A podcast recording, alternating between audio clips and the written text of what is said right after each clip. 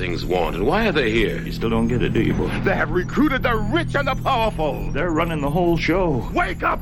They're all about you, all around you. Look. They are safe as long as they are not discovered. I don't know what they are or where they came from, but we gotta stop them. We have no other choice. We're in trouble. The whole world's in trouble.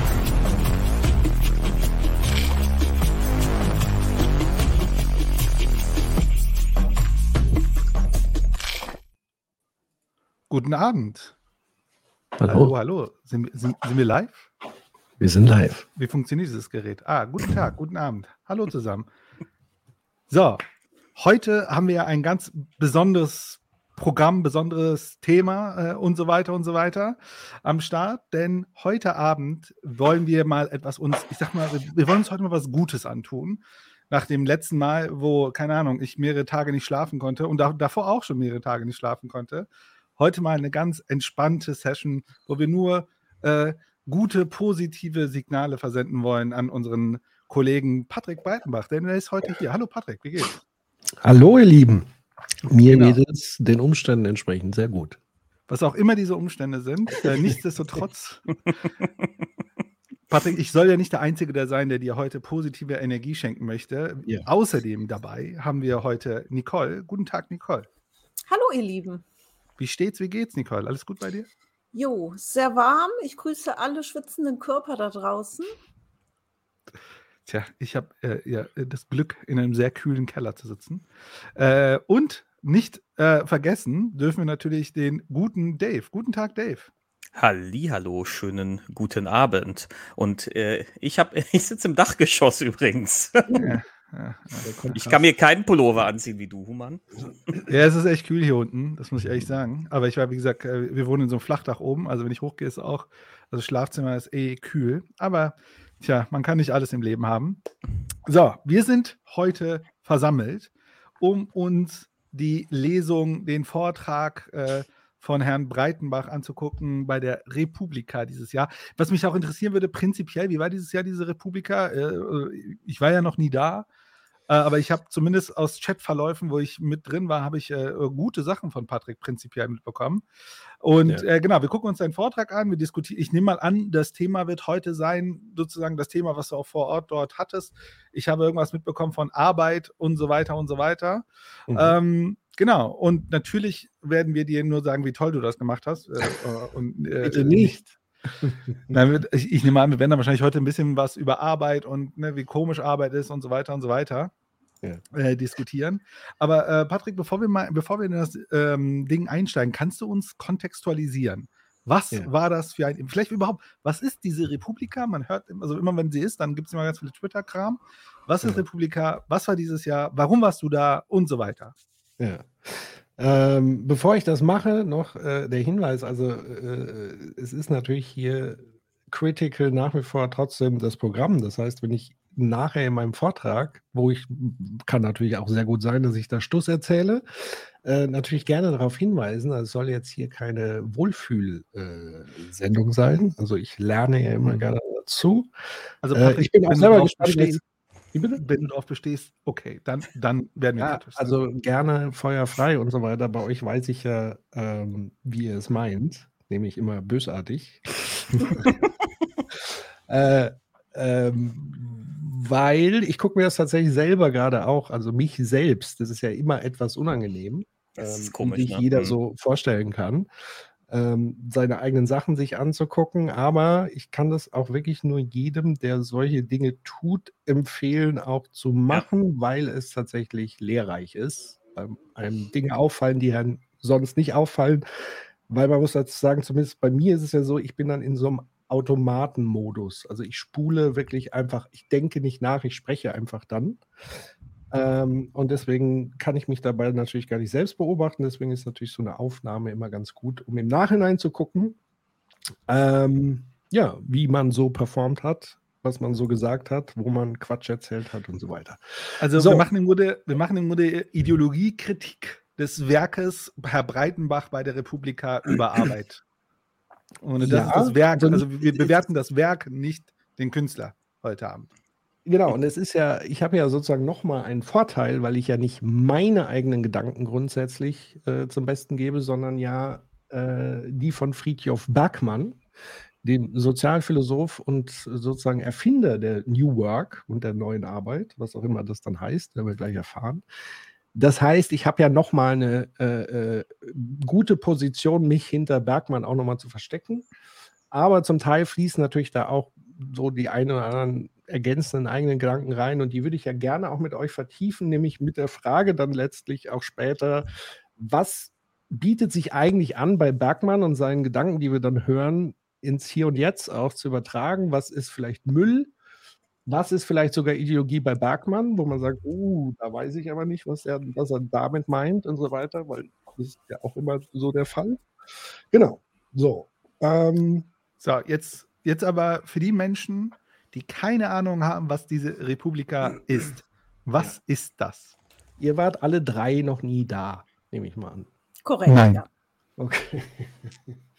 Also die Republika, die müsste es jetzt, glaube ich, zum zwölften Mal oder so gegeben haben. Also es ist eine äh, Konferenz, die, ich glaube, ich war bei der zweiten das erste Mal dabei in Berlin, äh, äh, jährlich stattfindet, bis auf Corona, da ist sie rein virtuell ähm, vonstatten gegangen und ich glaube sogar zwei Jahre oder so, ich weiß gar nicht.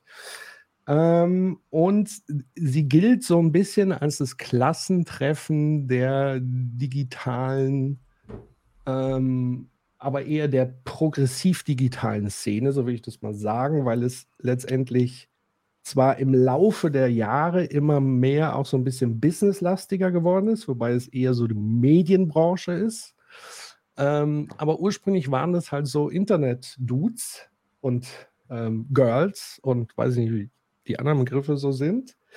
Also eher eine nerdige Konferenz ist so entstanden aus der Blogger-Szene, äh, gegründet unter anderem von äh, Markus Beckedahl, den der eine oder andere vielleicht kennt über netzpolitik.org. Also da kommen auch sehr stark, sage ich mal, diese netzpolitischen Themen in diese Konferenz rein. Andreas Gebhardt, da habe ich jetzt zum großen Erschrecken erfahren, also auch mit einer der Veranstalter, dass er mit Christian Lindner mal ein Startup hatte.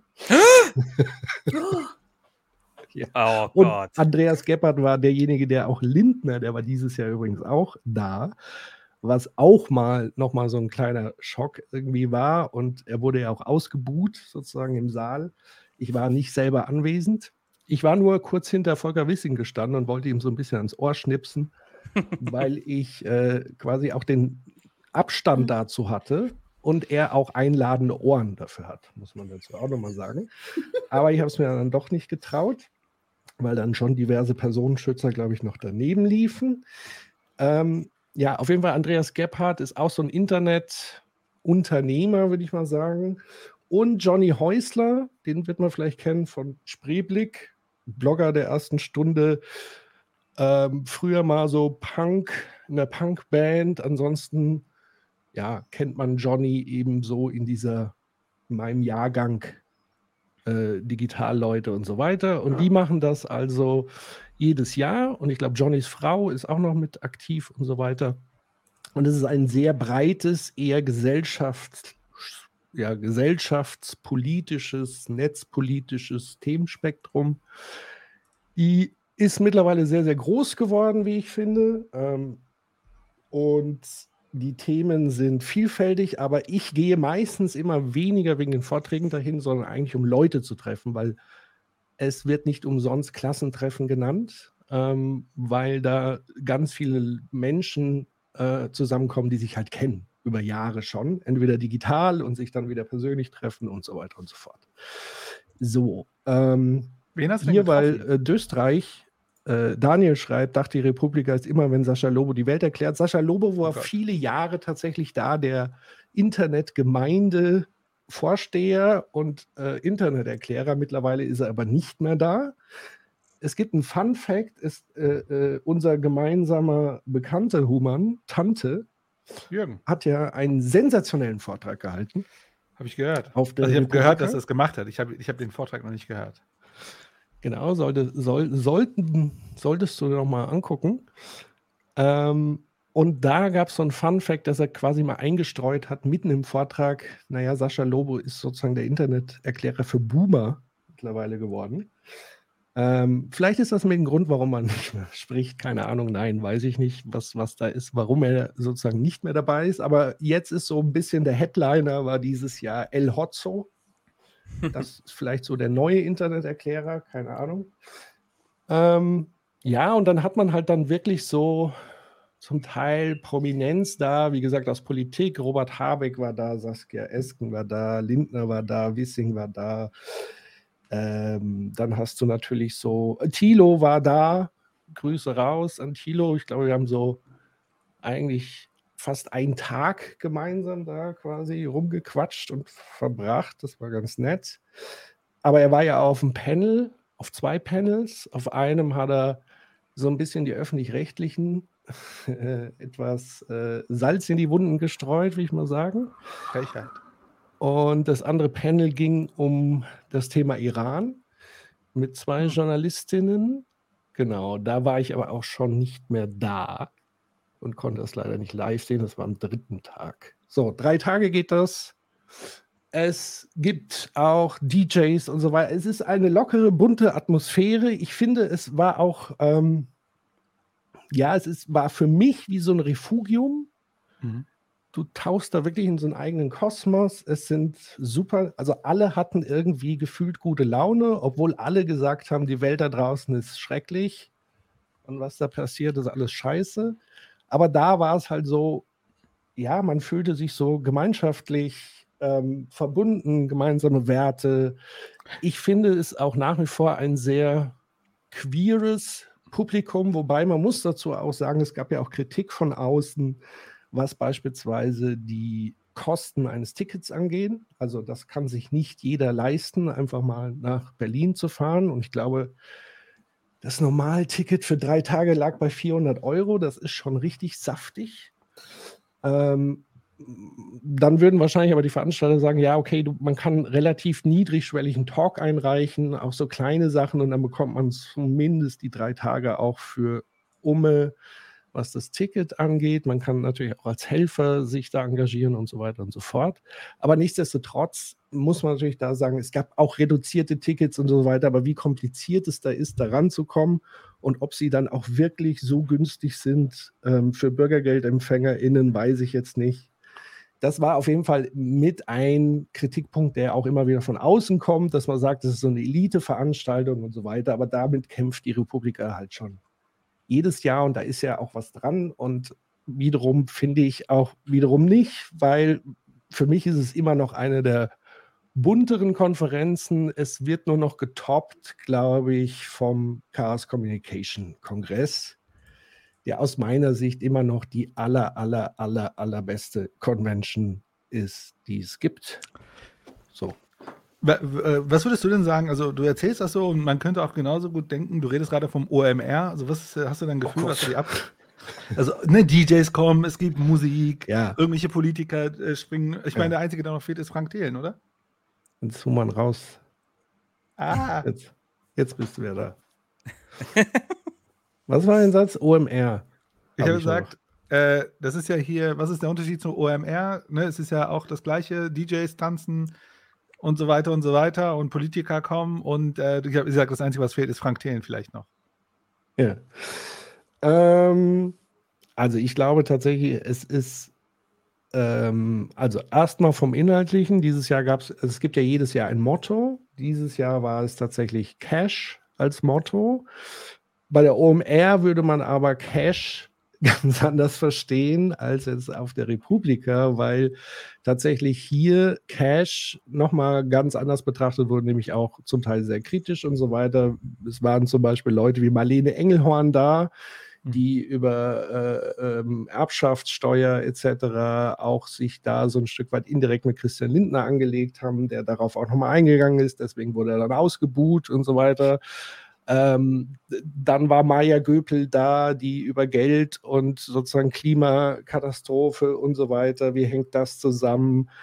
Ähm, dann kritische Sachen ähm, von Tante zu ChatGPT. gab kritische Dinge zu Kryptowährung und so weiter. Also es ist eher eine kritischere Konferenz. Ähm, und Daniel schreibt ganz richtig, OMR ist die kapitalistische Hardcore-Version. Aber nichtsdestotrotz, ja, ähm, hat es sozusagen immer noch diesen Großkonferenz-Ding. Aber ich finde, es hat so ein Hamburg OMR ist halt so ein bisschen die geleckte Variante. Das ist halt wirklich noch so die Berlin-Kiez-Variante, aber hat halt natürlich trotzdem ihren Hipster-Charakter, so würde ich das mal irgendwie sagen. So. Mhm.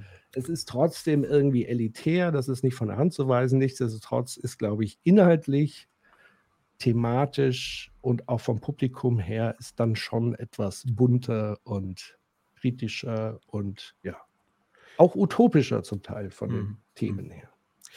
So, jetzt warst du da und hast ja einen Vortrag gehalten. Wie bist du dazu gekommen, da einen Vortrag zu halten? Ähm, man kann einen Call for Paper mitmachen. Also entweder man wird gefragt oder man macht beim Call for Paper mit. Ähm, ich habe ja äh, zwei Dinge eingereicht. Einmal eins mit Jens, das wurde leider nicht genommen. Hm. Ähm, nämlich wie, vielleicht lag es daran, dass Christian Lindner da war, weil wir äh, eigentlich ihn so ein bisschen dissen wollten weil die Summe, die man bräuchte für die grüne Transformation und so weiter, die könnte man eigentlich allein dadurch bekommen, wenn man diese ganzen Steuerschlupflöcher, Schwarzgeldgeschichten und so weiter mal ganz konsequent und so weiter angehen würde. Dann würde man ein schönes, saftiges Sümmchen nämlich zusammenbekommen, was man dann hätte zum Ausgeben, unter anderem für Klimatransformation, aber auch viele andere schöne Dinge, die wir in unserem Land vielleicht bräuchten, von Infrastruktur, Bildung, keine Ahnung was. Ähm, aber dieser Vortrag wurde nicht genommen und der andere, den ich da eingereicht habe, wurde halt angenommen und so bin ich da hingekommen. So, und das andere Thema, vielleicht, äh, äh, wie bist ja. du zu dem Thema gekommen, dass du das da eingereicht hast? Ähm, ich meine, ich frage mich bei dem anderen Thema, vielleicht kannst du es erklären, was das Thema ist, bevor wir in das Video einsteigen. Und ja. dann, warum wurde das angenommen? Weil, was hat das mit Cash zu tun? Was hat das mit Cash zu tun? Aber erstmal, vielleicht also erklärst du mir erstmal, was ist dein Thema gewesen? Genau, mein Thema war quasi ähm, Reclaim New Work, ähm, was Friedhof Bergmann wirklich, wirklich wollte. Hm. Ähm, und mit Cash, also man musste nicht, also es ist nicht jeder Vortrag Cash untergeordnet, sondern es ist so ein Schwerpunktding. Aber es gibt dann noch so Tracks wie Arbeitswelten, äh, Sustainability, was weiß ich, so verschiedene Querthemen nochmal oder Verticals oder wie auch immer man das nennt. Und man muss jetzt nicht zwingend nur was zu Cash machen. Ähm, ich habe halt entsprechend dann zu Arbeitswelten ähm, was reingebracht, wobei mit Cash hat natürlich das schon auch ein bisschen was zu tun, was ich da erzählt habe, weil ihr werdet es ja gleich hören, geht es dann auch um Geld und, und so weiter. Also von daher, hm. ja, hat, Wie fand man das Thema um wohl ganz gut. Wie bitte? Wie bei Arbeit geht es um Geld. Ja, weiß ich auch nicht. Äh, machen die Leute doch eigentlich so auch gerne, ne? Ausschließlich. Hm. Ähm, genau, so, so äh, habe ich das eingereicht und muss ein kleines Exposé schreiben und dann, genau, ist man, wenn man Glück hat, drin. Oder nicht? Hast du schon öfter Vorträge zu dem Thema gehalten oder war das das erste Mal? Es war tatsächlich das zweite Mal, weil ich ja in deiner Heimatstadt, Nicole, in Aachen, Ach. Einen ähnlichen Vortrag, aber nicht den gleichen. Mhm. Also es hatte ein ähnliches Thema, nämlich auch äh, äh, Real New Work. Also quasi, weil mich ärgert es, was sozusagen aus New Work zum Teil gemacht wird und gemacht wurde oder immer noch wird. Und das hat ja mit dem, was eigentlich Bergmann geschrieben hat und gesagt hat, eben nicht viel zu tun mehr zum Teil. Und deswegen habe ich gesagt, das muss man mal irgendwie wieder ähm, aufbacken. Und in Aachen wurde ich angefragt, weil ich damals einen Podcast gemacht habe ähm, mit zwei Journalistinnen ähm, nämlich Druckausgleich. Da könnt ihr mal nachgoogeln. Heißt der Podcast, da geht es um die Arbeitsbedingungen im Journalismus für mhm. gerade für junge Menschen. Und da gab es auch eine Episode zu New Work. Ähm, lasst euch nicht von New Work verarschen, da war ich eben zu Gast. Und so bin ich dann irgendwie ins Thema und das hat sich dann rumgesprochen.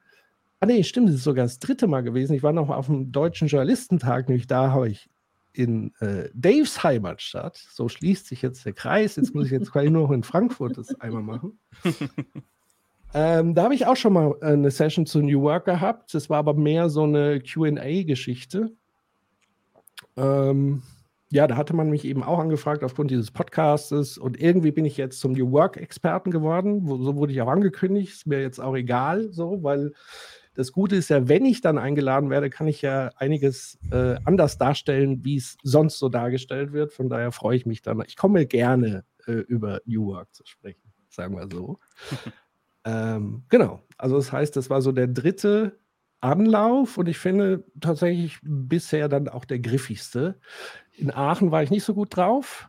Ähm, und deswegen war ich auch so, hatte ich auch ein bisschen Bammel, ehrlich gesagt, vor dem Vortrag hier, weil ich so gedacht habe, ich habe mein Mojo verloren. Ähm, aufgrund der Erfahrung in Aachen, aber ich glaube, ich weiß nicht, mir ging es da einfach irgendwie nicht so gut. Keine Ahnung, ich habe irgendwas ausgebrütet oder so. Und da war aber jetzt in Berlin war es halt so, yo, das ist so äh, in the flow und so. Und deswegen war ich dann ganz happy, dass es gut geklappt hat. Genau. So. Also das äh, Mojo ist nicht. Hm. Sag mal, erklärst du in deinem Vortrag, was New Work ist? Oder müssen wir das vorab klären, bevor wir in den Vortrag? Also sozusagen, muss nee. ich mit Expertise in den äh, äh, Vortrag rein? Oder können wir jetzt gerade alle einsteigen und alle, die äh, zuhören, live oder auch später, die sich das als Podcast anhören, die äh, checken das, was du, um was es geht?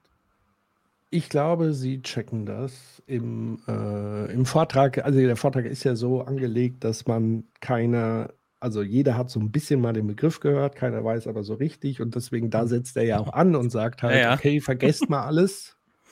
Das ist sozusagen das, was ursprünglich gemeint wurde. Ähm, genau. Also von okay. daher würde ich sagen, springen wir mal so ins kalte Wasser und dann kann man ja bei Nachfragen Stopp machen und so weiter. Dann, äh, genau. Chaos Communication Camp, 400 Euro. Gibt schon Karten. Ähm, weil ich bin ja eigentlich Mitglied, aber ich bekomme da nichts mit. Thomas, ähm, schick mir mal irgendwie eine Info, wo es Karten gibt, weil das würde mich sehr interessieren. Wobei eine Woche campen ist halt auch schon krass. Aber ich habe gehört, CCC findet wieder in Hamburg statt. Da sollten wir auf jeden Fall hin. Sehr gut. So, spring mal rein, oder was? In Spring. dir noch Fragen? Äh, gleich. Wenn, wenn, wenn, du, wenn du anfängst zu erzählen, werden die Leute im Chat und wir wahrscheinlich mit ganz vielen Fragen auf dich zukommen. Ja, könnte Was ist überhaupt Arbeit? ja, das erzähle ich ja alles da in dem Vortrag. Deswegen ist es auch komisch. Eigentlich hätte ich noch mal so live den Vortrag machen müssen, weil jetzt mich selber zu. Aber egal. Ich lasse es jetzt mal laufen, würde ich sagen, oder? Lass laufen. Rock'n'Roll. Äh, äh, äh, äh, so. Und genauso kritisch sein wie bei Tilo, ne? Das hast du uns gesagt.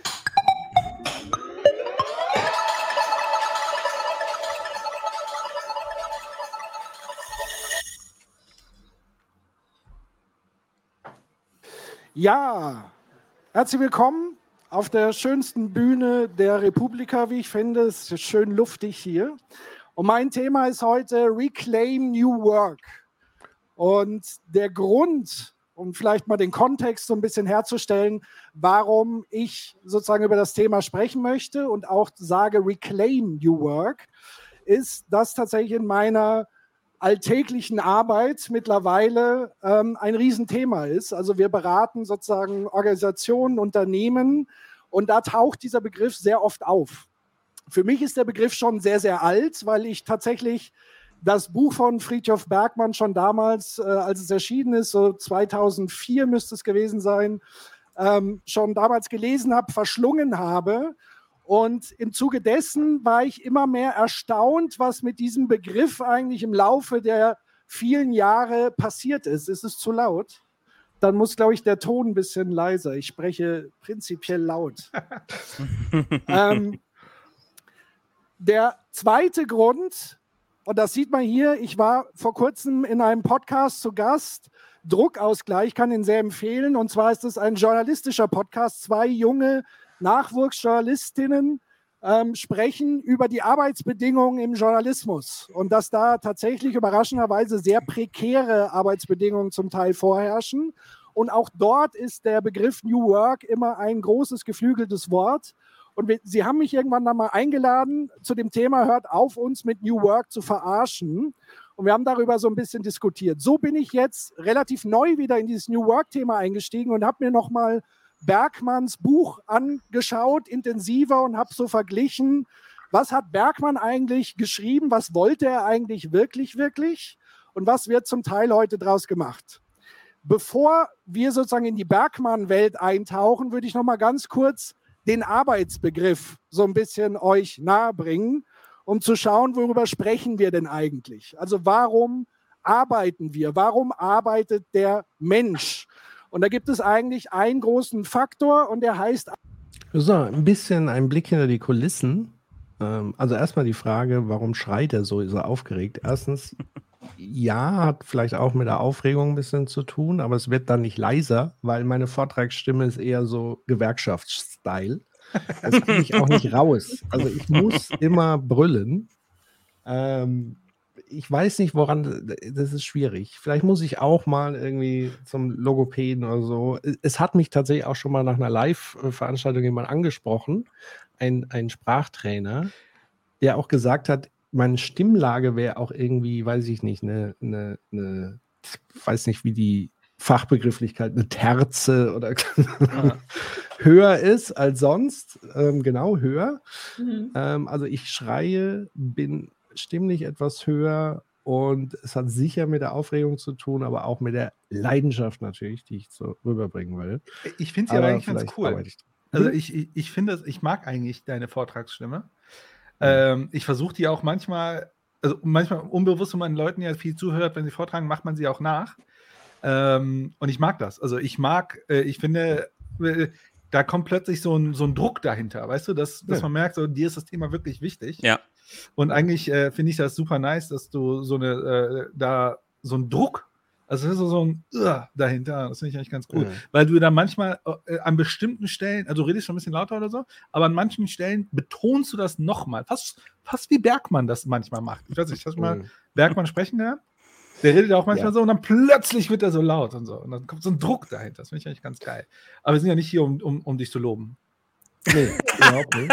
äh, und noch ein äh, Hinweis: Alle Folien oder fast alle Bilder sind äh, mit Midjourney gemacht. Also okay, was hast du eingegeben? Weihnachtsmann und. nee, da habe ich Karl Marx arbeitet eingegeben. Ach, so, Marx Karl arbeitet. Marx oh, arbeitet. Geil. So, sieht aus wie der Weihnachtsmann. Damit er auch mal was schafft. Hier. Nicht nur so Bücher schreiben. Mhm. So. Oh, mein Soziologielehrer wird jetzt ausrasten. Er wird jetzt Wieso? sagen, der hat sein Leben lang hat er seinen Arsch in der Bibliothek platt gesessen dafür. Das hat er uns immer wieder gesagt. Ja. ja. Aber er hat er recht. Ein bisschen schon. So, ich glaube, dafür mussten, musste äh, Jenny Marx arbeiten, oder wie war das? Hm, naja. Ging so.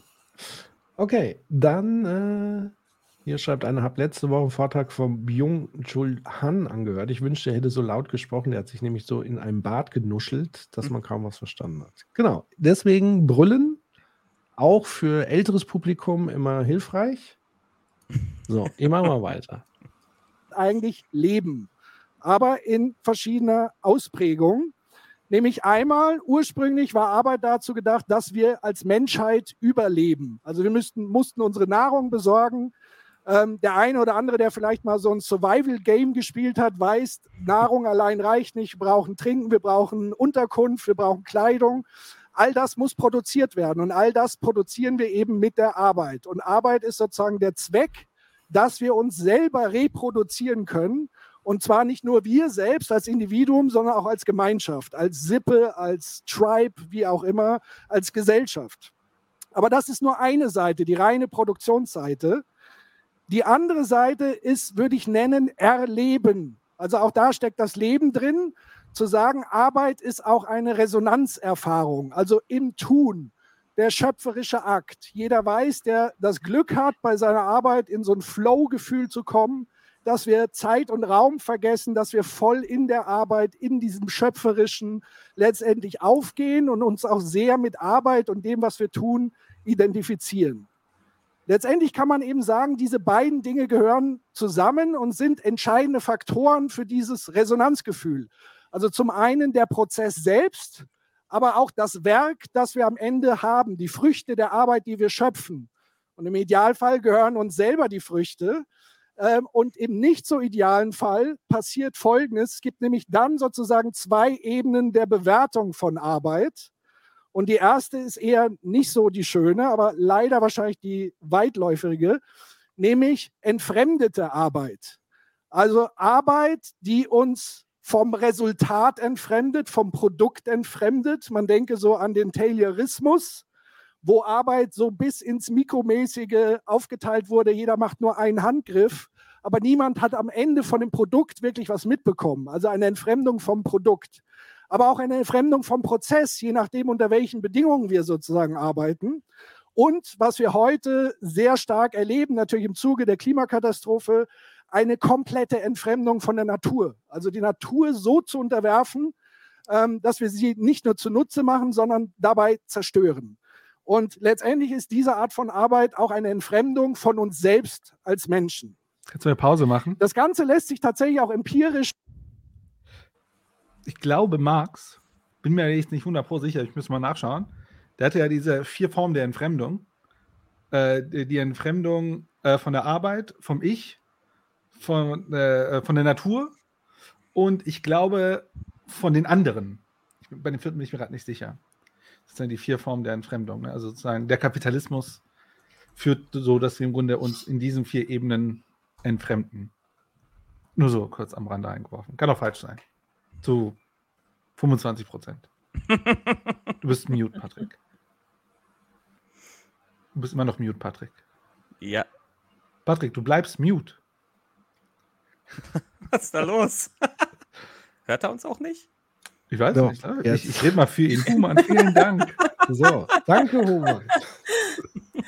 Also, was, was ich sagen wollte, ist, ich habe tatsächlich nicht direkt bei Marx äh, äh, nachgeschaut, was, was sozusagen sein Entfremdungsbegriff, sicherlich habe ich da noch mal ein bisschen was im Kopf, sondern das, ja, ist sowas meine Beobachtung, aber ansonsten lag Marx ja auch nicht sehr weit von Ja. dem weg.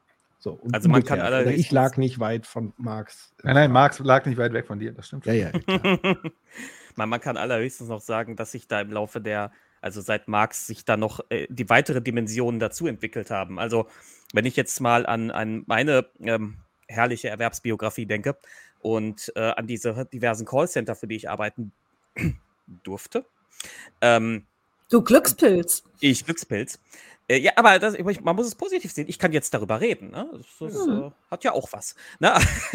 so, auf jeden Fall. Du tauchst ja Da- noch indirekt auf in dem Vortrag. Ich weiß.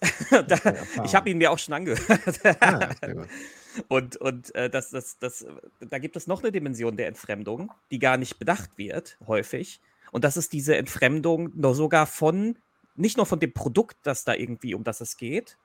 Wenn du zum Beispiel bei Vodafone arbeitest, ähm, dann arbeitest du ja nicht für Vodafone.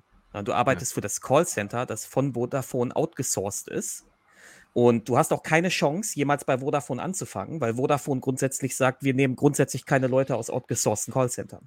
Hm. Das heißt, du bist sogar nicht nur von dem Produkt entfremdet, das du da irgendwie vertreiben oder beraten sollst, sondern du bist auch von der Company entfremdet, die dieses Produkt überhaupt erst herstellt. Also es ist auch Mhm. so eine Entfremdungsdimension, über die wir gar nicht reden häufig. Absolut. Vielen Dank äh, dafür, was mir tatsächlich so noch nicht bewusst war. Äh, Das ist mir gra- irgendwie ja, ja, gerade klar. auch erst eingefallen. Mhm. Ja, gerade mit der ganzen Leiharbeit, ne? Ja, und diese ganzen Subcontractor und so weiter und so fort, Subunternehmertum. Ähm, ja, also äh, es, es entfremdet sich auf vieler Art, vieler, äh, vielerlei Art und Weise immer stärker. Ähm, genau. Äh, vielleicht- das kommt ja insbesondere, weil wir ja Arbeit als einen Effizienzprozess ökonomisch betrachten. Ne? Dass wir im Grunde, äh, ich meine, erstmal ist es natürlich super sinnvoll, dass wir arbeitsteilige Gesellschaft haben, weil sonst ne, wird es schwierig.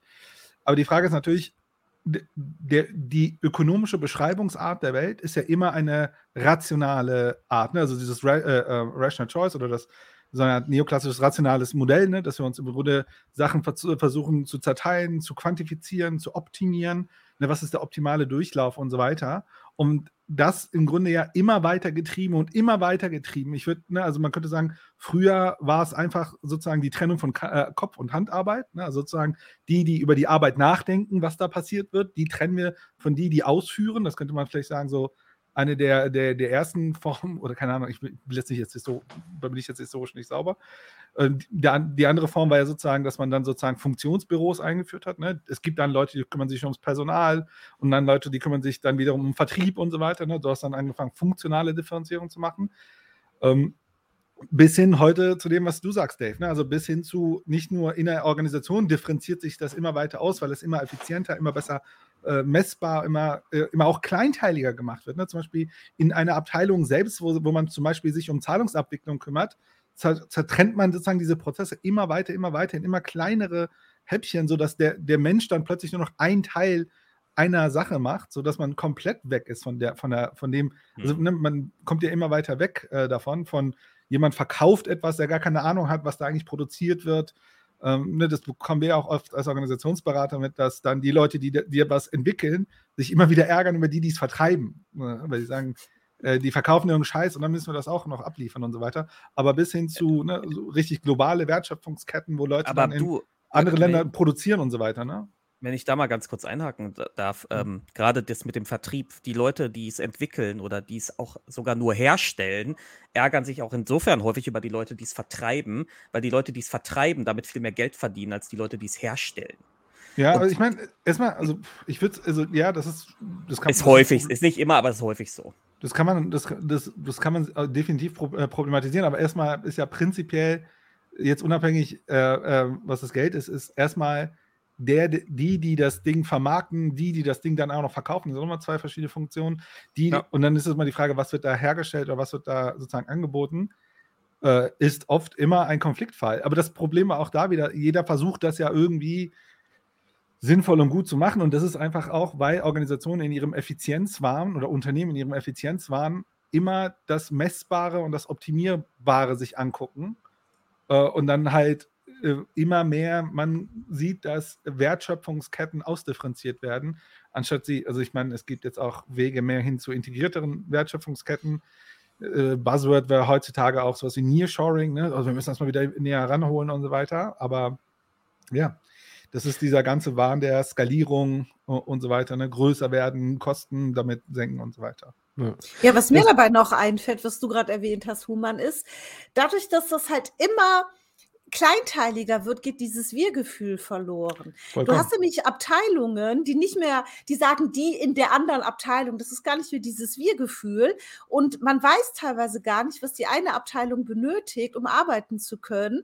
Und dann Ja. steht die eine Abteilung der anderen Abteilung im Weg. Ne, weil dieses einfach, wir, wir, wir sind das Unternehmen, das geht irgendwie komplett verloren. Ja, Unternehmen und auch die Sache. Ne? Also, da, wenn wir Dinge so, so zerstückeln, wenn ich dann nur noch ein kleines Rädchen bin in diesem Gesamtding, was ist überhaupt noch die Sache, also ne, sozusagen, äh, die dort passiert? Äh, und das ist ja dann sozusagen das, was sagt Patrick, nehme ich mal an, oder auch Marx mit dieser Entfremdung der Arbeit. Ne? Also das, was dort entsteht, ich bin da so weit weg von oder es ist so virtuell und so weiter. Ähm, bis, bis hin zu, dass wir heute auch Sachen anbieten, die ja in sich selbst ziemlich abstrakt und virtuell sind. Ähm, ne, also Berater zum Beispiel. Ich habe noch eine Frage, Patrick. Wieso Ja. hast du ein paar Sekunden vorher war der Kopf in der Pyramide? Warum hast du die Pyramide gewählt? Äh, A, weil sie äh, so ein bisschen im äh, 1789-Logo auftaucht und weil Ah, sie okay. auch aus meiner Sicht so ein bisschen diese Systematik repräsentiert des kapitalistischen Systems, ähm, weil es ja eigentlich ein Pyramidensystem ist. Die Spitze, äh, sozusagen Geld fließt nach oben, Scheiße fließt nach unten. Ah, okay. Mhm. Ähm, und, äh, Hierarchien sind ja pyramidal und so weiter. Ich mag Pyramiden irgendwie. Ich weiß nicht, ich Mhm, stehe da okay. drauf. Nicht, dass man jetzt hier irgendwie verschwörungstheoretisch ähm, denkt, hier Illuminati und so. Ähm, Ja, ja, ich fand es mal so nett, an, an vielen Stellen hat sich angeboten, das so einfach so ein bisschen unterzubringen. So. Es gibt, es gibt ja in, in ganz vielen Verschwörungstheorien immer dieses Bild mit der Pyramide, wo oben eine Gruppe steht, die profitiert und dann gibt es so eine mittlere Gruppe, Die macht so, die arbeitet so ein bisschen und unten die, die halten das Ganze am Laufen. Über die sprechen ähm, wir äh, übrigens nächste Woche, glaube ich. Über, äh, übernächste Woche. Also wenn nächste Woche jetzt morgen ist, Huma ah. und ich. Äh, Catherine Leo hat nämlich über die Professional Managerial Class äh, geschrieben, auf Deutsch mittlerweile rausgekommen, die Tugendwächter. Pächter. Äh, Pächter. Pächter. Pächter. Pächter. Ähm, und das ist eigentlich die mittlere Ebene der Pyramide. Das wollte ich nur kurz hm. sagen. Worauf ich nur hinaus wollte, ist, also nur weil die, die, die Verschwörungsleute gerne dieses Bild benutzen, wird es ja nicht zwingend komplett falsch. Also wir, unsere konservativ geprägte kapitalistische äh, Hierarchie ist halt so gebaut. Ja, das kann man äh, man muss nur aufpassen, welche Pyramide man da gut findet. Ne? So. Ja, das ist ja mittlerweile ein riesiges Kuddelmuddel. Ich blicke nicht mehr durch. Früher war das noch relativ einfach so mit Illuminaten und keine Ahnung. Ja, ja damals ähm, waren sogar die Verschwörungstheorien so, noch einfacher. Da war das nicht so komplex, da war das relativ simpel. Äh, es gab wenige Schuldige und so weiter. Mittlerweile blicken wir ja gar nicht mehr durch. Thomas, vielen Dank für die E-Mail. Ich gucke mir das an. Herzlichen Dank für äh, CCC Camp Infos. Dankeschön.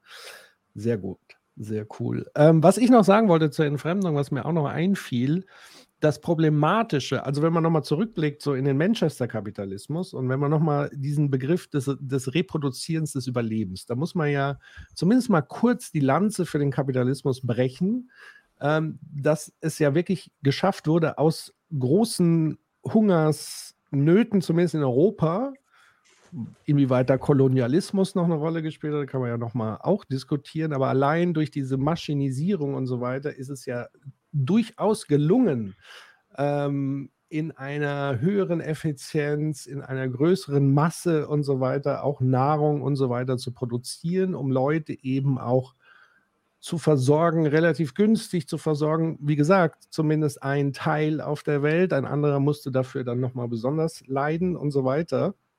Aber was ich sagen will, ist, dass da diese Triebfeder äh, dieser Effizienz und dieses Arbeitsteilige sozusagen auf Massenproduktion ein Stück weit besser gepasst hat äh, und, und also was sozusagen der Zweck und das Ergebnis angeht.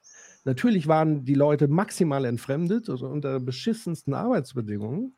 Aber was heute der Fall ist, ist sozusagen diesen Zweck dieses Hochdrehens und dieses Effizienzgewinns und der Profitmaximierung, dass die mittlerweile alle Bereiche der Gesellschaft durchdringen.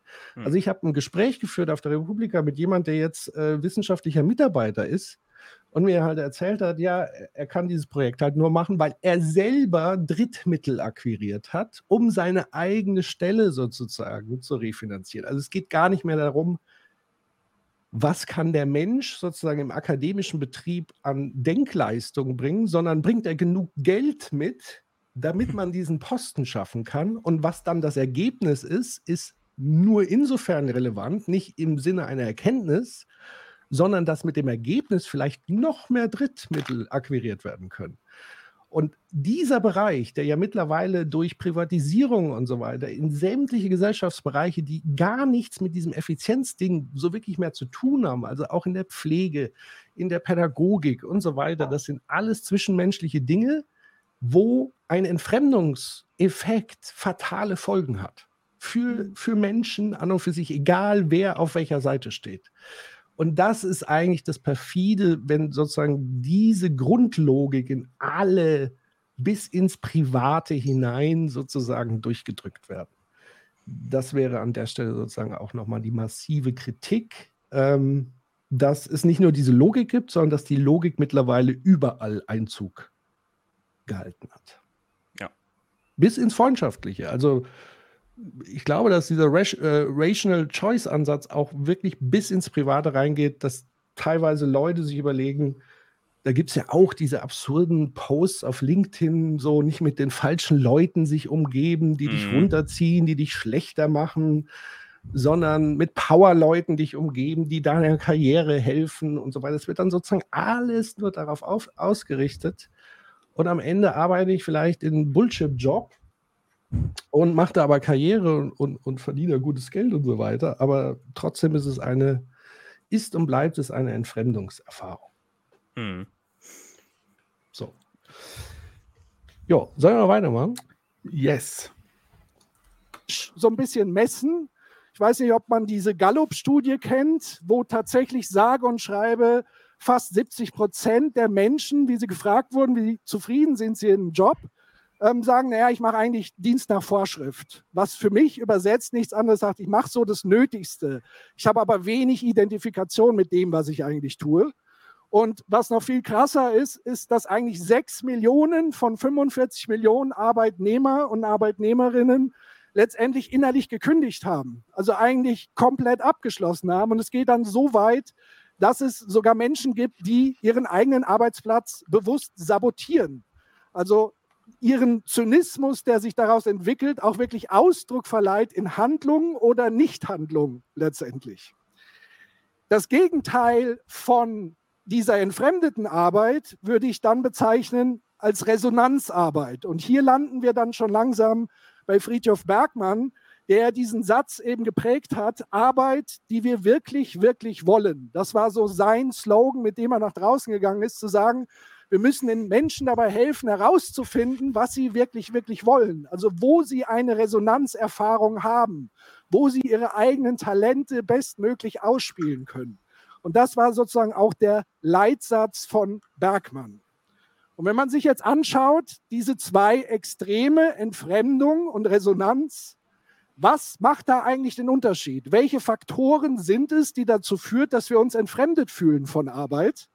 Und da muss man ganz klar sozusagen auf den strukturellen Kontext schauen. Also struktureller Kontext heißt nichts anderes. Wir gucken uns die Vorbedingungen für Arbeit an, die Arbeitsbedingungen, unter welchen Rahmenbedingungen, in welchen Strukturen wir agieren. Und da gibt es ganz einfache Faktoren. Das erste ist das Thema Vergütung. Aber Vergütung heißt jetzt nicht rein. Notiz an mich, äh, mehr PowerPoint-Skills, wo diese Schatten äh, vielleicht nicht vorher schon auftauchen. Nur der Gehaltscheck und der sollte so hoch sein, dass man nicht noch zusätzlich von staatlicher Aufstockung und so weiter reden muss, sondern eine faire und ordentliche Vergütung oder auch in Form tatsächlich von Anteilen, von Eigentum. Darüber wird viel zu wenig letztlich gesprochen. Frage aus dem Chat. Äh, wieso spricht der Bergmann eigentlich von wirklich, wirklich? Wegen der Spice Girls? Das hat er schon vor den Spice Girls gesagt. Genau. Ich weiß nicht, die Spice Girls haben wahrscheinlich von Bergmann abgeguckt. Ähm, es ist tatsächlich eine rhetorische äh, Überbetonung, weil, das erkläre ich nachher auch nochmal, ähm, vielleicht mache ich es später oder jetzt, ich weiß es nicht. Also Bergmann sagt, dass dieses wirklich Wollen keine triviale Frage ist, weil er sagt, dieses System, in dem wir leben, hat uns so dermaßen entfremdet, dass wir gar nicht mehr A, darüber nachdenken, was wir wirklich, wirklich arbeiten wollen und wirklich, wirklich sozusagen wirklich diese Betonung. Also was wir wirklich, wirklich wollen, heißt, dass wir schon gar nicht mehr darüber nachdenken, was gut für uns ist, was uns gefallen könnte, was unsere Talente sind und dass dieses System sozusagen all das verschüttet hat. Und ich kann nachher noch mal ein bisschen erzählen, wenn wir an dem Punkt sind, wo er mit den Leuten auch gearbeitet hat, wie das dann vonstatten ging und so weiter. Also an der Stelle ist die Antwort, es sind nicht die Spice Girls, es ist sozusagen wirklich die äh, nochmal klare Betonung, dass es wirklich um was geht ähm, und nicht einfach so dahingesagt ist. So. Dass auch das eine Form von Vergütung ist. Dann ein weiterer Faktor ist natürlich das Thema Zeit, Arbeitszeit. Also die Frage, wie viel Zeit wir in unserem Leben eigentlich mit Arbeit verbringen und verbringen müssen letztendlich. Und wenn man sich vorstellt, wenn Leute innerlich gekündigt haben und man fordert jetzt von ihnen noch mehr zu arbeiten, was das vielleicht bei dem einen oder anderen letztlich auslöst. Was dazu kommt, ist natürlich das Thema Arbeitszeit. Viele Dinge, die wir sonst haben im Leben, geraten natürlich dadurch ins Hintertreffen, weil Arbeit ist bei uns in der Gesellschaft immer an höchster, an, an höchsten Stellenwert äh, sozusagen. Und deswegen ist auch immer ein Kampf um die Arbeit. Nur bis sicherheitshalber zu betonen. Du redest über Lohnarbeit. Die ganze Zeit. Ähm, also die beiden Punkte hätte ich jetzt auf Lohnarbeit gemünzt. Das ist richtig, ja. Also Vergütung, äh, wobei, natürlich kann man auch sagen, also eigentlich spreche ich schon von allgemein. Und es sind ja Faktoren, die nicht so checklistenartig, auch wenn es hier so wirkt, allesamt erfüllt sein müssen, damit ich eine Resonanzerfahrung habe. Vielleicht Aber ich wird es mein- dann deutlicher im, im, im Nachgang. Ich meine, der, der, der ähm, Bergmann redet ja spezifisch über Lohnarbeit, oder? Genau, das kommt dann später auch nochmal sozusagen, was ist die Abgrenzung und was ist seine Definition von Lohnarbeit. Aber hier geht es allgemein um Arbeit, aber es gibt natürlich Arbeit, die nicht vergütet wird. Das wäre aber dann die Bedingung. Also eine unvergütete Arbeit wäre an der, aber es ist sozusagen die Kategorie Vergütung spielt trotzdem eine Rolle. An der Stelle jetzt. Lohnarbeit kommt aber nochmal extra. Ja. Arbeitszeit. Dann das Thema Wirksamkeit. Also wie wirksam bin ich in meiner Arbeit? Der sogenannte Purpose, der Sinn. Macht es Sinn, was ich habe? Hat es eine Wirkung, was ich hier jeden Tag tue? Es gibt ja auch dieses Phänomen, was David Graeber mal beschrieben hat als Bullshit-Jobs. Also dass Leute gar nicht mehr wissen oder sogar davon ausgehen, dass die Arbeit, die sie tun, sogar schädlich ist für die Gesellschaft. Und von daher ist auch Wirksamkeit ein wichtiger Faktor. Dann das Thema Organisation, also die Art und Weise, wie wir uns organisieren, wie Arbeit organisiert wird. Sind wir in einem pyramidalen, hierarchischen Prinzip? Arbeiten wir in der Holokratie, in der Soziokratie? Ähm, ist es demokratisch? Ist es autoritär? Die Art und Weise, wie Organisation aufgebaut ist, wie Abläufe sind, welche Verantwortung, Rollen und so weiter, spielt auch eine ganz wichtige Rolle im Zuge der Resonanz. Und als letzter Punkt das Thema der Beteiligung. Also wie kann ich mich beteiligen, sowohl inhaltlich, also kann ich mit partizipieren an der Gestaltung des Unternehmens, an Prozessen, an Abläufen, am Organigramm selbst vielleicht, aber auch tatsächlich Beteiligung gesehen in Richtung der Wertschöpfung. Also werde ich an der Wertschöpfung beteiligt über den reinen Lohncheck hinaus, gehört mir ein Teil der, der, des Unternehmens, ein Teil des Umsatzes und so weiter. Das sind also einmal grob die Faktoren, die dazu führen, dass wir uns entweder entfremdeter fühlen oder stärker resonieren. Und Bergmann war da sehr radikal und hat gesagt, also das, was wir Lohnarbeit nennen, das, was wir erst eigentlich so seit 200 Jahren so wirklich haben und praktizieren, nämlich, und er hat es so formuliert, Lohnarbeit ist die Arbeit, die man tut, die von jemand anderem bestimmt wird.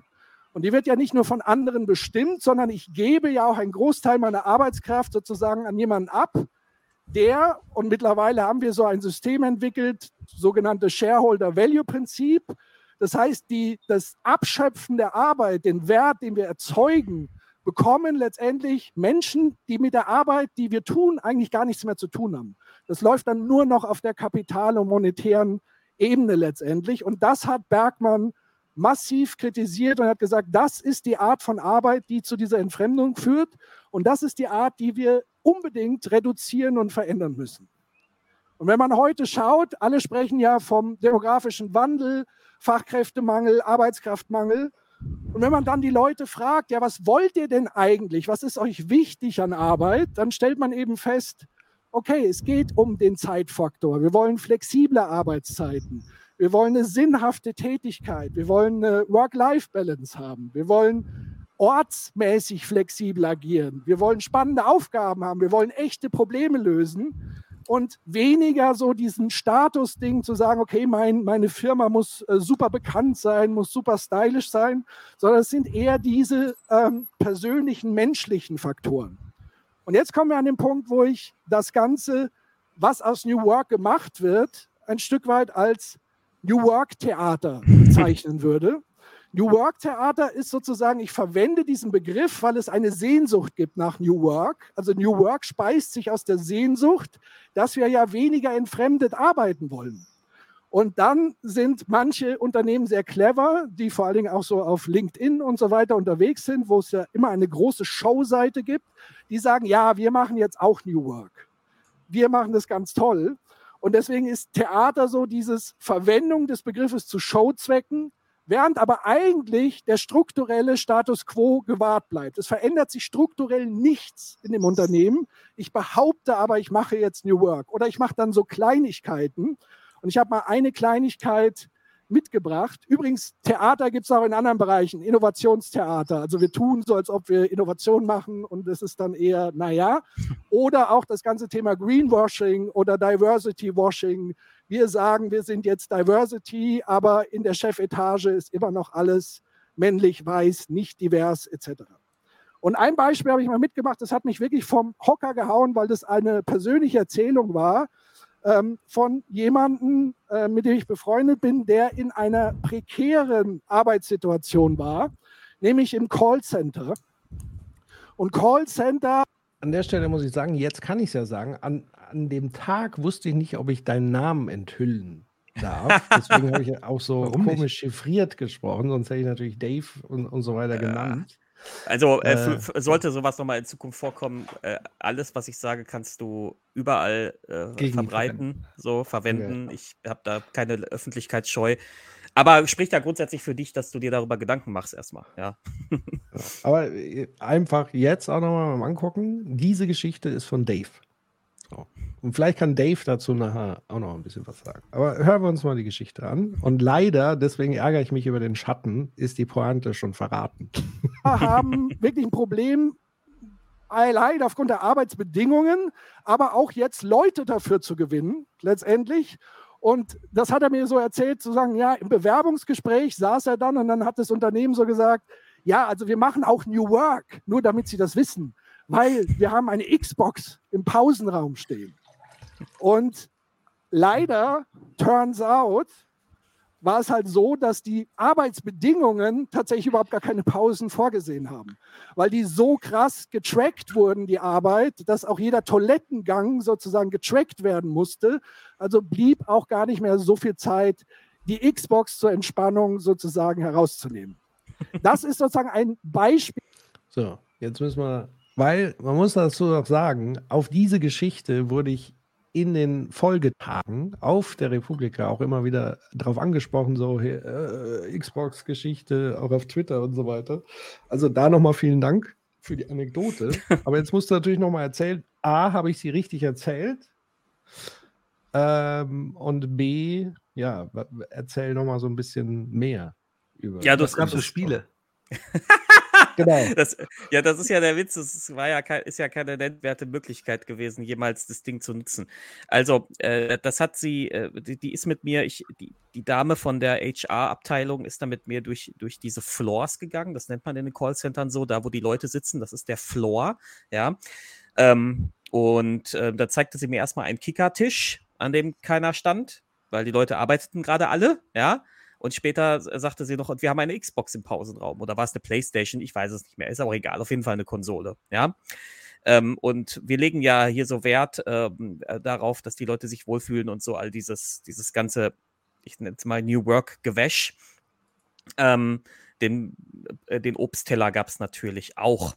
Äh und ähm, das Ding in Callcentern ist aber, das, das hast du genau richtig gerade gesagt, Patrick. Ähm, da, da sind, da, da, das ist ja Fließbandarbeit. Das ist ja telefonische Fließbandarbeit. Das heißt, du sitzt durchgängig an deinem Platz und ähm, es kommen durch, durchgängig äh, Anrufe rein, die du annehmen musst, die du ähm, bearbeiten musst und ähm, du hast für das Bearbeiten der Anrufe auch nur begrenzt Zeit. Das heißt, äh, du pro Call, je, nach, je nachdem, was für ein Projekt das ist, aber meistens sind es so drei, vier Minuten drei, vier Minuten, die du pro Anruf hast und dann kommt auch schon der nächste, dann kommt der nächste und der nächste und der nächste und du machst dann dieses Fließbandding bis zum Abend, hast eine Mittagspause natürlich zwischendurch und das war's. So. Und da hat kein Mensch Zeit, Xbox zu spielen.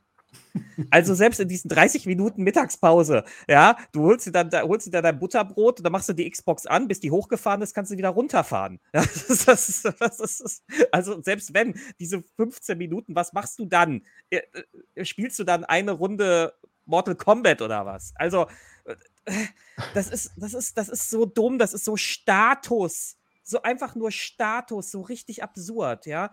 Nur um sagen zu können, wir leben diesen New Work, diese New Work-Idee, die sie dann offenbar ja nicht verstanden haben, weil äh, Xbox im Pausenraum ist jetzt, ich glaube nicht, dass das das war, was der Bergmann wollte. Ich mache mal so ein bisschen Foreshadowing, mhm. dass, dass, er vielleicht was anderes wollte als eine Xbox wow. im Pausenraum. Und das ist, das ist, das ist so absurd. Also, das war mit äh, eine, des, eine der absurdesten, absurdesten New York-Erlebnisse, das ich je hatte. Das, ja. Genau, deshalb habe ich es mit reingenommen. Ähm, und äh, es kam ja auch schon so im Chat, Tischkicker, du hast jetzt auch gerade gesagt, Obstkorb. Das sind Ja. tatsächlich solche Sachen, die im Moment auch immer noch als New Work verkauft werden oder sowas wie äh, Homeoffice. So, was ja erstmal so, also Homeoffice, aber nicht reflektiert, was heißt das für den Einzelnen? Weil für den Einzelnen ist Homeoffice natürlich, kann ein Gewinn sein, aber für andere kann es äh, eine Katastrophe sein, weil vielleicht die Wohnbedingungen gar nicht da sind. So, äh, und, und die freuen sich halt auf ein gut beheiztes oder gekühltes Büro. Ähm, Ja. Und umgekehrt eben genauso, dass sozusagen nicht, nicht jeder sozusagen Büroarbeit für, für die beste Bedingung hält und lieber da. Und das ist ja auch der Witz. Es ist ja meistens wollen das Menschen ja Homeoffice auch deshalb machen, weil sie sonst die Kinderbetreuung gar nicht hinbekommen oder Haustierbetreuung oder sonst irgendwie. Also es ist ja noch nicht mal so, dass man sagt, man, man gönnt sich selber irgendwie was, so, äh, sondern dass man einfach den Alltag auf die, auf die Kette kriegt, weil sozusagen alle anderen Angebote nicht der Fall sind, weil wir entweder in einer völlig durchurbanisierten Welt leben, wo diese ganzen Kollektivstrukturen wie Großfamilien und so weiter vielleicht aufgebrochen sind, wo man sich sonst vielleicht die Kinderbetreuung so ein bisschen auf Großeltern, Tanten, Onkeln und so weiter aufgeteilt hat im Dorf oder auch mal Kinder irgendwie mit, mitgenommen hat, zumindest wenn man ganz viele Jahre zurückgeht, äh, die sozusagen da auch mit integriert waren und so weiter. Ähm, und dann wird es aber so, so Homeoffice, das ist New Work. So, nein, ist es nicht, natürlich nicht. Ähm, sondern New Work heißt in dem Kontext, wenn man über Homeoffice spricht, dann zu schauen, hilft dieses Homeoffice-Konzept der jeweiligen Person dabei, ähm, ja, unter besseren Bedingungen zu arbeiten. So, so muss man das höchstens sehen. Aber ich glaube, auch Bergmann hat neben der Tatsache, dass er niemals die Xbox erwähnt hat, glaube ich, Homeoffice auch nicht wirklich so in den Vordergrund gestellt von seinen Gedanken. Genau. Ähm, eine Metapher fiel mir noch ein. Ähm, bei diesem ganzen Entfremdungsding, das wollte ich tatsächlich noch loswerden, weil ich vorhin gelesen habe, kurzer Themenwechsel oder Themenausflug. Wir haben ja jetzt dieses äh, unsägliche äh, Asyl-Dings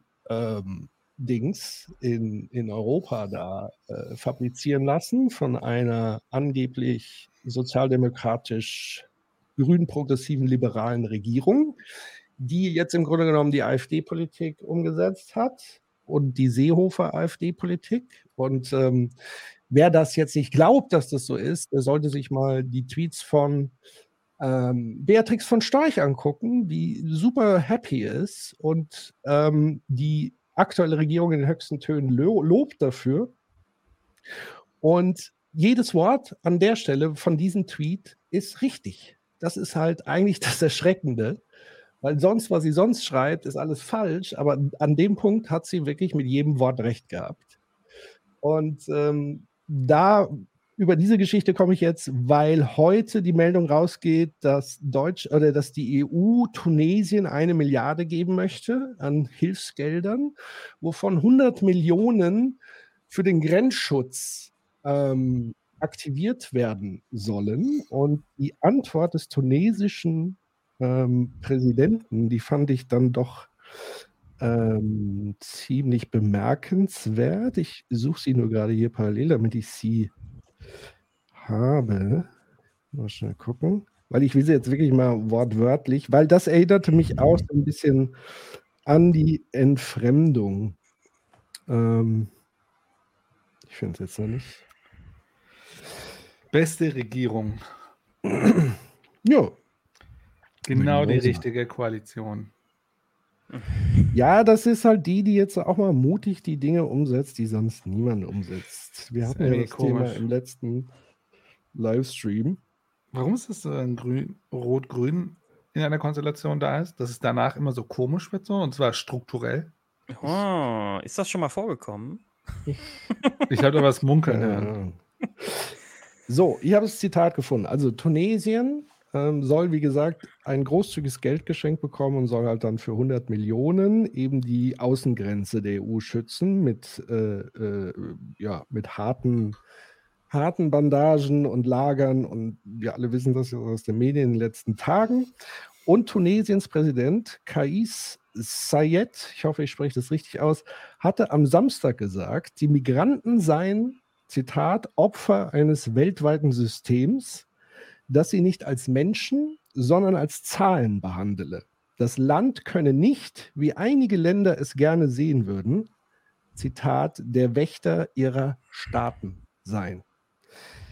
Und dieses Prinzip, Menschen zu Zahlen zu machen, also aus jemanden ein Niemand zu machen, das ist natürlich auch in diesem System, diesem kapitalistischen Wirtschaftssystem natürlich prädestiniert, ähm, weil es tatsächlich nicht um den einzelnen Menschen geht und seine individuelle Freiheit und sonst was, sondern er hat sich eben dem unterzuordnen und die Dinge zu erwirtschaften und am Ende müssen die Zahlen stimmen, um es mal ganz polemisch zu formulieren. Das fiel mir nur so ein bei der Entfremdung.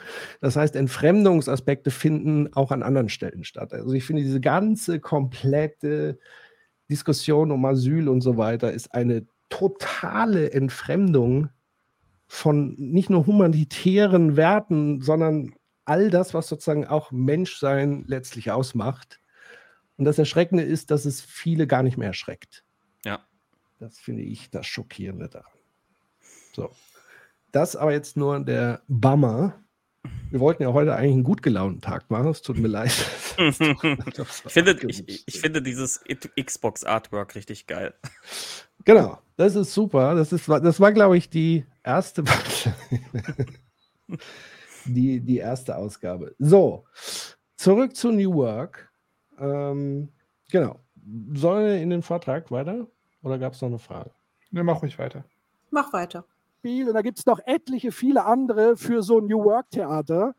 Und interessanterweise hat Bergmann das selber in seinem Buch vorausgeahnt und hat sogar davor gewarnt und hat gesagt, sie können aus der neuen Arbeit keine Handcreme für Galeerensklaven machen. Rudert weiter, wir wollen nur, dass eure Hände weicher werden.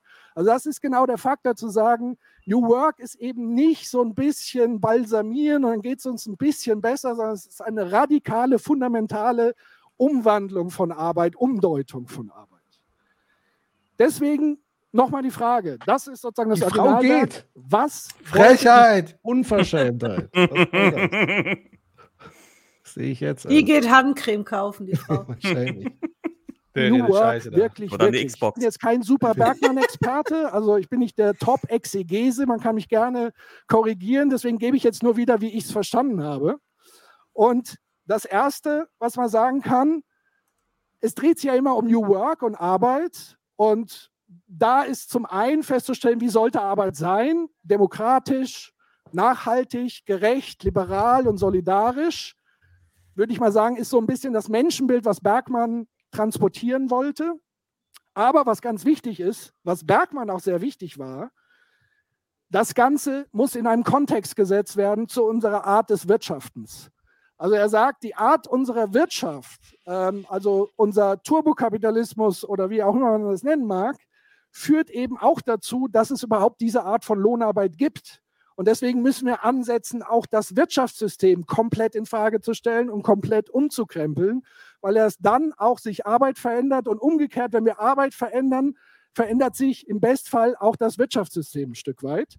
Und der dritte Punkt, der eben auch wichtig war, der ja auch im Buchtitel vorkommt, nämlich New Culture, ist, wenn wir das schaffen, also Arbeit und Wirtschaft sozusagen zu reformieren, anders zu machen, zu revolutionieren, wird sich daraus eine neue Kultur von alleine emergieren, automatisch entwickeln, weil man direkt Kultur eigentlich gar nicht so beeinflussen kann, sondern immer nur indirekt über Dinge, die wir tun. Und das ist eben ein wichtiger Punkt, der oft unterschlagen wird bei dem New Work, weil man immer nur auf dieser Arbeitsebene und eine auf kurze Anmerkung. Ja. Soweit ich mich erinnern kann, war das doch bei, bei äh, Bergmann so, dass erst New Economy kommt. Ja. Erst durch eine Neustrukturierung der Wirtschaft können wir New Work machen, sozusagen. Weil New Work in dem Sinne bedingt eine neue Art von Ökonomie. Mhm. Und dann kommt New Culture sozusagen. Ja. ja. Ja, ja und nein, weil natürlich, ähm, also ja, deswegen habe ich so gesagt, so ein bisschen beides, weil auch Bergmann irgendwann so gesagt hat, wir müssen schon mal irgendwo anfangen. Also wir können ja jetzt nicht, also es war ja nicht sein Ding zu sagen, ich gehe jetzt mit allen auf die Straße, revolutioniere und mache, stürze das Wirtschaftssystem, sondern ich fange mit der Gestaltung sozusagen von Arbeit an. Und wenn wir jetzt gleich noch ein bisschen tiefer gehen, sehen wir ja, was er gemacht hat konkret. Ähm, und ich glaube, er hat sozusagen immer beides so ein bisschen parallel versucht. Ähm, und ich frage mich, ob es geht, um ehrlich zu sein. Hä? Also ich, ich, ich glaube, es geht nicht. Ich glaube, es gibt was? keine neue Arbeit ohne neue Ökonomie. Wahrscheinlich nicht, ne. Aber das die Frage ist, ist, ja, wenn man trotzdem, mh, hm, ja, müssen wir, müssen wir mal im Anschluss, ähm, wenn es dann darum geht, okay, wie geht es jetzt wirklich weiter, müssen wir mal. Immer diese L Menschen, die Lösungen suchen. Aber los. Ja. Schauen wir mal. Kleinebene letztlich operiert. Was hat er noch gefordert? Was ihm wichtig war, ist, Menschen und wirklich Individuen, ganz unterschiedliche Menschen dabei zu unterstützen, herauszufinden, was sie wirklich, wirklich wollen und sie auf den Weg zu bringen und zu begleiten, das auch wirklich zu tun. Und da ist auch schon der Ursprung von New Work angesiedelt, nämlich der Aufschlag war in den 80er Jahren in Flint, Michigan, die ehemalige Automobilproduktionsstadt da war es so, dass 84 roundabout muss es gewesen sein, war klar, dass General Motors demnächst weniger Autos baut und deswegen Leute entlässt oder sogar outsourced, weil es woanders billiger ist. Und sie standen eben davor zu sagen, okay, was machen wir jetzt? Setzen wir Tausende von Leuten einfach auf die Straße oder überlegen wir uns das? Weil man muss sagen, US-amerikanischer Kontext, da gibt es nicht so ein Sozialsystem wie bei uns, also mit Arbeitslosengeld etc., sondern da ist es noch wesentlich krasser. Und deswegen haben sie Bergmann äh, engagiert und, und gefragt, was können wir da machen? Und er hat da aufgrund dessen das Center of New Work gegründet, oder das New Work Center, hat ein Gebäude angemietet und hat sozusagen alle Leute, die davon betroffen waren, eingeladen zu Gesprächen, um mit ihnen herauszufinden, was sie in Zukunft wirklich, wirklich wollen. Und er hat dabei eben festgestellt, dass viele Menschen das gar nicht mehr wissen. Also dass die dauerhafte entfremdete Arbeit dazu führt, dass wir gar nicht mehr auf unsere eigenen Bedürfnisse im Kontext von Arbeit denken, sondern immer nur daran denken, wie kriege ich meinen nächsten Gehaltscheck. Und so fing das sozusagen an und er hat tatsächlich auch einen Deal ausgehandelt mit äh, dem Konzern. Das war nämlich so, dass die Leute sechs Monate noch in der Fabrik arbeiten und sechs Monate aber bezahlt bekommen, um in dieser Zeit rauszufinden, was sie wollen und das auch anzuleiern und das auch wirklich zu tun. Und Bergmann hat und sein Team haben eben dabei geholfen, genau das zu verwirklichen. Egal, ob dann jemand selbstständig wurde, woanders unterkam, es war eben ihm wichtig zu gucken, was die Leute wirklich, wirklich wollen. Im Grunde genommen kann man sagen. So, und da muss man das jetzt nochmal ein bisschen chronologisch einordnen.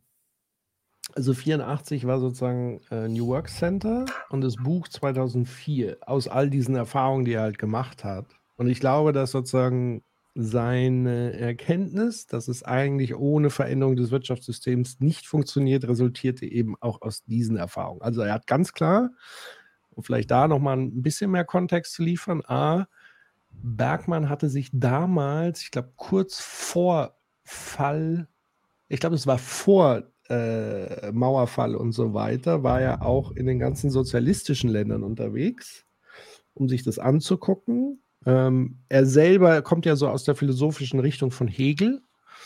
Ähm, er hat mit Sicherheit auch Marx und so weiter gelesen, aber ich glaube, er war jetzt nicht so ein Marxist in dem Sinne. Wobei ich meine, ich meine, er schreibt in seinem Buch, dass er in seinen jüngeren Jahren bei, äh, Mitglied bei so einer marxistischen Bewegung war ähm, ja. dann, dann aber irgendwie, dann aber irgendwie, als er älter wird, festgestellt hat, dass, also da wurde er davon so ein bisschen desillusioniert, weil die ja. auch irgendwie auch keine, die hatten auch nie Lösungen für irgendwas und er wollte dann irgendwas machen, wo er wenigstens in die Richtung geht, wo er was lösen kann und nicht nur über den furchtbaren Status quo schimpft.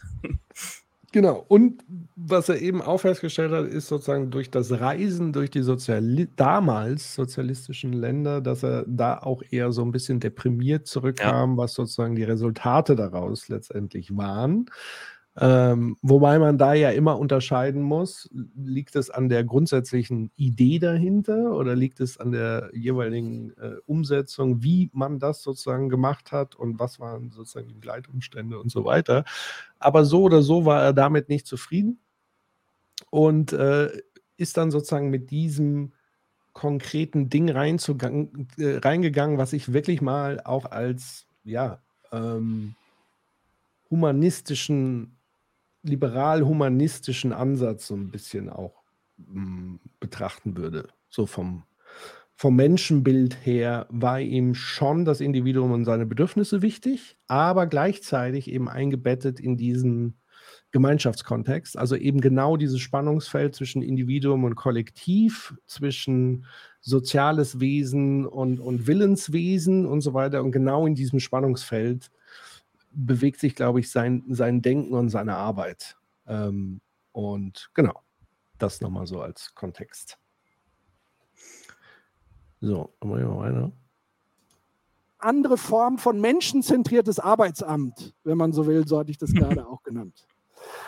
Was wollte er noch? Radikale. Genau, also das ist vielleicht auch nochmal ein wichtiger Punkt, weil das fand ich dann im Nachhinein ähm, schon spannend. Das hat er so nicht beschrieben, dass er menschenzentriertes Arbeitsamt ist, sondern das ist sozusagen meine Zuschreibung, weil es sozusagen aus dem anderen Blickwinkel, aus der anderen Perspektive formuliert ist. Das Arbeitsamt wird wahrscheinlich Dave noch ein bisschen, hat ja mehr Kontakt damit, wie die sozusagen, was für ein Menschenbild die so haben. Ähm, in meiner Vorstellung ist es ja eher, der Zweck ist es, geht es nicht darum, Menschen in eine Arbeit zu bringen, die sie wirklich, wirklich wollen und die zu ihr passt, sondern es geht darum, dass die wieder im Arbeitsmarkt sind, egal wie. Und das sozusagen in erster Linie, und, und da gibt es ja, glaube ich, nochmal so Special Deals auch mit Callcentern und so weiter, dass auch gewisse Akteure als erstes vielleicht mit Biomasse mhm. versorgt werden.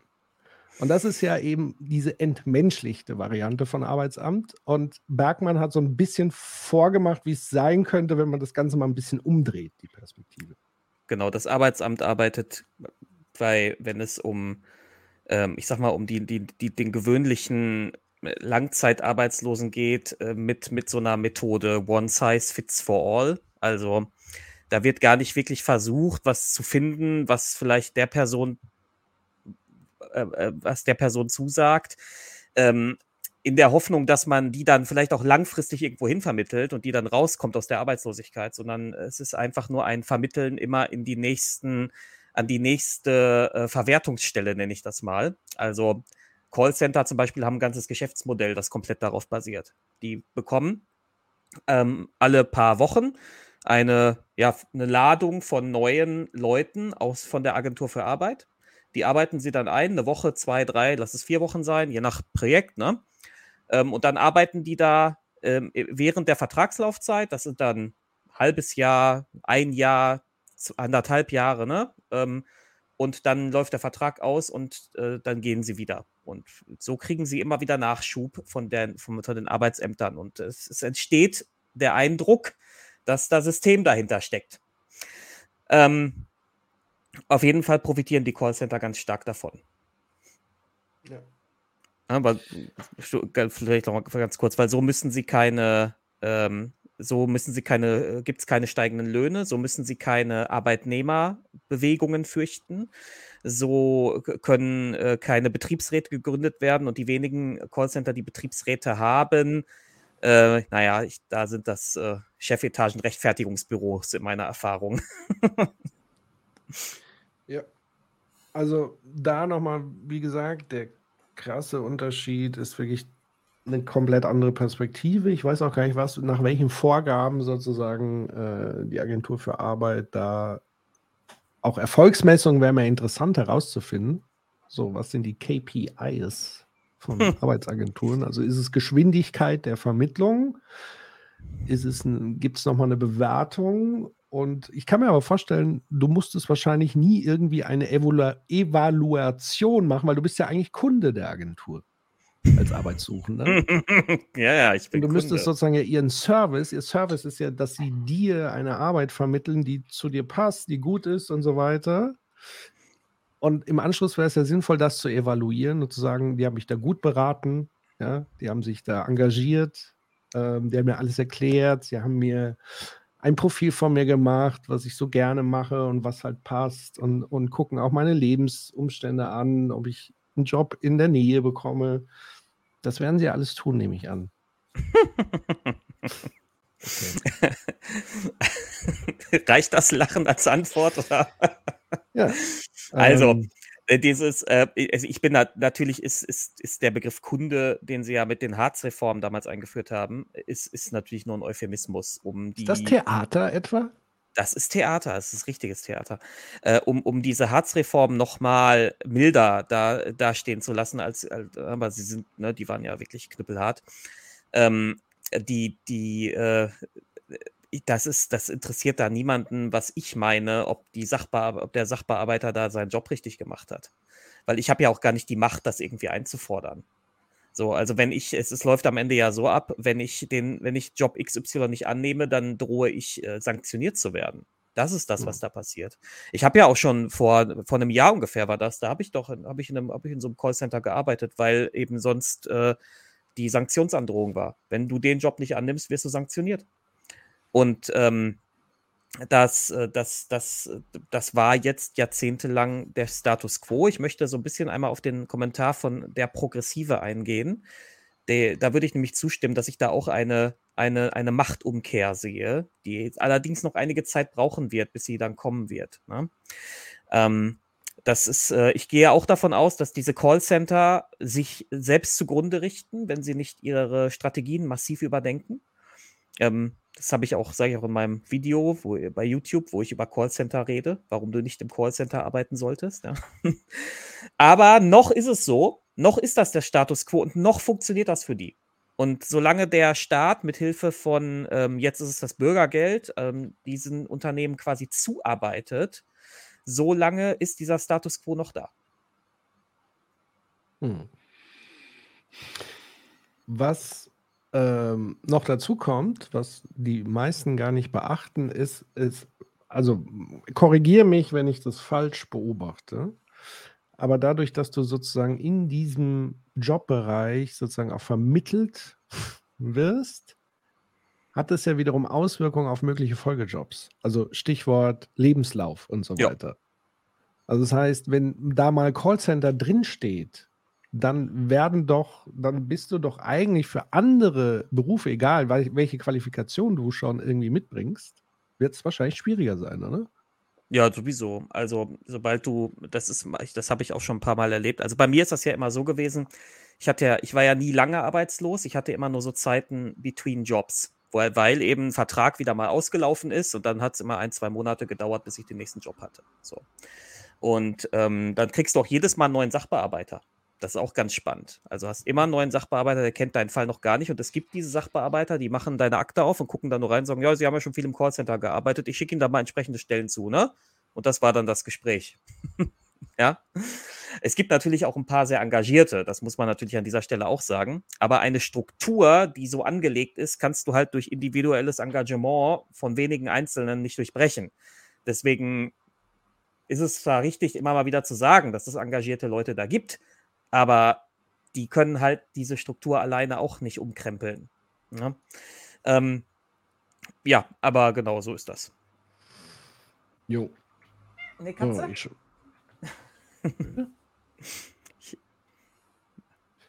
Muss hier noch schnell, äh, Ihr hört das vielleicht mein Callcenter-Video hier reinposten von Dave. Guckt euch dann mal an. Ich höre da die ganze Zeit auch so eine Katze kommen. Ja, ja, ihr hört vielleicht meinen Kater. Ludwig. Ludwig.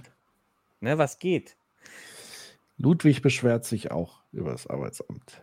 So. Dann machen wir mal weiter, wenn ihr sonst keine Anmerkungen. Nee, das war Äh, das war laufen. Reduzierung Was? Laufen. Gib ihm, gib ihm. der entfremdeten Lohnarbeit, um Zeit zu haben für die Arbeit, die man wirklich, wirklich machen will. Also er war nicht ganz so naiv zu sagen, wir schaffen jetzt von heute auf morgen äh, Lohnarbeit ab, sondern ihm ging es darum, die vor allen Dingen zu reduzieren, um Zeit zu schaffen für andere Dinge, die wir tun können. Zum Beispiel äh, in der Gemeinschaft arbeiten, in der Kommune arbeiten, ehrenamtlich, sich politisch engagieren, all diese Dinge, um da Zeit letztendlich frei zu schaufeln. Weil wenn man eben guckt, je präsenter diese Lohnarbeit ist und je schlechter diese Bedingungen sind in der Lohnarbeit, desto weniger Raum bleibt mir rein physikalisch gesehen von der Zeit her, andere Arbeit zu tun. Ähm, das wird sozusagen verdrängt. Und der nächste Punkt ist, je schlechter auch die Bedingungen sind auf Arbeitsmarkt und so weiter, desto mehr bin ich natürlich auch darauf angewiesen, mehr zu arbeiten. Das ist ja das, was wir in der politischen Debatte erleben. Die Antwort auf Demografie, wir haben weniger junge Leute, ist nicht etwa, wir müssen mehr Leute zuwandern lassen und integrieren oder wir müssen irgendwie Arbeit anders organisieren. Nein, das ist einfach, ja, dann müssen wir jetzt halt alle mehr arbeiten und auch länger arbeiten. Und da würde er sagen, das ist der absolut falsche Weg. Und deswegen ist auch die Diskussion um die Vier-Tage-Woche ein ganz entscheidender Punkt, die wahrscheinlich Bergmann sogar auch mit unterstützen würde, eben zu sagen, einerseits, da steckt vier Tage Woche zwei Dinge drin. Einmal natürlich die Organisation. Ich glaube, so hat es die Stadt letztlich gemacht. Die Arbeitszeit blieb gleich. Ich kann sie mir nur frei auf diese vier Tage äh, äh, aufteilen. Aber Bergmann würde wahrscheinlich noch radikaler sagen, nee, wir müssen auch die Arbeitszeit zu gleichen Lohnbedingungen sozusagen runterbringen. Weil letztendlich dann habe ich mehr Raum für die andere Arbeit. Er hat es mal so formuliert, wie sehe so ein Tag in der New World aus? Ähm, das könnte heißen, ich mache tatsächlich noch ein paar Stunden fair bezahlte Lohnarbeit in einer Firma. Dann mache ich aber vielleicht auch ein paar Stunden in einem solidarischen ähm, Projekt. Also ich weiß, in Berlin gibt es zum Beispiel diesen super Koop-Laden. Das ist ein Supermarkt, der von Leuten solidarisch geführt wird. Ich bekomme da einen Anteil, bin aber verpflichtet, drei Stunden im Monat da drin auch zu arbeiten, also Regale einzuräumen und so weiter. Habe dann aber auch gleichzeitig die Möglichkeit zu bestimmen, was soll in dieses Sortiment mit rein. Was natürlich super praktisch aus vielen, vielerlei Gesichtspunkten ist, ähm, weil letztendlich das auch nachhaltiger ist, weil natürlich dann ein Supermarkt ganz anders wirtschaften und haushalten kann und eher nachfrageorientiert agieren kann. Mhm. Dann nochmal zum Thema Wirtschaftssystem. Also er fordert den Umbau. Vielleicht da noch ganz kurz, weil ich das wirklich ein sehr spannendes äh, Projekt finde. Das gibt es ähm, nicht nur in Berlin, sondern ich glaube ursprünglich in New, New York, nicht New York, sondern New, New York. Und zwar, ich meine, wenn ich die Zahl richtig im Kopf habe, mit 17.000 GenossenschaftlerInnen, die diesen Super Koop ähm, in New York machen. In Paris sind es auch noch ein paar tausend und in Berlin eben auch. Und es ist wirklich wie ein normaler Supermarkt ähm, mit dem Unterschied, also es sieht ganz normal aus, es ist jetzt nicht irgendwie, dass man so denkt, das wäre irgendwie so wie früher diese Reformhäuser und äh, das kenne ich noch zumindest als Kind und es riecht so komisch oder so ein, früher gab es auch mal den sogenannten Dritte Weltladen und so weiter. Vielleicht hat der eine oder andere so eine Assoziation. Nein, das ist ein ganz normaler Supermarkt. Ähm, und man legt schon ein bisschen Wert darauf, dass sozusagen das Sortiment auch möglichst, sage ich mal, regional zu bekommen ist. Ähm, aber ansonsten sind da halt einfach ganz normale Supermarktwaren drin. Und der Clou ist halt einfach, also A, mir gehört ein Teil. Ich zahle, meine ich, so 100 Euro Einstieg äh, einmalig. Und habe dann sozusagen dieses Stimmrecht für so Sortimentsfragen. Es arbeiten auch tatsächlich immer noch, no, also normal im Sinne von festangestellte Leute, die sozusagen von dieser Genossenschaft ähm, auch bezahlt werden und so weiter. Aber was ich wirklich sehr, sehr gut finde, ist diese drei Stunden im Monat, die man da wirklich leisten muss. Und man kann sich da auch nicht rauskaufen oder so, wenn man sagt, ich zahle einfach äh, äh das an jemand anders. Das geht nicht, sondern hm jeder ist sozusagen wirklich in der gleichen Verantwortung, die gleiche Arbeitsleistung da reinzubringen und egal was, ob Regal einräumen, an der Kasse sitzen, wie auch immer. Ähm, und berechtigt dort einzukaufen sind nur GenossenschaftlerInnen. Also das heißt auch nicht irgendwelche anderen Leute, die dann da reinkommen und, und sich beschweren, warum ist das Sortiment hier, wieso kriege ich nicht meine Ware, sondern jeder ist, die sind so organisiert, dass sie eben ihr eigenes Sortiment letztlich bestimmen können. Und ich finde, das das ist tatsächlich ein Projekt, was ich in einer gewissen Skalierung in Städten für die Zukunft super sinnvoll finde, in so vielen Bereichen, ähm, weil es wirklich einiges an Problemen, also gerade schon angefangen mit äh, Müll und so weiter, ähm, ja, glaube ich, gut lösen könnte und, und ein schönes Prinzip ist. So. Ja. Dann meine das letzte Wirtschaftssystem, vor allem das Thema der Massenproduktion und den Massenkonsum. Also Dinge, die wir wirklich zum Weg, also dieses ganze Fast Fashion und so weiter, Sachen, die wir einen Tag kaufen, eine Sekunde freuen und dann landet es wieder in der Mülltonne. Und das sind eben das System, welche die Art der ja, genau. Nochmal, weil der Chat hier, ich muss sagen, wir, wir, blenden auch zu wenig Chat wieder ein. Mhm.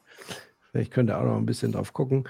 Ähm, also dieses Supercore-Prinzip lässt sich natürlich auf alle denkbaren Bereiche natürlich übertragen. Hier als Beispiel äh, natürlich der Pflegebereich. Also wenn wir uns vorstellen, es wird ja immer wieder dieses Ding reingebracht, Dienstjahr, Pflichtjahr und so weiter. Mhm. Der Bundespräsident hat jetzt wieder seinen Narren daran gefressen. Ähm, ja, warum nicht tatsächlich 10 Stunden im Monat, 20 für alle verpflichtend und wirklich verpflichtend, ohne Ausrede, es sei denn, ich habe ein ärztliches Attest, aber dann darf ich aber auch alles andere nicht mehr arbeiten.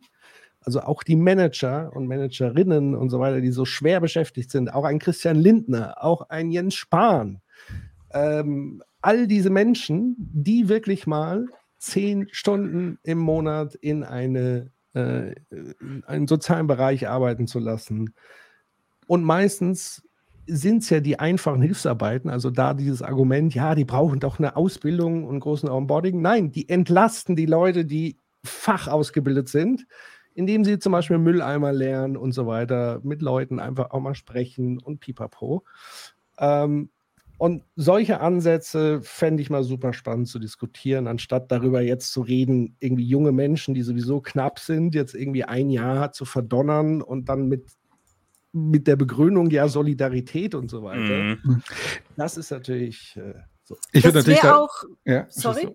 Mach du zuerst. Das, das wäre auch eine schöne Verknüpfung, um rauszufinden, was, was ich wirklich, wirklich will. Wenn du die Möglichkeit hast, wirklich von der Arbeitszeitreduzierung in Bereiche zu gehen, die du gar nicht kennst, um einfach mal zu gucken, wäre das was für mich? Um dann zu schauen, klar machst du da Hilfstätigkeiten, aber du kriegst ja trotzdem, weil du ja auch mit anderen MitarbeiterInnen sprichst, einen Einblick, was ist denn die eigentliche Arbeit, ne, für die ich eine Ausbildung beispielsweise bräuchte, um daraus zu finden, was ist denn das, was ich wirklich, wirklich will? Wäre das vielleicht was für mich? Hm. Ich würde natürlich direkt reinspringen und sagen, das ist natürlich etwas, was ich wirklich, wirklich nicht will. Also ich, ich, würde da hart gegen, gegenstimmen von dem, was alles du gerade gesagt hast, Patrick. Ich würde, ich hätte eine viel einfachere Lösung für das Problem. Ich würde sagen, wenn man äh, Pflegemenschen so viel bezahlt wie Investmentbanker, dann hat sich das Problem morgen gelöst. Hm. Also ich, aus meiner Sicht haben wir dort ein, ein äh, äh, Lohnproblem. Also es ist ein Mangel an verfügbarem Geld, was man den Menschen dort geben muss. Ich glaube, das müsste man so gar nicht lösen. Ähm, ja, also wenn es sozusagen um dieses äh, Arbeitskraftmangel und so weiter, absolut bei dir. Und ja, das ist so oder so der Fall. Ähm, aber wenn, ich habe es ja sozusagen im Zuge dieses Pflichtjahres und so weiter. Also äh, ich bin ja wenn man, wenn man das sozusagen, dagegen, gegen das ja, Pflichtjahr. Ja, ja. Also und da würde ich sagen, dann fände ich diese Variante, wenn sozusagen die Begründung wäre, dass wir stärker in, in Kontakt mit Menschen in verschiedenen Bereichen und so weiter, oder auch wie Nicole gesagt hat, in, in Kontakt mit anderen Tätigkeiten und mal raus aus der eigenen Bubble. Vielleicht sollte man das auch erstmal anfangen als Pilotprojekt für alle BerufspolitikerInnen ähm, dass die mal so ein Praktikum machen, einen Monat hier äh, äh, an der Grenze im, im Grenzschutz oder äh, im überlasteten, äh, in der überlasteten Klinik und so weiter. Ich glaube, da, da kommen so einige Erkenntnisse. Und Daniel hat irgendwie geschrieben, klingt leider etwas utopisch. Ich würde sagen, jein, weil dieses Grundprinzip gibt es schon. Zum Beispiel Sozialstunden. Also wenn ich verdonnert werde, also wenn ich so äh, ähm, ja, nicht ganz super kriminell bin, sondern als Jugendlicher vielleicht irgendwie was habe mitgehen lassen oder mit irgendwelchen. Ich hatte schon mal Sozialstunden. Oder so. Wie bitte? Ich hatte schon Sozialstunden. Ich auch. Wegen. Im Wochenendarrest. Ich habe mal im äh, Museum, musste ich, äh, was habe ich denn da gemacht? So komische Renovierarbeiten. Ähm, aber das was heißt. Was ist hier los? Ja, siehst du, Jetzt empört muss Nicole jetzt den Stream ich muss verlassen. gehen. Lauter Kleinkriminellen. ähm, aber was ich damit sagen will, dieses System gibt es schon. Also das heißt, dieses Grundprinzip gibt es ja schon. Also es gibt sowohl sozusagen ähm, auf der Seite, die Bedarf haben, und das ist ja wie so eine Börse tatsächlich, weil es gibt ja immer wieder Bedarf an SozialstundenleisterInnen und so weiter. Ähm, so, und das müsste man einfach nur so ein bisschen auf, aufmachen, wenn man das denn will. Human will es ja auf jeden Fall nicht. Ich würde es anders lösen, aber ich, also ich, ich, glaube nicht, dass man, also ich glaube, erstmal muss man nicht alles selbst Erfahrung zu machen und dass es schlecht ist. Ich glaube, wir wissen, dass Sachen schlecht ist, sind, dann muss ich nicht die Erfahrung machen, um es äh, dann besser hinzukriegen oder so. Und äh, ich, ich glaube, äh, deswegen, also wenn wir gleich mal sozusagen über die grundsätzliche Idee vielleicht von Bergmann nochmal kritisch diskutieren können, ist, ähm, ich, ich glaube, das Problem ist halt woanders. Also ich glaube, ähm, das Problem ist dann eher sozusagen, ähm, also woran scheitert heute vieles, ist ja so, habe ich Netzwerke? Kann, äh, kann, ich, äh, kann ich mit Leuten darüber reden? Kann ich mir überhaupt ein Bild von einer Sache vorstellen? Und wenn ich jetzt aus einem, äh, ich sag mal, ähm, ja, sozialen Brennpunkt aufwachse, wo diese Ideen gar nicht existieren, dass ich das könnte oder nicht, versus ich wachse sehr gut auf und dann da gibt es Möglichkeiten und man, es werden Zukunftsbilder von mir gemalt, die, die vielleicht äh, da sind, dann ist das einfach, ist da der Unterschied. Also ich glaube, ähm, das, das wäre für mich äh, das Relevante. Da glaube ich, muss man nicht ähm, Pflichtstunden und so weiter und so weiter machen. Aber hier ist ein guter Punkt. Ja, das würde da ich wollte ich auch, auch als, hm. als Gegensatz zu deiner Position. Ich glaube, und wenn ich ja auch, wir hatten ja äh, auch meinen Bruder schon in der Pflege arbeitet und so weiter. Also wenn ich mit, mit den Leuten spreche, ist es jetzt weniger, dass sie sich tatsächlich über zu wenig Geld. Klar sagen sie, yo, kann man natürlich mehr verdienen. Und natürlich in Relation zu Bullshit-Jobs wie Investmentbankern und so weiter ist es natürlich. Ich glaube, Investmentbanker wäre kein Bullshit-Job nach, nach Graeber. Aber schau mal, dieser, dieser, dieser, dieser Kommentar zeigt doch alles. Also ich würde sagen, die Arbeitsbedingungen sind so, weil, die, weil sie so schlecht bezahlt werden. Es, es ist so aber nicht der einzige Punkt, der benannt wird, sondern es ist ja, eher die Zeit. Ja, aber die Zeit kommt die ja, weil zu wenig Leute da sind. Und zu wenig, es sind zu wenig Leute ja, da. Ja, klar. Ja, genau. Okay, wenn, wenn du sozusagen. Das ist ein ökonomisches Problem. Genau, wenn, wenn du in, dem, in der Anreizstruktur denkst, Geld äh, motiviert sozusagen, dann Also ich, ich glaube, so. Geld ist erstmal relevant. So, man kann nicht so tun, als wäre Geld nicht relevant. Und Definitiv. ich würde sagen, äh, das macht unglaublich viel. Und wir leben, also auch das ist ja eine Vorbedingung unserer Gesellschaft, ist, Geld ist, auch wenn ich das nicht will, ist aber Geld immer noch eine Entscheidungs-, eine der wesentlichen Entscheidungskriterien. Ja. Und am Ende ne, ver vermittelt das ja ganz viel in unserem Alltag. Und dementsprechend, wenn, keine Ahnung, man 8000 Euro Bruttolohn bekommen würde als Pfleger, würde ich sagen, ja, dann würden sich ganz viele Probleme, die heute äh, Menschen, die in der Pflege haben, äh, würden sich auflösen. Plus natürlich dann auch die Pflege selbst besser, also dort mehr investiert würde äh, in, die Menschen, die im Grunde ja Pflege brauchen, ne? also auch Ausstattung und so weiter. Ja. Deswegen ist es ja ein rein ökonomisches Problem. Definitiv. Ähm, an einer Stelle würde ich trotzdem da auch noch mal leicht widersprechen, also mit dem Punkt der Erfahrungen machen. Also man muss nicht unbedingt Erfahrungen machen, um zu Erkenntnissen zu kommen. Ähm, würde ich zumindest sagen, dass Erfahrungen einen wesentlich höheren didaktischen Wert haben, als wenn ich nur theoretisch mich damit auseinandersetze oder überhaupt nicht äh, sozusagen einen Anlass finde, mich mit dieser Sache theoretisch zu beschäftigen. Und ich würde mal sagen, dass alle vier, wie wir hier sitzen, Erfahrungen gemacht haben, die dazu führt, dass wir so denken, wie wir denken. Ja, aber prinzipiell ist das ja eine äh, immer wahre Aussage. Also jeder Mensch ja. hat Erfahrungen gemacht, die ihn zu irgendeinem Punkt bringen, äh, wie sie sind. Also ich kann auch genauso argumentieren, also ich könnte ja genauso eine, äh, eine, eine, Position beziehen, dass ich sage, Menschen, die zu gut aufwachsen mit zu vielen Möglichkeiten und so weiter, haben niemals die Resilienz aufgebaut, die mich in meinem Alltag besonders auf bestimmte Sachen, äh, ne, und dann könnte ich sagen, oh, die, die Armen, die zu gut äh, äh, ne, die haben die Erfahrung ja nie gemacht, haben niemals sozusagen dieses Asset, dieses, diesen, diesen äh, Bonus gehabt sozusagen im Leben, was natürlich wiederum eine komische Aussage ist, denn andersrum äh, haben sie andere Sachen nicht gehabt. Deswegen, ich finde, das ist halt ein schwerer Punkt an der Stelle, über, äh, über Erfahrung zu argumentieren. Die Frage hier geht, äh, ja, nichtsdestotrotz halte ich die, äh, ich verstehe dein Argument, ich halte trotzdem die Flagge hoch für aus der Bubble mal rauskommen und aus seiner Sozialisationsbubble mal rauskommen, weil tatsächlich auch auf der anderen Seite ich die Erfahrung gemacht habe von manchen Menschen, dass sie wirklich blind sind, betriebsblind sind für mhm. andere Lebenswelten. Und ich glaube, Berührung zu anderen Lebenswelten, sei es, also sie, sie, müssen jetzt nicht selber jetzt tief eintauchen in die Lebenswelt, aber es würde schon mal reichen, mit den Menschen zu sprechen. So. Ja, ist ja auch eine Art von Erfahrung. Also sich auseinanderzusetzen. Ich sage jetzt nicht, Sie müssen jetzt ein Jahr auf der Bohrinsel arbeiten, um zu verstehen, wie sich Bohrinselarbeiter fühlen, aber Sie müssen mal mit ihnen gesprochen haben und vielleicht mal so, ja, ähm, wir haben ja dank Metaverse demnächst die großen Erfahrungshorizonte. Äh, Aber hier die Frage äh, äh, von Janis geht in, in deine Richtung, Ökonomie. Wer soll denn die 8000 Euro für die Pfleger ja, bezahlen? Das war natürlich nur ein, subventioniert oder Ich mache mal, äh, das ist natürlich nur ein Gedankenbeispiel gewesen. Ich könnte, ja. die, das, äh, ich könnte das, die, die Frage super einfach beantworten, indem ich sage, wir machen Pflege einfach komplett äh, kostenlos, staatlich subventioniert und dabei so, und äh, es soll sichergestellt werden, dass 8000 Euro je Pfleger äh, zur Verfügung gestellt wird. 8000 Euro war einfach aus dem Hut gegriffen.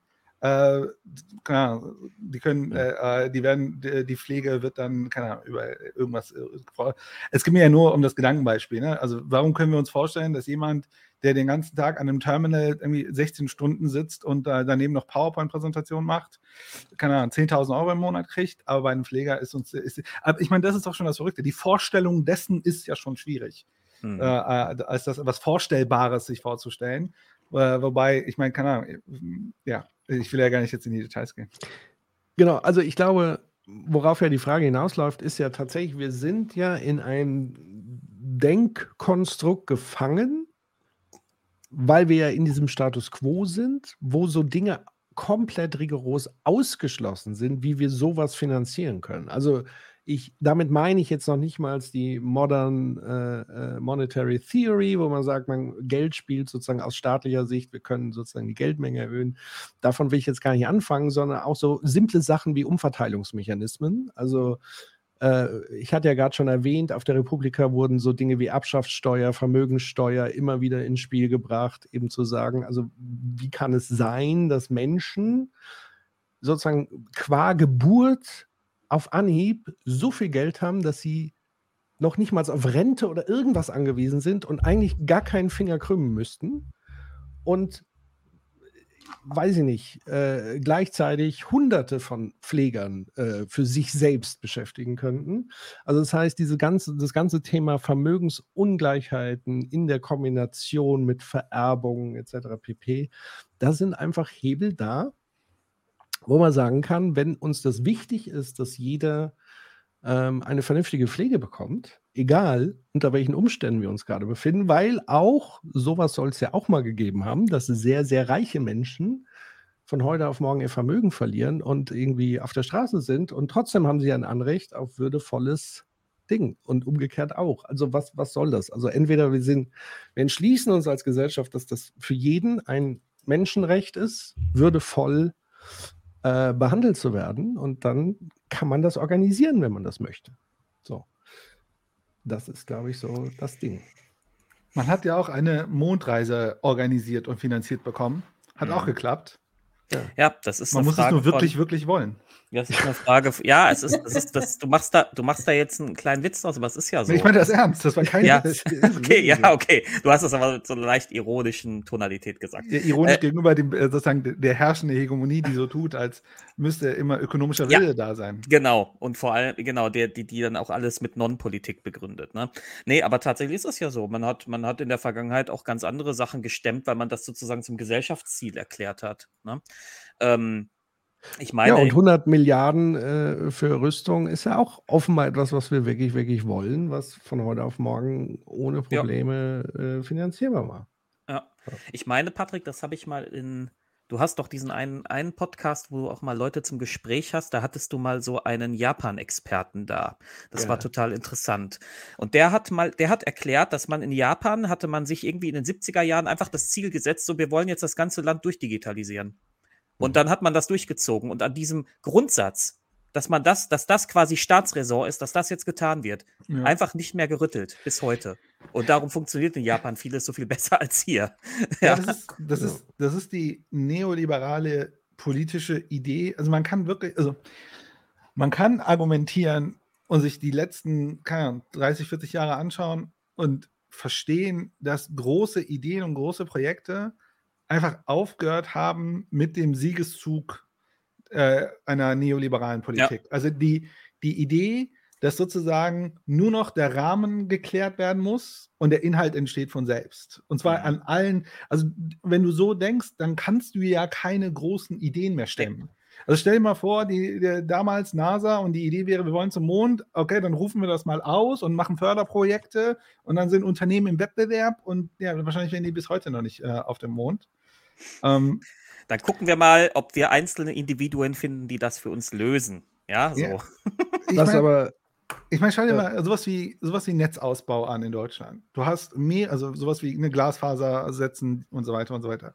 Du hast mehrere Unternehmen, die im Wettbewerb miteinander sind, die teilweise an den gleichen Orten doppelt sozusagen äh, Infrastruktur verlegen, bei etwas, wo man sich sagen würde, da muss man sich doch eigentlich hinsetzen, planen und umsetzen und dafür sorgen, dass es einen vernünftigen Ausbau gibt. Stattdessen denken wir, ein großes Projekt wie Netzausbau und Digitalisierung, was fundamental ist für unsere Gesellschaft, das lassen wir über Wettbewerb lösen, weil wir denken, dass der Wettbewerb effizienter ist. Und dann ne, gibt es ein paar, die haben sehr viel Macht und lassen diese Macht auch sozusagen äh, äh im Spiel, äh, äh, spielen das aus. Ja, und das natürlich, äh, also das ist halt einfach verrückt. So. Dieses, wie, das Beispiel mit Japan ist eigentlich ziemlich, ziemlich, äh, ähm, oder man könnte auch China heute nehmen. Ich bin jetzt kein großer China-Fan, aber wenn gesellschaftlicher Wille da ist, dann können Sachen ja auch umgesetzt werden, gesellschaftlich. Aber ja. das, diese Idee kommt ja noch nicht. Also ich finde das einfach verrückt, mhm. dass diese, dass sogar zum Beispiel die Klimakatastrophe, die vor der Tür steht, immer noch über der erste Schritt ist immer Markt. Also für mich wäre es ja okay zu sagen, bestimmte Aspekte müssen wir über Markt lösen, aber die, die, die Kernessenz ist, wir müssen das gesellschaftlich jetzt nach vorne drücken. Mhm. Und das ist schon ziemlich äh, ja, verrückt. Ja, vor allen Dingen, weil der Markt halt Mitverursacher des Ganzen ist, so wie er sozusagen losgerannt ist und Dinge tut. Ja, ähm, und man, man, man blendet einfach auch die Machtstrukturen von Kapital damit einfach auch aus. Und ja. tut so, als ja, das ist doch hier, das ist halt dieses Verrückte, dass das Kapital ist wertneutral. Das ist doch, das ist die, das ist die Kernideologie hinter diesem mhm. Diskurs. Ja. Was mir noch einfiel beim Thema äh, äh, Wettbewerb, ähm, es hat ja, also dieser Siegeszug äh, der neoliberalen Denkweise hängt ja auch unmittelbar mit einem Ereignis zusammen, so ab 89, nämlich der komplette Zusammenbruch des sogenannten äh, real existierenden Sozialismus, wenn man das überhaupt als solchen bewertet. Es gibt ja auch Stimmen, die sagen, das war Staatskapitalismus und so weiter, weil man sich natürlich immer noch so ein bisschen in der Logik befand. Aber natürlich war sowas wie der, äh, äh, die Reise äh, zum Mond basierte ja auf dem Wettbewerb der Systeme. So habe ich es zumindest auch so ein Stück weit gelernt. Also, dass man gesagt hat, was? Die Russen wollen auch zum Mond, das geht ja aber nicht. Jetzt machen wir das aber besser und schneller und so. Und so war es natürlich auch ein Konkurrenzkampf zwischen zwei Gesellschaftssystemen. Und als das eine halt weggefallen ist, ja, ist natürlich auch ein Stück weit die Konkurrenz weggefallen. Jetzt leben wir halt natürlich in diesem Schlamassel, wo wir in einer Art alternativloser Realität gefangen zu sein scheinen, wo es eben gar keine Alternativen mehr zu dem jetzigen Status quo gibt. Und wenn man sagt, ja, wir müssen den Status quo verändern, dann kommt ja sofort, ja, wie, du willst zurück in die DDR. So, als ob das sozusagen äh, äh, die, die, die folgerichtige, äh, äh, einzig denkbare, äh, andersartige Lösung wäre. Ja, du hast so ähm, zwei Möglichkeiten: Kapitalismus oder ja. DDR, mehr gibt es nicht. Genau dann doch lieber richtig durchziehen und dann machen wir doch noch mal ein bisschen mehr Gas im Kapitalismus. Ähm, und, und schau mal. Also mittlerweile will ich sogar sagen, es wurde ja zum Teil sogar aufgegeben. Das gab es ja auch noch eine Zeit lang, wo man gesagt hat, wir müssen das so ein bisschen reformieren oder so. Selbst die Diskussionen finden ja gar nicht mehr statt. Habe ich so das Gefühl. Also ich habe so das Gefühl, müssen eigentlich gar nichts verbessern, läuft doch gut. Äh, und eher die Abwehr ähm, Mechanismen greifen jetzt noch stärker, weil natürlich auch schon die Kritik an dem jetzigen System natürlich augenscheinlich wird und wir einfach gerade wirklich sehen, was daraus resultiert und auch, dass dieses ursprüngliche Versprechen vom Kapitalismus gar nicht mehr so eingehalten werden kann, wie es aber zeitweise ganz gut funktioniert hat, noch eine Weile, ja, weil man gesagt hat, Trickle-Down-Effekt und Leute sind weniger arm in Summe und so weiter. Selbst das ist ja gebröckelt. Selbst das ist nicht mehr Gegenstand. Ja, das Der. hat ja auch nur, das hat ja auch nur funktioniert, zumindest in der Bundesrepublik, etwa in den 50er, 60er Jahren, weil es da noch die entsprechenden politischen Rahmenbedingungen gab. Ne? Da gab es auch noch relativ viel Umverteilung von oben nach unten und so. Das ist ja alles inzwischen weggefallen. Und deswegen gilt es ja auch so, dass die einzige Generation, der wir, die man als Aufstiegsgeneration begreifen kann, die sogenannte Boomer-Generation ist. Und alle danach haben so gut wie keinen gesellschaftlichen Aufstieg mehr erlebt. Das, äh, Ausnahmen gibt es natürlich immer noch, aber so im großen statistischen, äh, äh, so, so, dass es da so einen großen statistischen äh, nennenswerten Faktor noch gäbe von Leuten, die irgendwie aus einer Schicht in eine andere aufgestiegen wären. Ne, ist einfach nicht mehr da. Ähm, jetzt habe ich vergessen, wo wir herkamen. Naja, quasi aus diesem ähm, äh, Du sagtest genau. Konkurrenzsystem und so fort und so weiter. Ähm, was mir dazu einfällt, ich zitiere mal was, und zwar die Forderung nach einer Reformierung ähm, des Kapitalismus. Ähm, und zwar, ihr müsst jetzt erraten, wer das so geschrieben hat. Ich muss nur das richtige Zitat finden. Und zwar die Reform erstrebt die Aufhebung des Ungleichgewichts, der Ungleichgewichte des Vorteils und der Ballung wirtschaftlicher Macht, die aus der Akkum Akkumulation von Geld und Besitz und der Konzentration des Eigentums an den Produktionsmitteln in wenigen Händen folgen. Sie bringt damit die Gesetzlichkeiten einer privaten Wirtschaft in Einklang mit den Zielen einer. Ja, das sage ich jetzt nicht. Wer hat das gesagt? Also, wer hat gesagt, wir müssen es reformieren, um die Ungleichgewichte des Vorteils der Ballung wirtschaftlicher Macht, Akkumulation von Geld und Besitz und der Konzentration des Eigentums an Produktionsmitteln in wenigen Händen? Adam Smith. Fast? Fast. Bisschen Dann war es. Ricardo. Nee, äh, Partei meine ich jetzt. Ach, Partei. Was? Äh, oh, oh, oh, oh. Gab es da nicht mal so eine CDU-Kampagne in den 50er Jahren oder so, die in diese Richtung ging? Es war in den 70er Jahren. In den 70er Jahren sogar. auch schon. Okay, ja. Es war die FDP. Mhm. Ja, die Mit den- FDP ist ja auch äh, erst Anfang der Welches 2000er Jahr? so geworden. 71 die Freiburger Thesen. Dazu distanzieren sie sich doch heute. Übrigens, d- davon distanzieren sich mittlerweile immens, vor allen Dingen die Lindner FDP.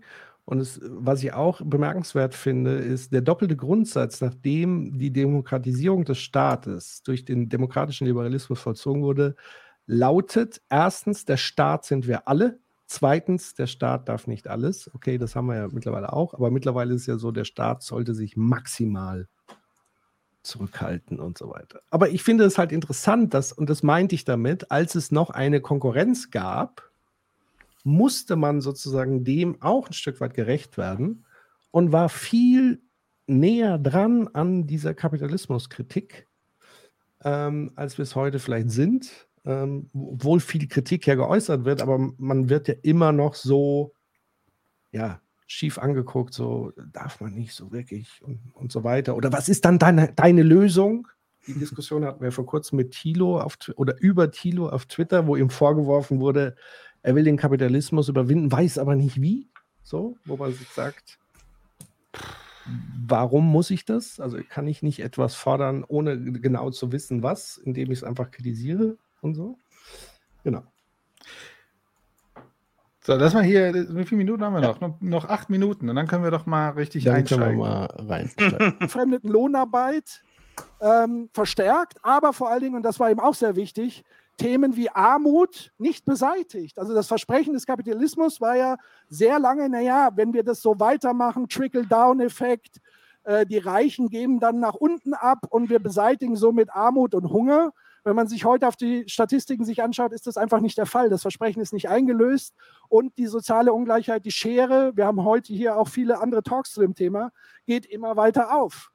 Ähm, und das Thema Umweltzerstörung haben wir vorhin vielen schon die planetaren Grenzen. Auch das ist natürlich ein Ding, was dieses System mit sich bringt, was dieses System letztlich hervorbringt. Das finde ich eine äh, ganz interessante Darstellung, weil das da oben, also Kapital und Lohnarbeit, das ist das, was wir eigentlich jeden Tag im Fernsehen, in den Nachrichten und so weiter äh, erleben. Das ist das, was wir im BIP festhalten. Ja? Was aber nicht im BIP festgehalten wird, ist all das hier drunter, was aber hm. dazu führt, dass das da oben davon profitiert letztendlich. Also wir haben den Kolonialismus, wir haben die Ausbeutung der Natur, wir haben aber auch das ganze Thema unbezahlte Care-Arbeit, die meistens leider immer noch Frauen stemmen und sozusagen dann äh, jemand anders ermöglichen, eben Lohnarbeit zu machen, wo eben äh, das Ergebnis letztendlich von einigen wenigen im Vergleich dazu abgeschöpft wird. Und das ist eben ein Prinzip, das er aufbrechen will und anders machen will. Und dazu hat er auch konkrete Vorschläge entwickelt und konkrete Projekte. Ähm, also er fordert zum Beispiel eine Vergemeinschaftung und eine Relokalisierung von Massenproduktion. Also eine neue Fabriken. Und er war äh, sehr interessiert an der ganzen technologischen Entwicklung, äh, Stichwort 3D-Druck, äh, Digitalisierung und so weiter, weil er sagte, das ist die Technologie, die wir nutzen können, um diese Art von neuer Fabrikation, also eher lokaler, ähm, eher verteilter, kleiner, nicht mehr die großen Massenfabriken und so weiter und auch eher nachfrageorientierter, dass wir das mit diesen technologischen Mitteln hinbekommen. Ein Beispiel, weil 3D-Drucker, da kennen wir alle diese kleinen Kästen und dann kommen da so kleine Figürchen raus. Das ist ein komplett 3 Fun Fact: am gleichen Abend wurde zu einem gleichen Preis ein Produkt vorgestellt, was, wo ich am nächsten Morgen von einer Person, die so, Patrick, hast du das gesehen? Und ich so, was ist passiert? Die Apple-Brille! Aber 4000 Dollar! das war an dem gleichen Abend, wurde dieses Produkt präsentiert, ähm, wo ich eben dieses 24-Stunden-Druckhaus gemacht habe. 3D ausgedrucktes Haus. Aber ist gut, ich kann die Brille dann aufsetzen und kann mir vorstellen, dass ich im Haus sitze. Das ist eigentlich auch nicht schlecht.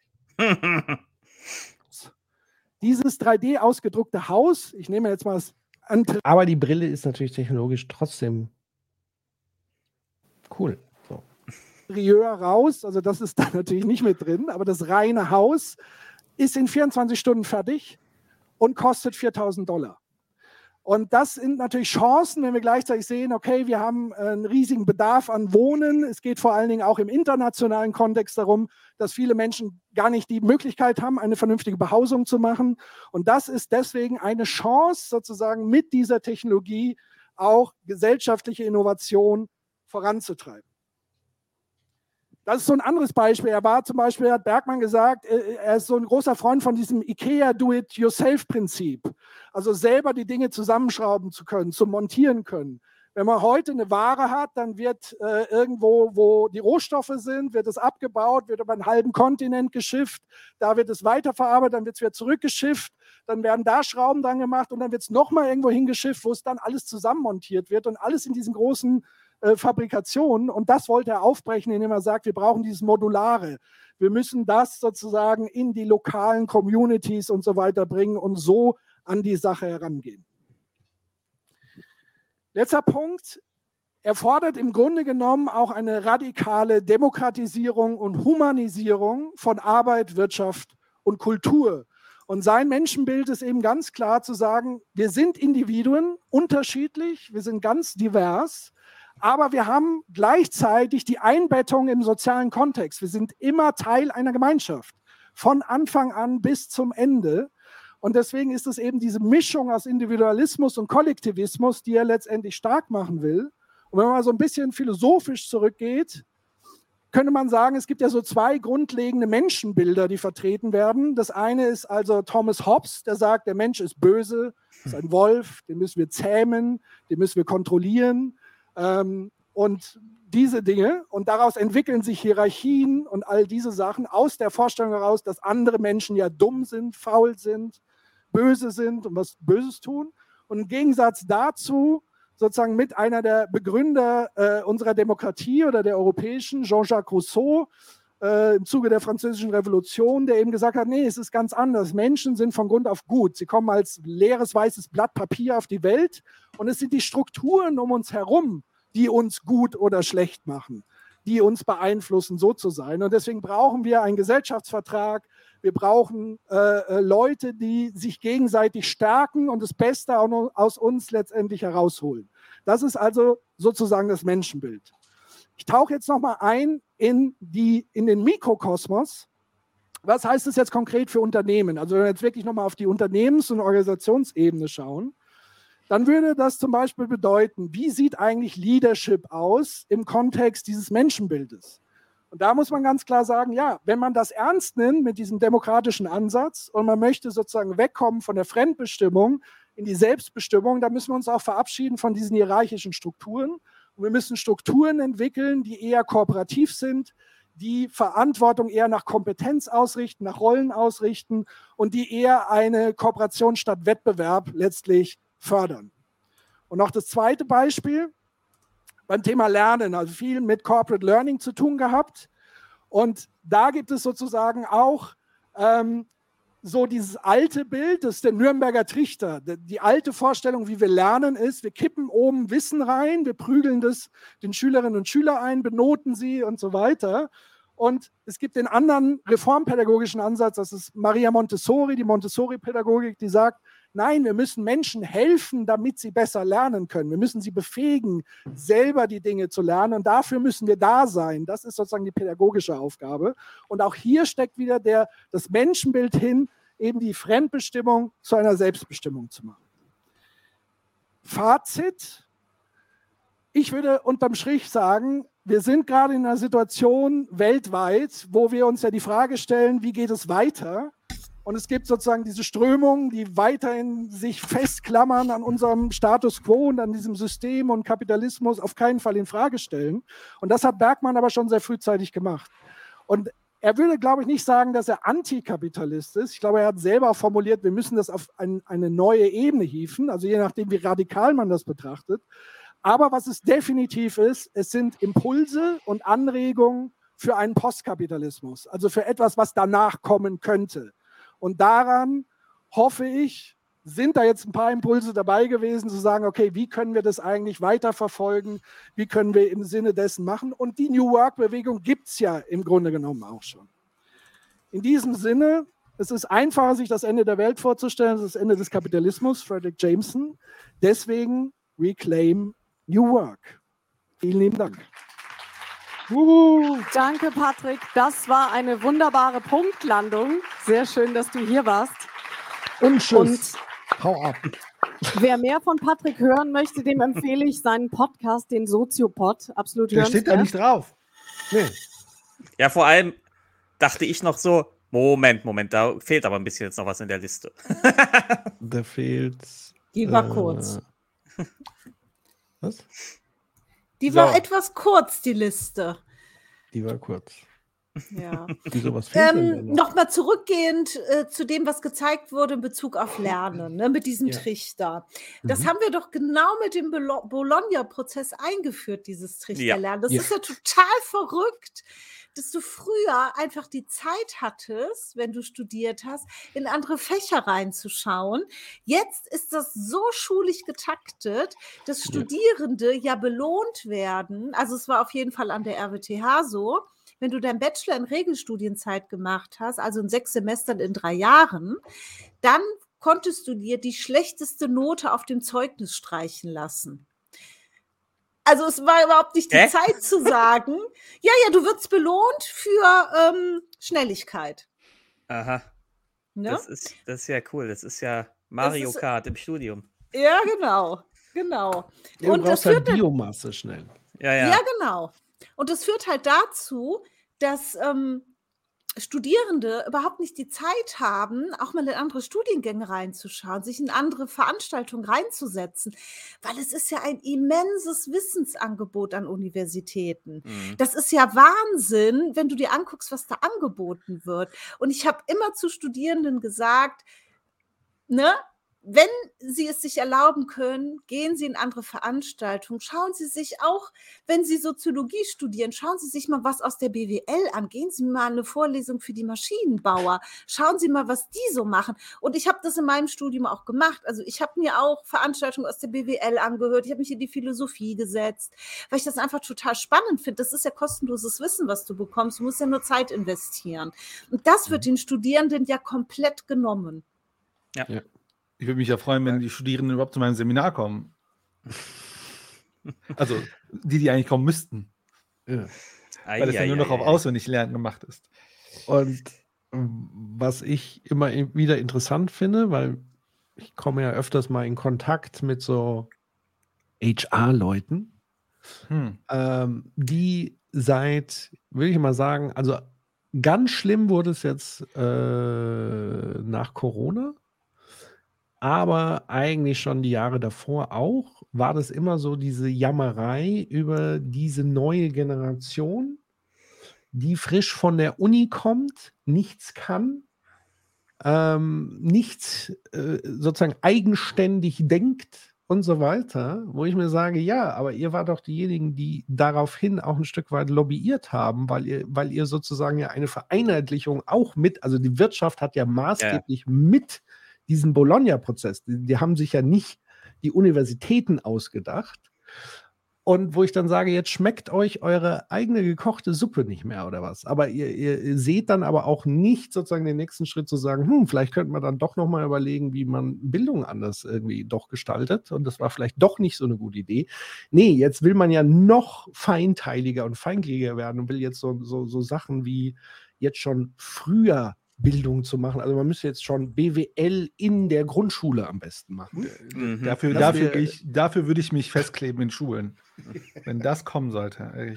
Keine Angst, es kommt nicht, weil wir streichen ja gerade äh, äh den Englischunterricht in Grundschulen, weil wir nicht genug mhm. Lehrkräfte haben.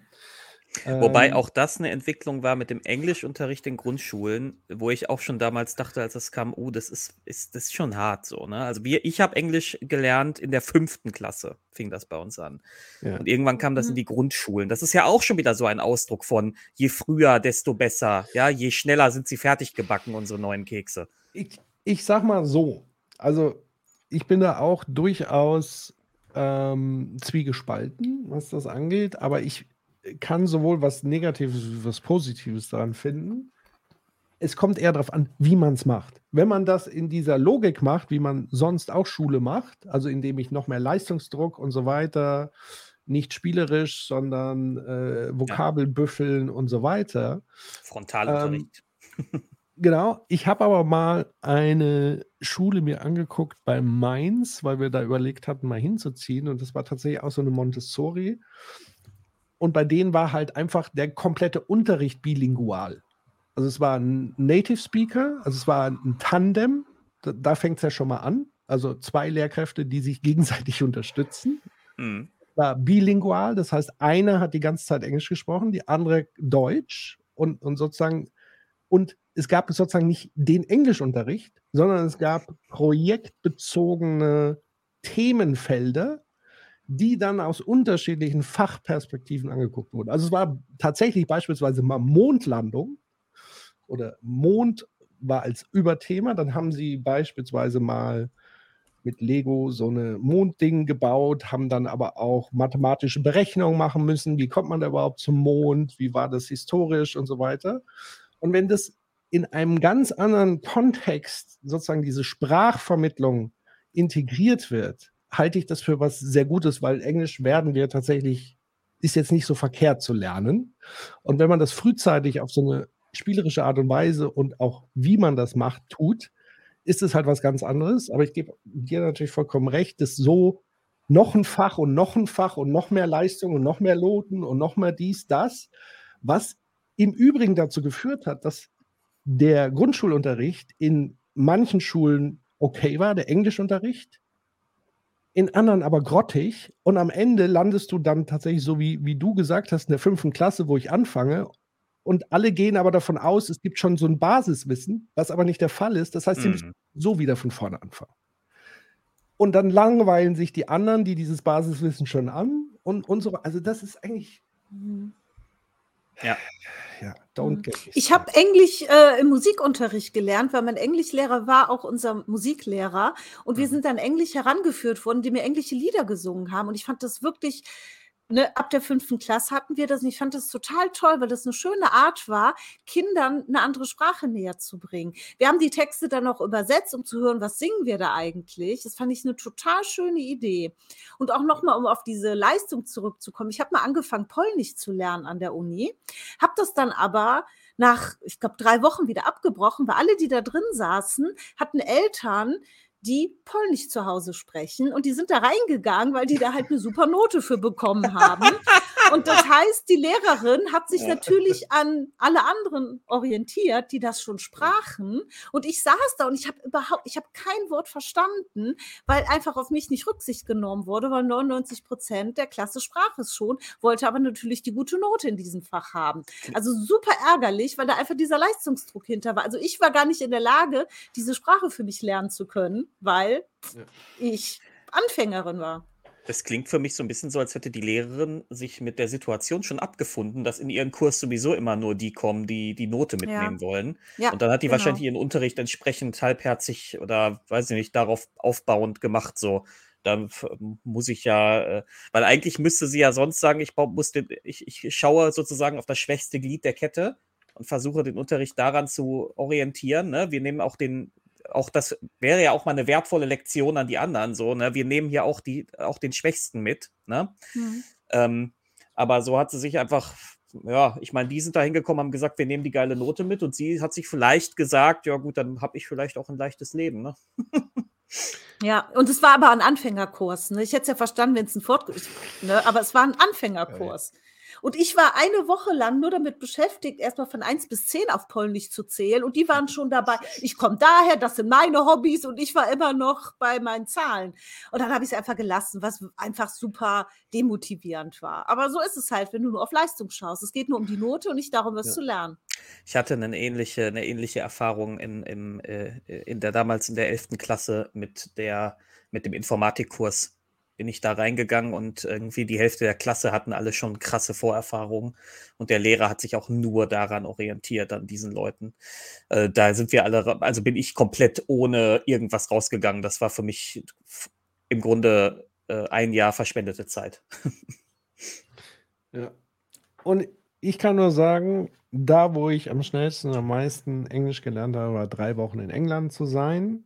Ähm, das war außerhalb der Schule, sozusagen so ein, ich glaube, Arbeiterwohlfahrt. Das gibt es ja immer noch, die AWO, Mhm. weil ich ja auch Arbeiterkind war.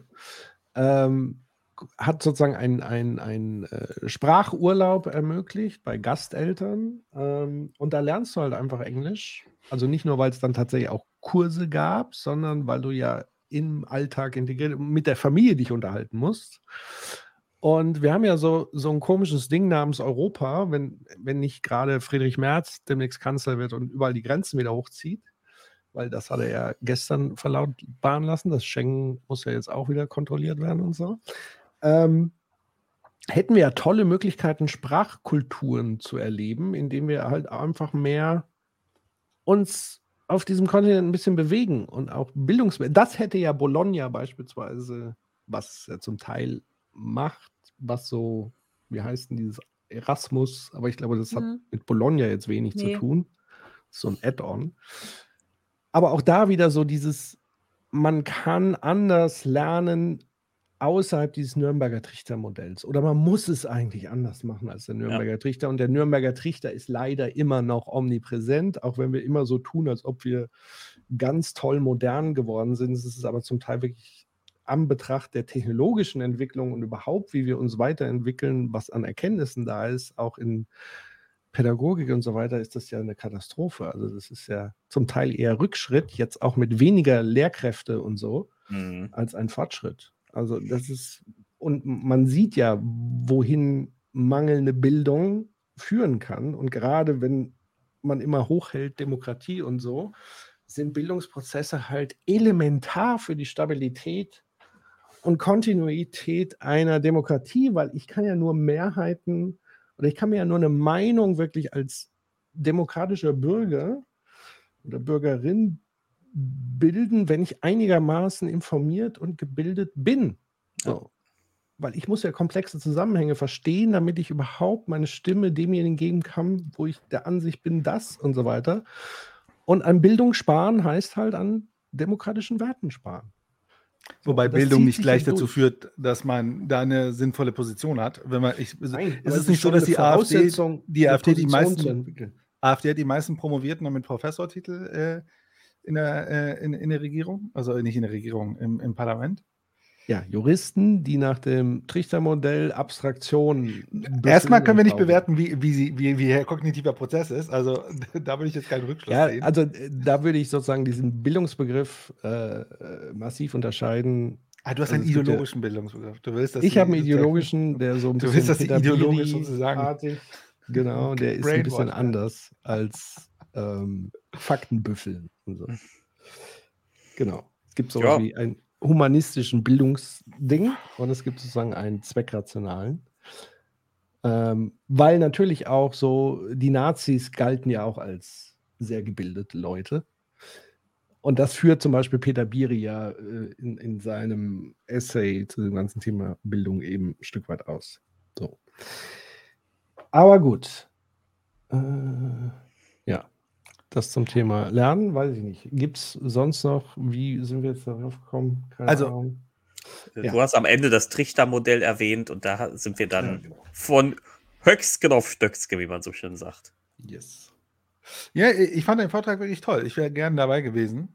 Ähm, Gab es eigentlich noch eine äh, Antwort-Fragerunde oder ist es dann direkt, nee, ich wurde ah. ja direkt von der Bühne geschmissen, wie man gesehen hat, weil ich tatsächlich auch punktgenau eine halbe Stunde ja. äh, hatte und auch da die Zeit lang hatte. Ich habe äh, im Nachgang sind Leute noch auf mich zugekommen, sag mal, hinter der Bühne so ein bisschen habe ich noch Fragen und Gespräche geführt. Ähm, genau. Mhm.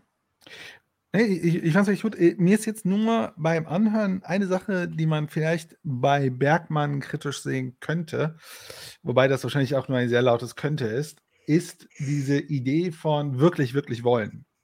Also das für mich, wenn ich das mir jetzt so anhöre, suggeriert das ja, es gibt ein, also es gibt das, dass ich weiß, was ich will. Und das ist, das kann man ja kritisch sehen, weil gibt es wirklich das, also was ist dies, ähm, äh, oder anders gesagt, hm, etwas Entfremdung ist ja gar nicht schlecht. Also mir kommt es so vor, als würde man, äh, äh also wir beide wissen ja selber aus unserem Berufsalltag, dass äh, den Menschen in den Mittelpunkt der Organisation zu stellen, nicht unbedingt förderlich ist für den Menschen. Sondern ein Teil Entfremdung ist ja gut. Also es ist ja, ist ja auch gut, dass wir uns entfremden. Also ich glaube, äh, das ist ja komisch, wenn sozusagen, also äh, ich, sagen wir mal, in einer Organisation, also ist, Organisationen sind ja Verhandl Verhandlungsprozesse oder Entscheidungsprozesse am Ende auch, wie wir entschieden haben, wie wir zusammenarbeiten wollen. Das kann ja nicht immer wieder neu verhandelt werden. Ne? Also, also ich muss ja, ein Teil von mir muss sich ja entfremden, damit ich wiederum dort mit anderen Menschen zusammenarbeiten kann. Und so ein bisschen bei Bergmann äh, kann man, also ich weiß, das äh, tut er nicht, weil er das ja am Ende auch nochmal gedreht. Aber dieses ist es mir an einigen Stellen dann doch zu individualistisch gedacht. Vielleicht. Vielleicht auch nicht. Ich glaube nicht. Aber man könnte es so raushören. Ich hatte tatsächlich beim Lesen ähn zwischenzeitlich ähnliche Gedanken. Ähm, also, was mir bei ihm auffällt, ist, dass er, er, er schreibt sehr viele Anekdoten. Ich wünschte mhm. mir, es wären ein paar weniger gewesen. Es waren jetzt. Gut, also es ist ein komplett unstrukturiertes Buch. Das ja, es ist, dazu sagen. Es, es ist schwach strukturiert und sehr ausschweifend mit sehr vielen Anekdoten und, und äh, teilweise auch dreimal Anekdoten, die genau dasselbe sagen sollen. Und ich habe schon verstanden beim ersten Mal, was er sagen wollte. Aber okay. Ähm, aber ja, er hat einen sehr massiven Fokus auf das Individuum. Ähm, äh, aber er sagt auch, und das finde ich, das finde ich, äh, das finde ich dir eine richtige Beobachtung. Also er, er, schreibt dann so von seinen Erfahrungen in Flint und sagt dann, naja, dann haben sie halt mit diesen ähm, Automobilarbeitern da gesprochen und haben erstmal festgestellt, die wissen alle nicht, was sie wirklich, wirklich wollen.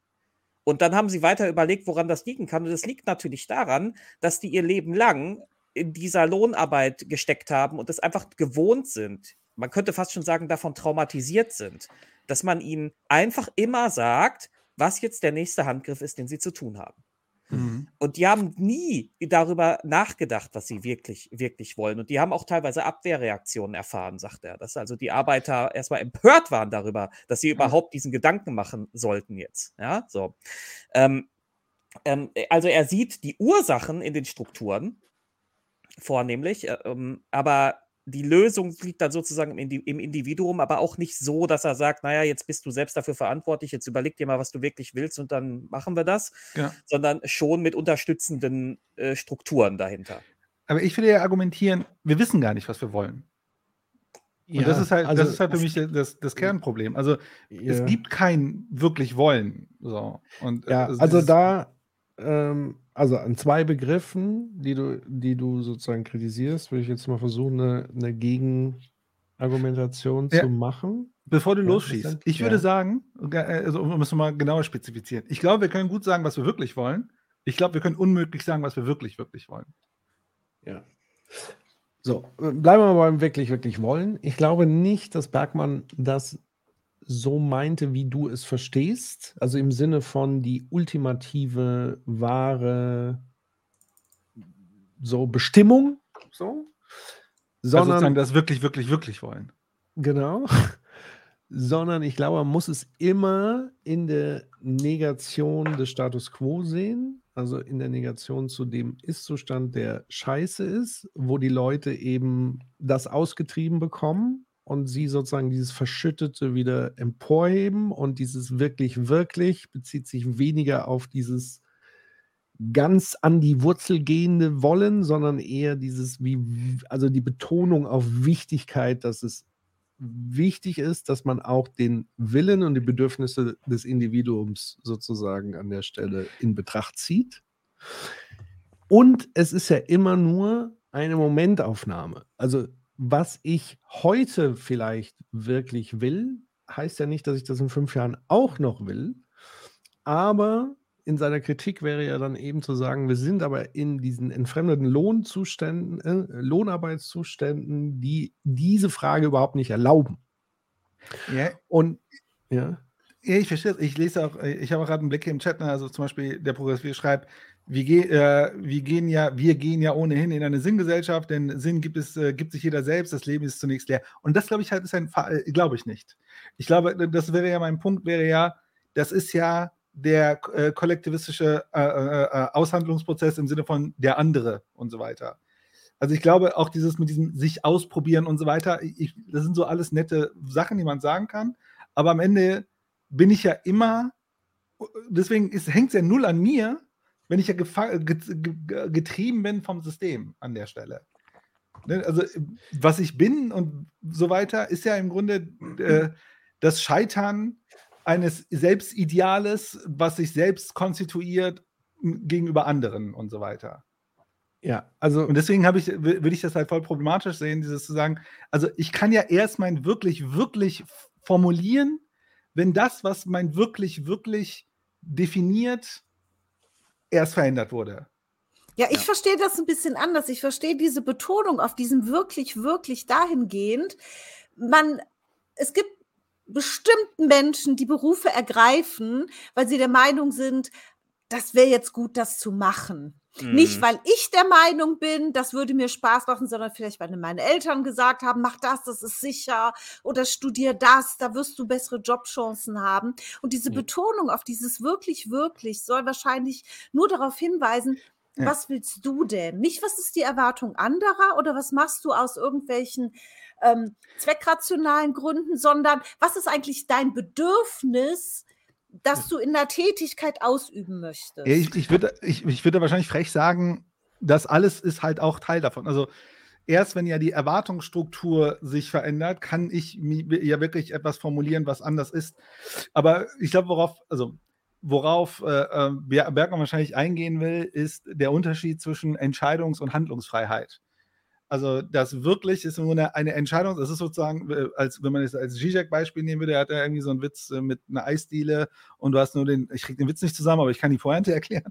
Ähm, du hast die, am Ende nur die Wahl zwischen Vanilleeis und Schokoladeneis und Erdbeereis.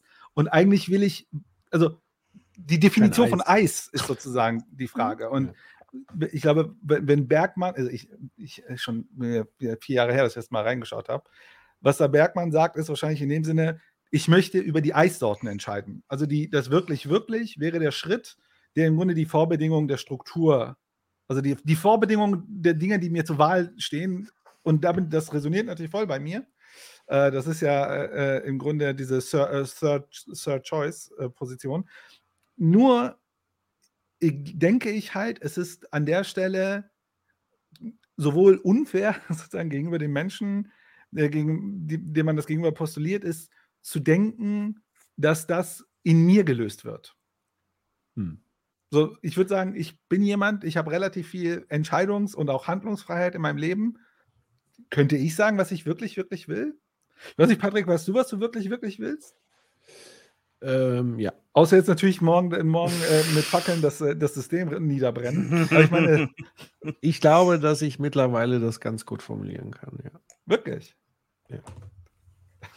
Okay, cool. Ich nicht. Vielleicht muss ich ja, alt werden. Du hast ja auch noch zehn Jahre äh, aufzuholen. ja, komm, es sind so. wirklich 25 Jahre. Ähm, aber da jetzt, um nochmal kurz da einzuhaken, bei dem wirklich, wirklich wollen und so weiter und Individuum und Kollektiv und so weiter.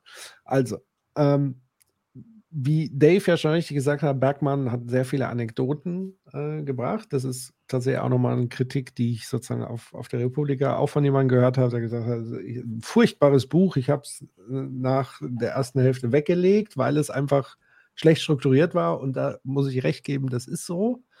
Es liest sich furchtbar, es liest sich so, wie er auf, äh, guckt mal auf YouTube, diese äh, Xing-Vorträge dieses Gespräch, was bei Xing, die haben sich ja irgendwann ja in New Work irgendwie so eine Konferenz gemacht und da wurde dann eingeladen.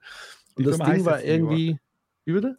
Die Firma heißt jetzt New Work. Die heißt New Work, also die Holding wahrscheinlich dahinter. Nee, die ganze Firma. Oh, hier genau, jetzt haben die ja, ein Produkt. Xing heißt noch Xing. Ja, die, die, die, Plattform heißt Xing, also das Produkt, aber. Ja, ja. Aber die Firma heißt, heißt New Work. Ich bin nicht auf Xing. Ich, weiß nicht. Ja, ich bin da auch nicht furchtbar. Also New ich bin Work da schon im Profil, aber nicht äh, aktiv. Ich kenne meine ähm, Login nicht mehr.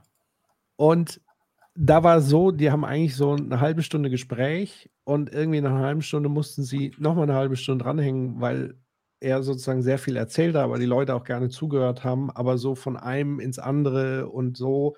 Und so wie er spricht, schreibt er eigentlich auch, ist das Buch auch geschrieben. So, mhm. das dazu. Aber es gibt eine Anekdote, wo er eben sagt, dass die Leute, also erstmal der Prozess des Rausfindens, was ich wirklich will, ist kein Prozess, wo die Leute allein gelassen wurden, sondern es ist ja, ja eine, eine in, in der Beziehung, also er mit seinem Team haben mit Leuten gemeinsam diese Frage auch gestellt und erarbeitet. Und er hat ja festgestellt, dass viele das nicht wissen. Und sozusagen diesen Prozess dazu angeleitet, das überhaupt mal rauszukriegen. Und er beschreibt es halt so, ob das stimmt, weiß ich nicht, aber ich kann es mir zumindest vorstellen, dass zum Teil Leute in Tränen ausgebrochen sind, bei diese, überhaupt diese Frage zu stellen, weil sie gesagt haben, das hat mich noch nie jemand im Leben gefragt. Ja. Meine Eltern nicht, mein, mein Lehrer nicht, mein, der Pfarrer nicht und so weiter. Ja. Ihr seid die Ersten, die mich überhaupt mal fragen, was ich eigentlich arbeiten möchte. Und das ist sozusagen einerseits dieses nicht gefragt werden, in diesem System zu sein, wo ich sozusagen funktionieren muss und wo diese Frage nie gestellt wird, sondern es ist ja immer ganz klar irgendwie vorgezeichnet. Und dass es aber auch ein gemeinschaftlicher Prozess ist, des gemeinsamen Herausfindens. Ja. So. Äh, das ist, glaube ich, an der Stelle nochmal wichtig zu äh, ja. sagen. Man muss vielleicht noch er erwähnen, die Leute, mit denen er äh, viel zu tun hatte, das waren ja alles Fabrikarbeiter oder ganz viele. Er hat, er hat erzählt noch von ein paar anderen, äh, auch aus anderen Teilen der Welt und so, aber dieses große Projekt in Flint, da ging es ganz viel um Fabrikarbeiter, Fließband, Automobilindustrie. Also so Leute, die an einer Stelle den ganzen Tag stehen und dieselben zwei Handgriffe machen, acht Stunden am Tag. So. Und äh, das ist nochmal eine, das kann sogar ich, der ich mir Callcenter antun musste, in dieser Form auch schon nicht vorstellen. Acht Stunden lang am Tag immer so dieselben zwei Schrauben reinzudrehen, irgendwie unter so einem Auto. Ja. Mhm. Und wenn dann plötzlich jemand, wenn dann plötzlich jemand kommt und sagt, ja, also ist das für dich eine sinnvolle Tätigkeit und willst du, hast du schon mal darüber nachgedacht, irgendwas anderes zu machen? Ich glaube, das hat nochmal einen anderen Impact. Und ich, als, als bei Leuten, die relativ sich mit relativ, ich sag mal, abwechslungsreicher und kreativer Arbeit auseinandersetzen können. Ich verstehe das. Ah, jetzt hat jemand in den fucking Chat geschrieben. Ich wollte es nämlich gerade sagen. Wer das, was ihr gerade alles erlebt habt, nochmal als Film sehen will, sollte sich wahrscheinlich einfach Up in the Air angucken. Das ist die perverse Version davon. Äh, das ist im Grunde, äh, George Clooney fliegt rum und er ist im Grunde so ein genannter Out Outplacement Consultant. Das ist die, die einem dabei helfen, die Firma zu verlassen. Und da gibt es auch, ne, ich, ich glaube, es gibt eigentlich das Film schon eine Weile her, dass ich ihn gesehen habe, aber da gibt es auch diese eine Szene, da geht er zu jemandem hin und sagt, ey, hier, dein Job ist jetzt zu Ende, aber was wollen Sie denn wirklich? Was wollen Sie denn wirklich, wirklich? Und jetzt kriegt er so das Geld, dann weiß ich nicht, will er Koch werden und dann erkennt er, weil er jetzt wirklich mit ihm redet und sagt, was wollen Sie denn wirklich, wirklich? Und dann will er Koch werden und das ist dann so toll. Und ich glaube, das ist halt, also es gibt dort zwei Ebenen. Die eine Ebene ist zu denken, also das hört ja nicht auf. Also nur weil jetzt jemand mit mir gesprochen hat und ich Koch werde oder was weiß ich was werde, bin ich ja nicht befreit oder so. Oder äh, habe jetzt wirklich das Ding gefunden und so weiter. Ich glaube, das ist so ein bisschen so äh, verklärte neoliberale äh, so Fantasie, romantische Fantasie, dass dann das System crasht mich so sehr und dann führe ich ein Gespräch und dann kommt irgendwie die Lösung. Ich, kann, ich, ich könnte ein, Beispiel, ein ähnliches Beispiel aus einem anderen Kontext nennen. Und zwar äh, gibt es im, ähm, im, im Organisationsbereich ein paar Studien aus den 60er, 70ern, sogenannte T-Sessions, T-Group-Sessions. Kurt Lewin und so weiter haben die das haben gemacht. Und damals war die Idee, ähm, ein großes Problem, was man in großen Organisationen, Entfremdung und so weiter festgestellt hat, war, dass Mittel, Mittelmanager sich immer mehr zu sogenannten bürokratischen Arschlöchern entwickeln. Sogenannte, wissenschaftliches, äh, wissenschaftlicher Begriff. Äh, und diese bürokratischen, also, aber das war, also man hat gesagt, diese Menschen sind ja nicht intrinsisch bürokratisch Arschloch, sondern äh, das wurde ihnen trainiert. Also äh, wurden sie in diese T-Group-Sessions geschickt und das war ein Riesending. Also das, äh, da haben ganz, die ganz großen Konzerne alle ihre Leute da hängen verschifft in so, es waren mehrere Tage, Wochen oder so, da haben Leute so, keine Ahnung, verstanden, was ihr Verhalten in der Organisation auslöst und was es mit den anderen Menschen macht. Da haben auch Leute geweint und haben sich zum ersten Mal emotional bla bla bla gefühlt und so weiter.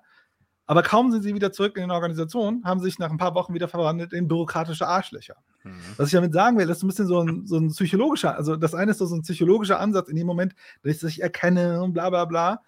Aber das Problem ist ja, das System ist ja stärker. Also ja. das System fängt alles wieder ein. Da kann ich so viel wollen, wie ich will. Das ist egal. Am Ende shaped es mich äh, in eine Richtung. Deswegen finde ich das nett, dass dann man mit Leuten redet, die dann plötzlich irgendwas äh, da gemacht haben und dann ihr wirklich, wirklich rausarbeiten. Aber es gibt, es ist ja zu, zu kurz gesprungen. Ne? Also die Wahrheit ist, ja. liegt ja ganz woanders. Ähm, deswegen glaube ich, ja, kann man machen. Aber es wird ja erst funktionieren, wenn Geld, das Thema Geld vom Tisch ist. Hm. Also, ja, wenn, dann, dann können wir über, weißt du, dann kann ich über Handlungsende, wenn, wenn ich Fuck You Money habe, sagen wir so rum sagen. Wenn ich Fuck You Money habe, dann können wir über wirklich, wirklich reden. Da werde ich wahrscheinlich voll verzweifeln, weil ich merke, es gibt gar kein wirklich, wirklich, sondern ist halt nicht so, fuck. Hoffentlich werde ich jetzt nie, nicht Nihilist, sondern finde einen anderen Weg, damit umzugehen. Aber äh, das müssen wir einfach äh, irgendwo akzeptieren. Also so nur darüber reden hilft nicht. Also am Ende ist es wie immer, ne, wir brauchen. Deswegen, das, um mal Bergmann wieder so ein bisschen einzufangen, äh, im positiven ja. Sinne, weil, äh, so habe ich ja vorhin kurz gesagt, ne, sein erstes Ding war New Economy. Wir brauchen ja. New Economy, damit ein Konzept wie New Work, was uns ja, also in seiner Logik war ja, es gibt ja Fuck You Money in seiner Welt. Mhm. Ne, ich habe diesen 3D-Drucker, der macht mein Essen fertig und für zu Hause ist auch geklärt. Ne? Also sozusagen alles, ja. was ich brauche, um mich zu, ne, für Reproduktion ist, ist geklärt. Und dann reden wir über New Work. Ja. Ne, und dann ist, glaube ich, ein Drittel ist noch ein bisschen Lohnarbeit-Kram und dann ist ein Drittel New Work. So Arbeit, die ich für mich selbst machen will, was am Ende, ich meine, er ist auch Hegelianer, ne? Also ich würde nicht sagen, dass er so ein Absolut äh, drin hat. Hm, von daher. Genau, also zwei. Kaputt gemacht und gerettet in einem. Also genau, man muss, man muss Folgendes sehen. Also man muss einerseits dieses wirklich, wirklich wollen und diese Arbeit, die er gemacht hat mit den Menschen, muss man A in diesen zeitlichen Kontext setzen, also in den 80er Jahren.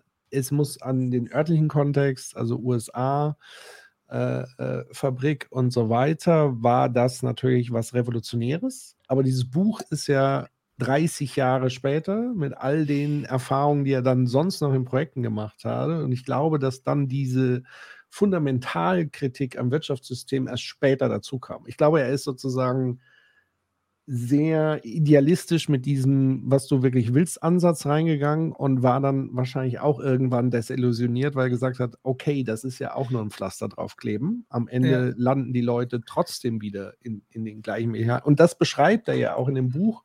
Und er beschreibt ja vor allen Dingen, dass er sagt, dass das nicht reicht und dass das wieder ausgenutzt wird. Mein Konzept dieses wirklich, wirklich Wollens, mhm. was ja auch so ist mit Purpose ja. und Pipapo. Ja, das ist ja heute. komplett pervertiert heute. Genau. Und das hat er sozusagen ja. in seinem Buch ja vorweggenommen, hat eben darauf insistiert zu sagen, nein, wir müssen das System, das ist das Problem.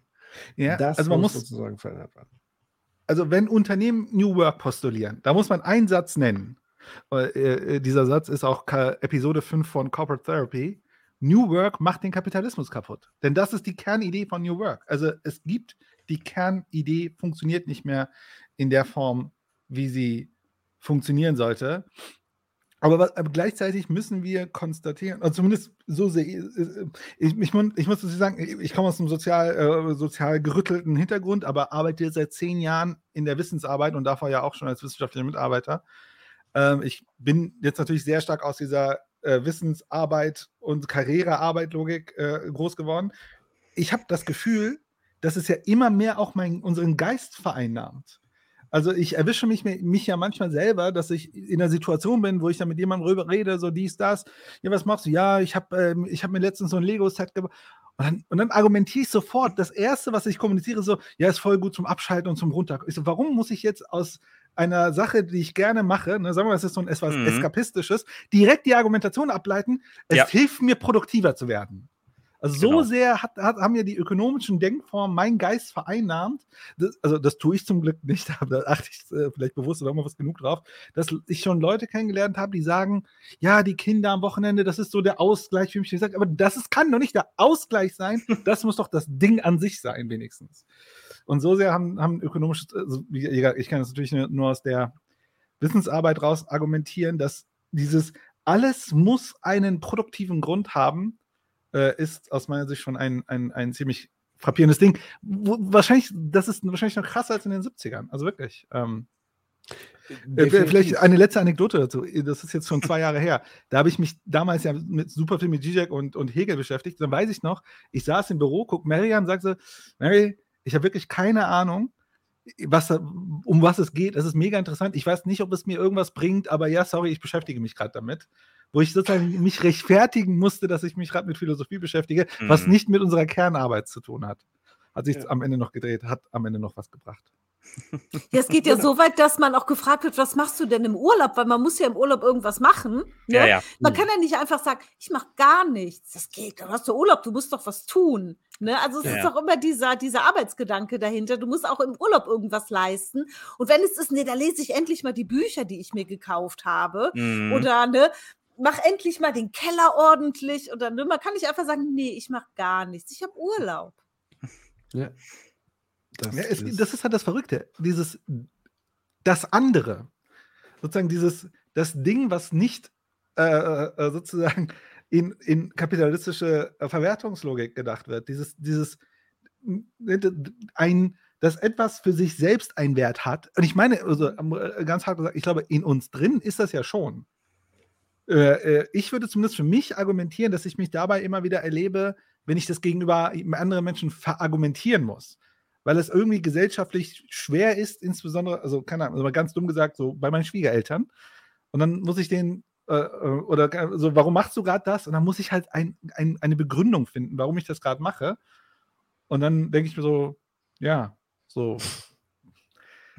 Ist halt schwierig, ne? Irgendwie, irgendwie, irgendwie äh, fängt, ich finde, ich finde, und da merkt man natürlich, wie stark äh, diese Denke ist. Und deswegen glaube ich äh, deswegen glaube ich halt, das ist so schwer einzufangen mit, ähm, äh, so, man muss einfach nur das finden, was man wirklich, wirklich will. Ich glaube, es ist am Ende ein Systemproblem.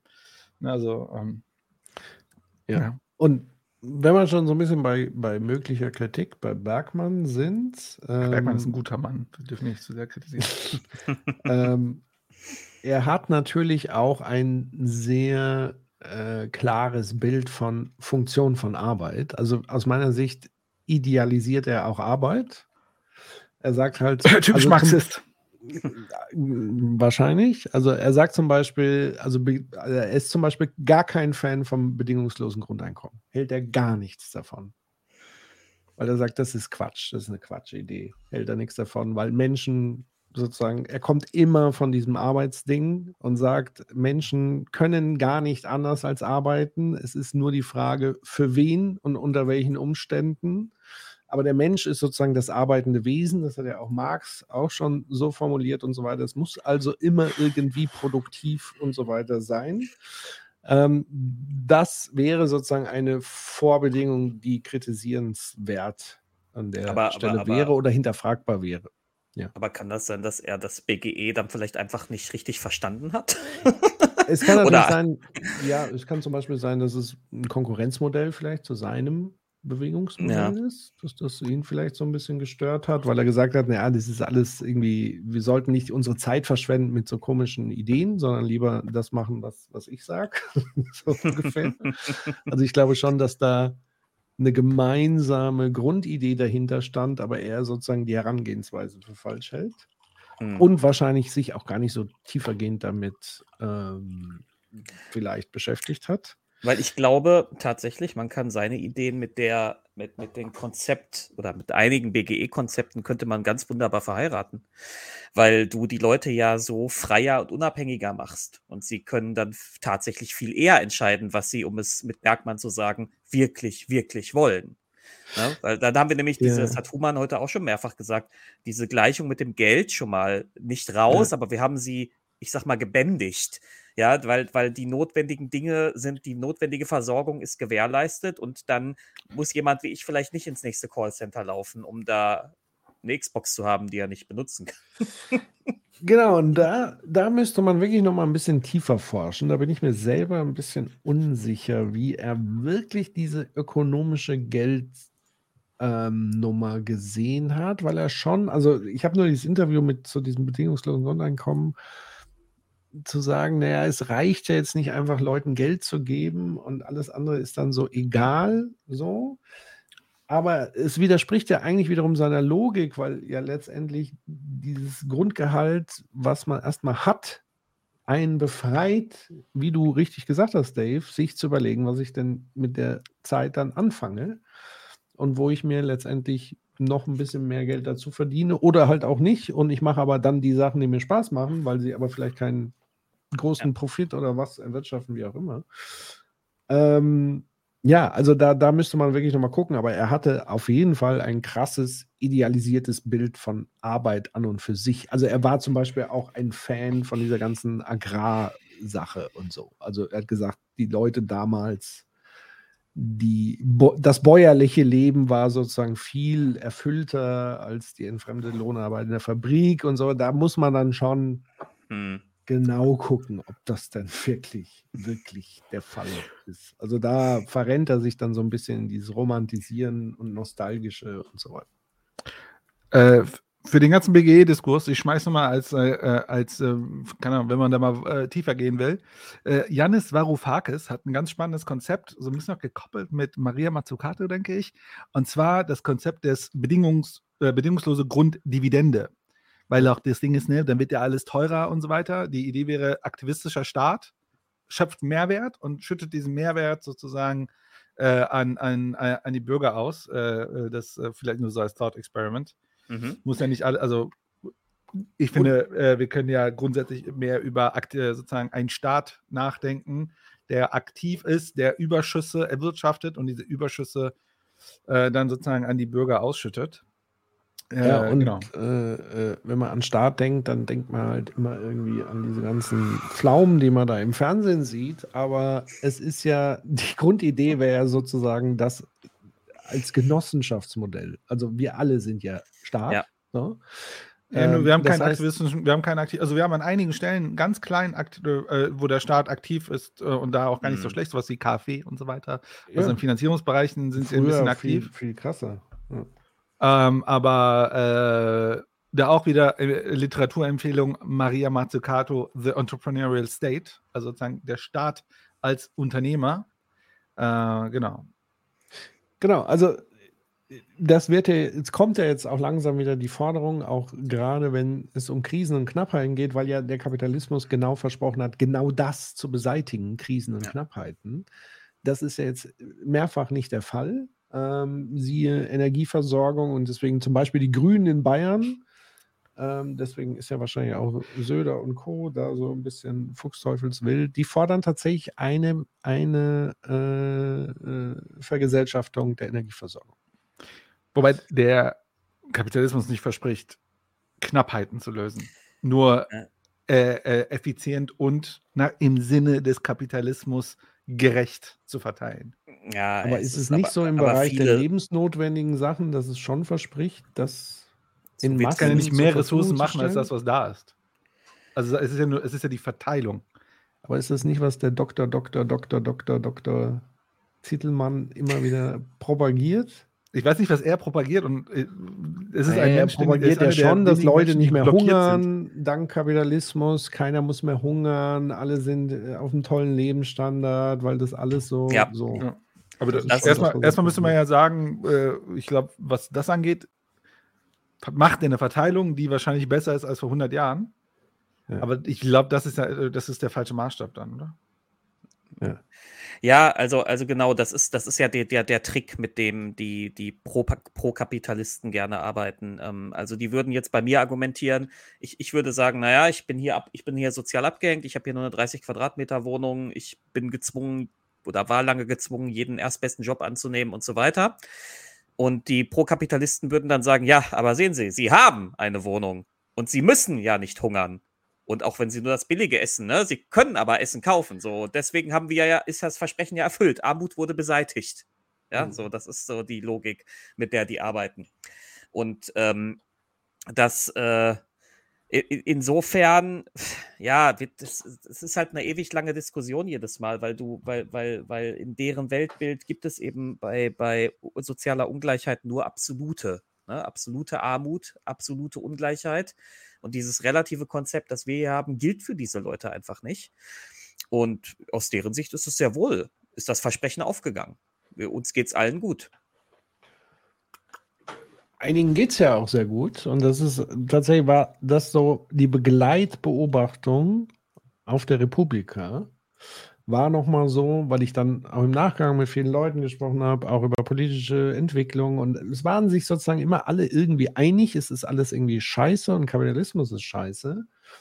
Aber dann zu sagen, okay, treten wir jetzt da auch mal stärker irgendwie auf die Fläche, glaube, das macht dann keiner, weil alle, mit denen ich so gesprochen habe, weil ja auch Ticketpreise und so weiter, sind gerade in einem guten Job. Also diese ganzen Digital Immigrants oder Natives, also gerade diese Digitalszene, das ist ja das, was Reckwitz beschrieben hat, dass ja sozusagen die neue Mittelschicht ist. Also die, die diese Kompetenzen haben, sind ja auch gefragt für Beraterjobs und solche Sachen, die eben sehr gut bezahlt sind. Und deswegen sagen wir mal so, ist zwar Empathie da für die leidenden Leute und deswegen wird es ja spannend, wenn wir demnächst mit Catherine Leo sprechen über die PMC, über diese Professional Managerial Class, die eigentlich viel stärker dieses System stützen als die Kapitalisten selbst. Also die, die wirklich nochmal in einer Ebene davon profitieren und wirklich einen Trickle-Down abbekommen. Mhm. Die stehen sozusagen dazwischen, zwischen Prekariat und den ganz oben, und die sind noch nicht so weit, eben zu sagen, okay, wir müssen mal das ganze System umdenken, weil mir geht es gerade tatsächlich doch ganz gut. Und wenn ich mir überlege, morgen müsste ich das aufgeben und da schließe ich mich explizit mit ein. Ähm, das ist so ein bisschen die Krux an ja. der Sache, weil das sind eigentlich die Leute, die sich auch richtig engagieren könnten. So. Ähm, so, allein von finanziell etc. pp. Mhm. So, das meine ich halt. Das ist so ein bisschen das, was ich da äh, durchaus auch selbstkritisch beobachte. Und die, die wirklich drunter leiden, die haben einfach nicht die Energie dafür. Nein. Ja, und so sind wir in so einem Teufelskreis gefangen. Genau, und die wählen dann, also noch nicht mal die alleine, sondern auch natürlich auch andere aus anderen Gesellschaftsschichten. Aber natürlich ist dann so eine, sag ich mal, Politik mit, die etwas verspricht, du bist auf Seiten der Gewinner, weil wir sind die Stärkeren, also der rechte Stärkeren, also Stichwort Faschist, faschistische Versprechen, die eben sagen, wir schließen uns zusammen gegen die anderen und damit setzen wir uns langfristig durch, ist ja auch ein Versprechen, dass ich auch mit bei den Gewinnern bin. Und deswegen ist es so attraktiv und gerade auch attraktiv in Krisenzeiten, diesen Versprechungen nachzugehen. Also A, sie versprechen ja, wir wollen den Status quo verändern. Das ist ein Ding. Das darf man nicht vernachlässigen bei dieser ganzen AfD-Diskussion. Also egal mit welchen menschenfeindlichen Inhalten, aber sie versprechen zumindest den Status quo zu verändern. Die mhm. sagen, das, was wir jetzt haben, funktioniert so nicht. Und alle anderen Parteien arbeiten im Status quo. Das heißt, die Attraktivität alleine mal zu sagen, der Status quo muss sich verändern auf eine andere Art und Weise, wie es die AfD tu tut, hätte unfassbares politisches Potenzial. Passiert aber nicht, weil alle sozusagen im Gegebenen operieren. Das ist ja auch so dieses Establishment-Vorwurf und so weiter, was so ein bisschen ähm, da immer mitschwingt. Ähm, ja, wie komme ich jetzt darauf? Ich könnte dagegen argumentieren und sagen, ja. sagen, es ist auch ein, ich finde, das ist ein, ein Teil nicht vollständiger Erzählung, sondern ich würde sagen, allen geht es schlecht. Und der Fehler ist, dass wir so tun, als würde es einigen gut gehen und einigen nicht. Alle, jeder geht an diesem System kaputt. Mm, okay. Das ja. Einzige, was stark ist, ist das System selbst. Ja. Und wir müssen, ich glaube, diese Erkenntnis muss mal kommen, dass wir alle zusammen drin sind. Das ist kein, sozusagen die mittleren Leute, die denken, oh, mir geht's gar nicht so schlecht. Denen geht's auch scheiße. Also, die, wir werden ja alle ausgebeutet.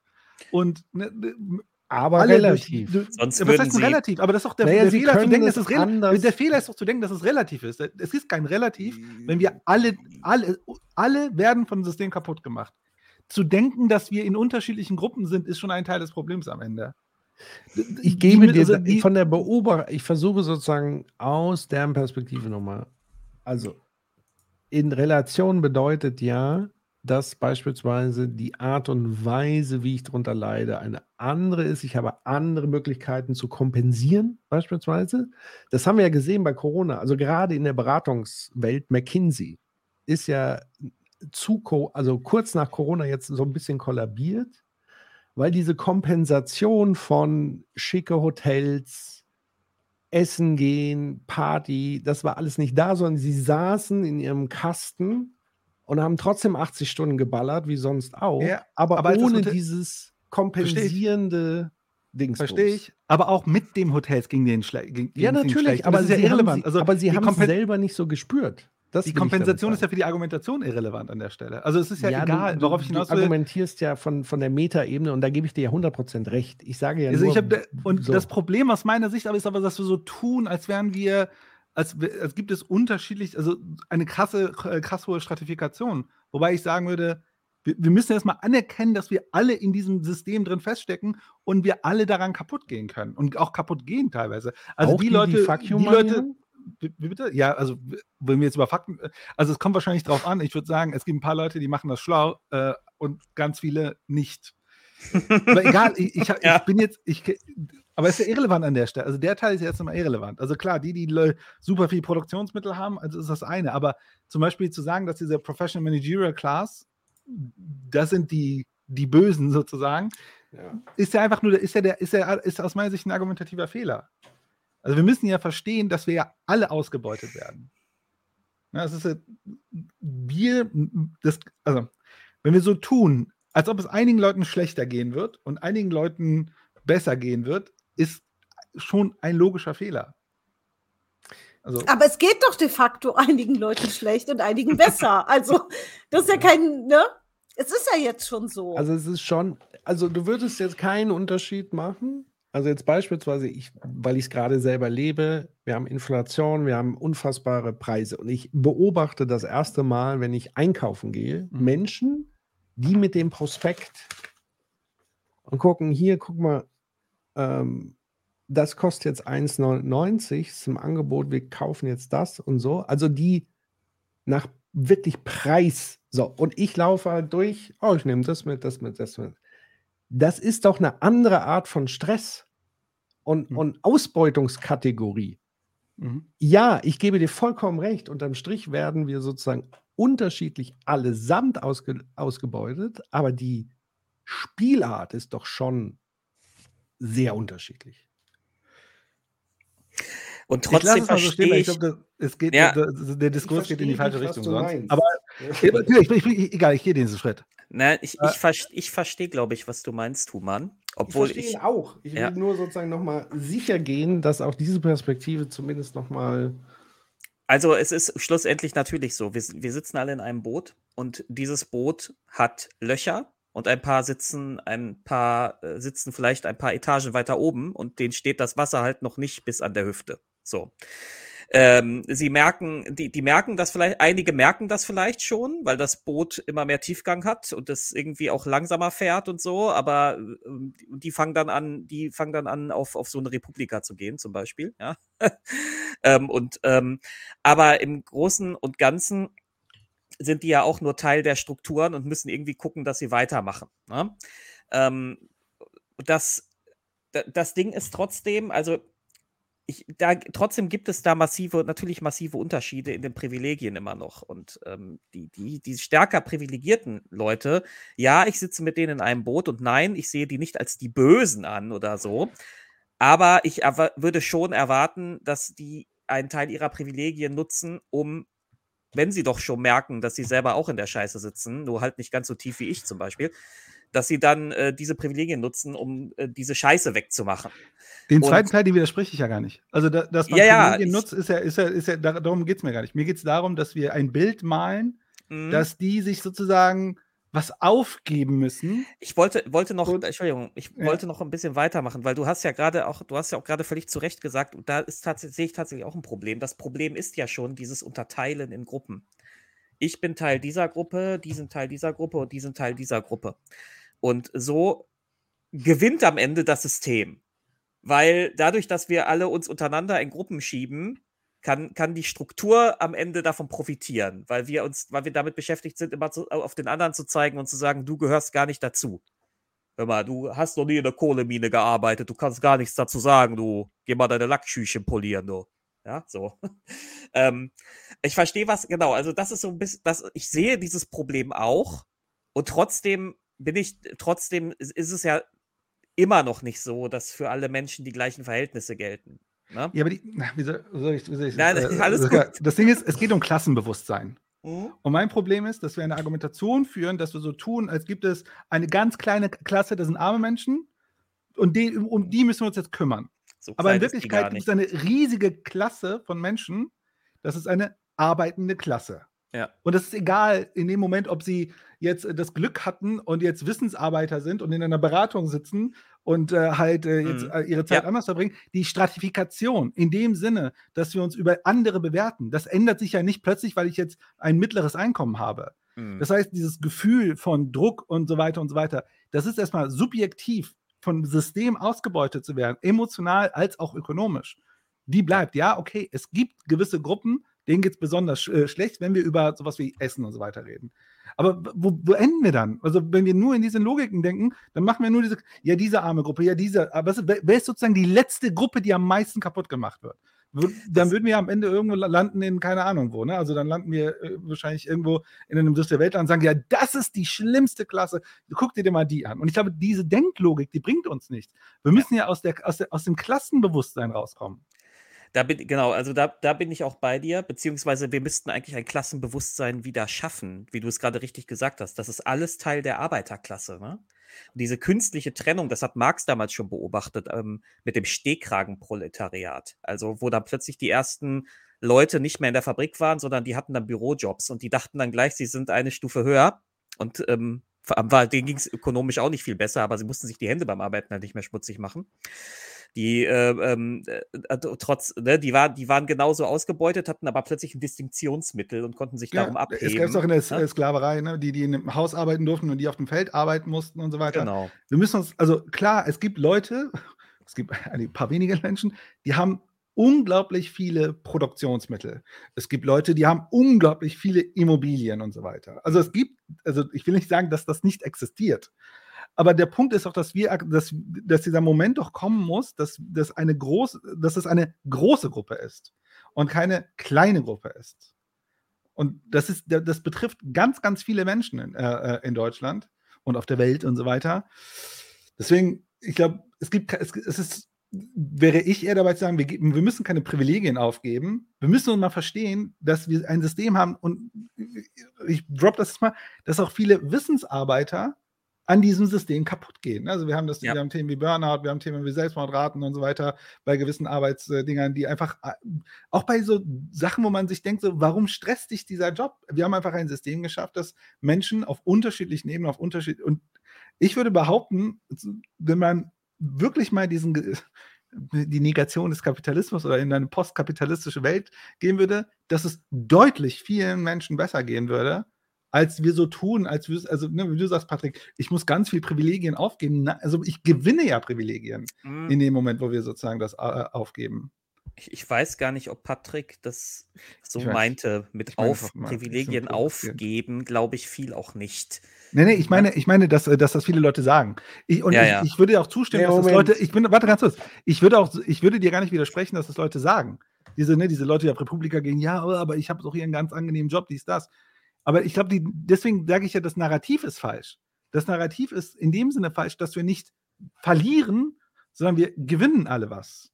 Weil wir in einem System leben, egal, also außer natürlich, ich habe, ne, ich will jetzt nicht die typischen äh, Unternehmernamen hier droppen, aber die Mehrheit der Deutschen gewinnt was. Und auf der Welt gewinnt was. Es sind nur eine sehr kleine Gruppe von Menschen, die was verlieren. Also. Und die gewinnen auch noch was. Ja. Freiheit vom Geld. Genau. Also erstens ähm, ähm, nicht mehr unter dem unter der Macht. Also erstens die Beobachtung, die ich gemacht habe, sollte, wenn das so rüberkam, würde ich das so ein bisschen zurücknehmen wollen. Es sollte sozusagen nicht der Vorwurf sein. Das klang vielleicht auch so. Oder vielleicht habe ich es auch so gemeint. Ich, ich, ich würde ja zustimmen, dass es gesagt Frust. wird. Also ich, ich kritisiere nicht, dass es so gesagt wird. Ich kritisiere nur, dass es gesagt wird. Wie meinst du? Also ich glaube wirklich, dass es in einer linksliberalen Gruppierung ganz viele Menschen gibt, die natürlich so pro progressive Positionen einnehmen, aber am Ende, ja, aber man muss ja nicht so, also irgendwie muss man, also dieses, dieses am Ende so dieses, ja, aber wie soll man das denn sonst machen? Ja, aber ja. Na, Kommunismus ist doch schlecht und so weiter. Ja. Und ich denke, genau. dass, dass es schon diese Gruppe gibt, die sich selbst glauben, mir wird es danach schlechter gehen, ja. was auch immer das danach ist. Deswegen ja. kritisiere nicht, dass du es gesagt hast. Ich kritisiere nur, dass das eine dominante Erzählung ist.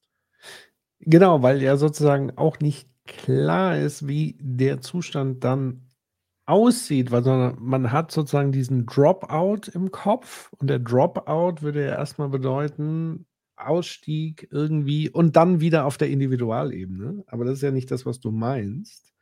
Aber das haben die Leute halt nur im Kopf, weil sie natürlich in diesen scheinbar alternativlosen Dingen ja sozialisiert worden sind. Also sie kennen ja gar nicht mehr die ganzen, also meistens, wenn du, wenn du von 89 als große äh, äh, Hochwassermarke oder wie auch immer Wendepunkt sprichst, gibt es ja gar keine sehenswerten Alternativmodelle mehr, die irgendwie stattfinden, sondern im Gegenteil, das, das andere wird auch noch mal viel mehr überhöht und so weiter und so fort.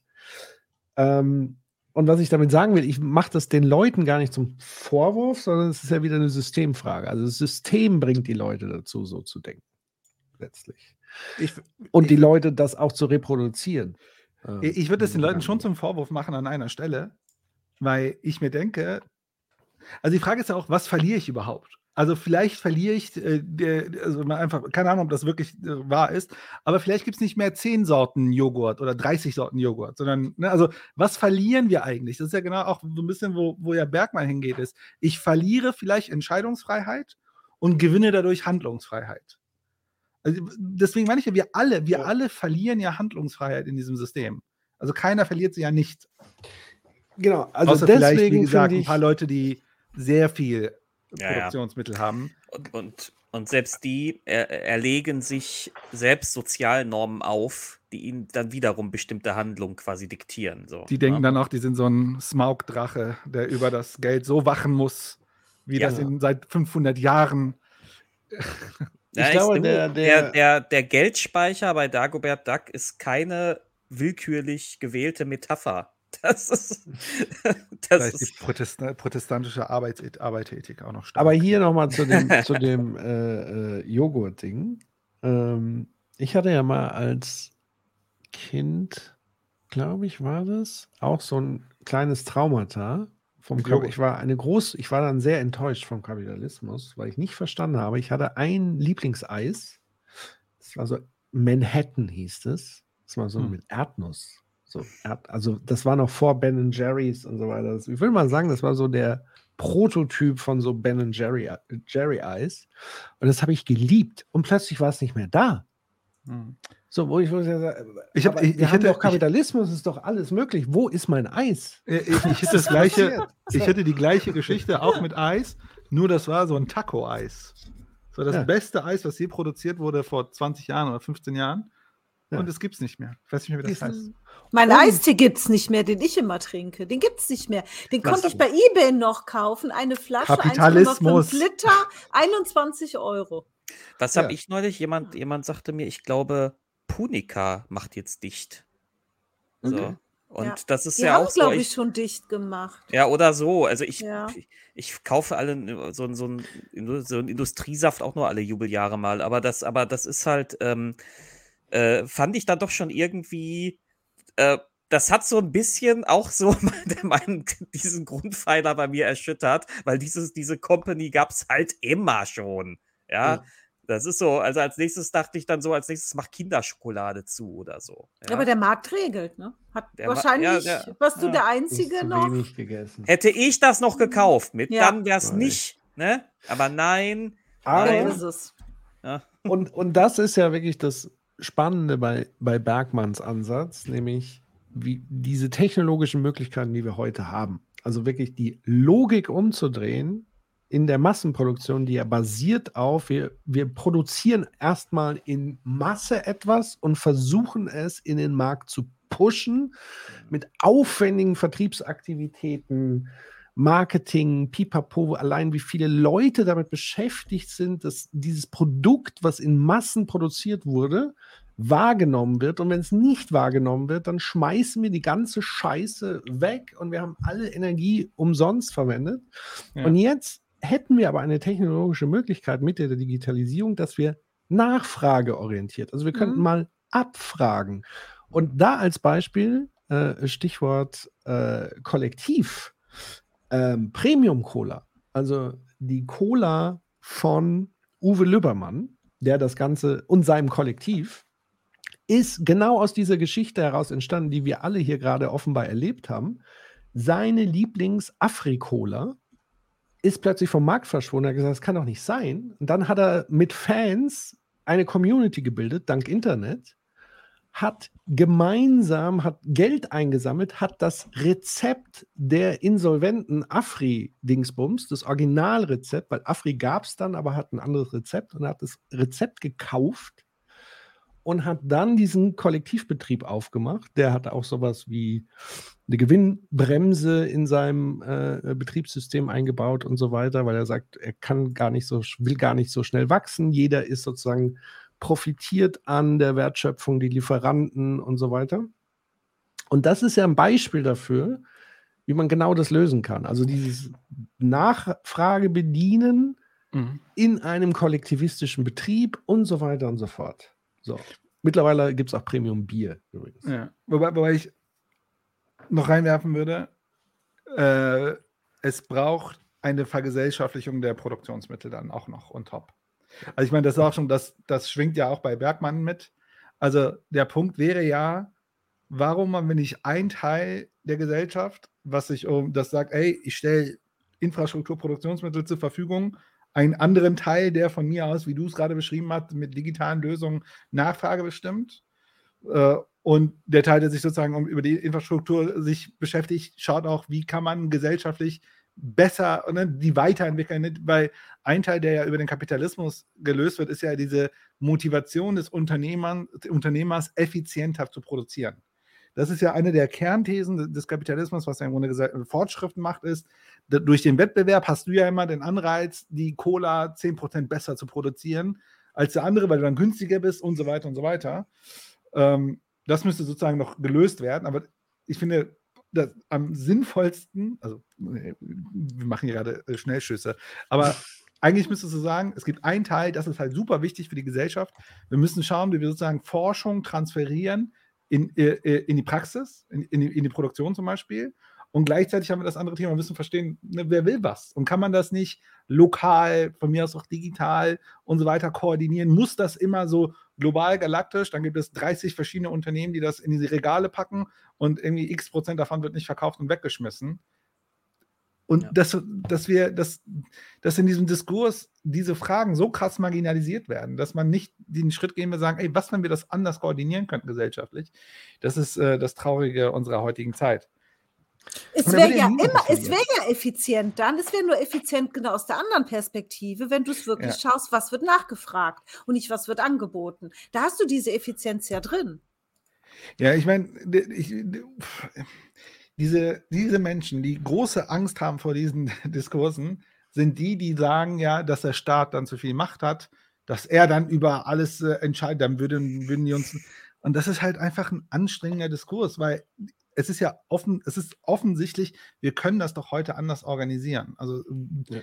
aber egal. Lass uns da. Ich glaube, was man, was man so ein bisschen zumindest am Anfang in Kauf nehmen muss, ist das, was ja auch zu so einer Unart geworden ist, nämlich diese sogenannte äh, Sofortness. Also mhm. sofort muss ich alles umgehend haben.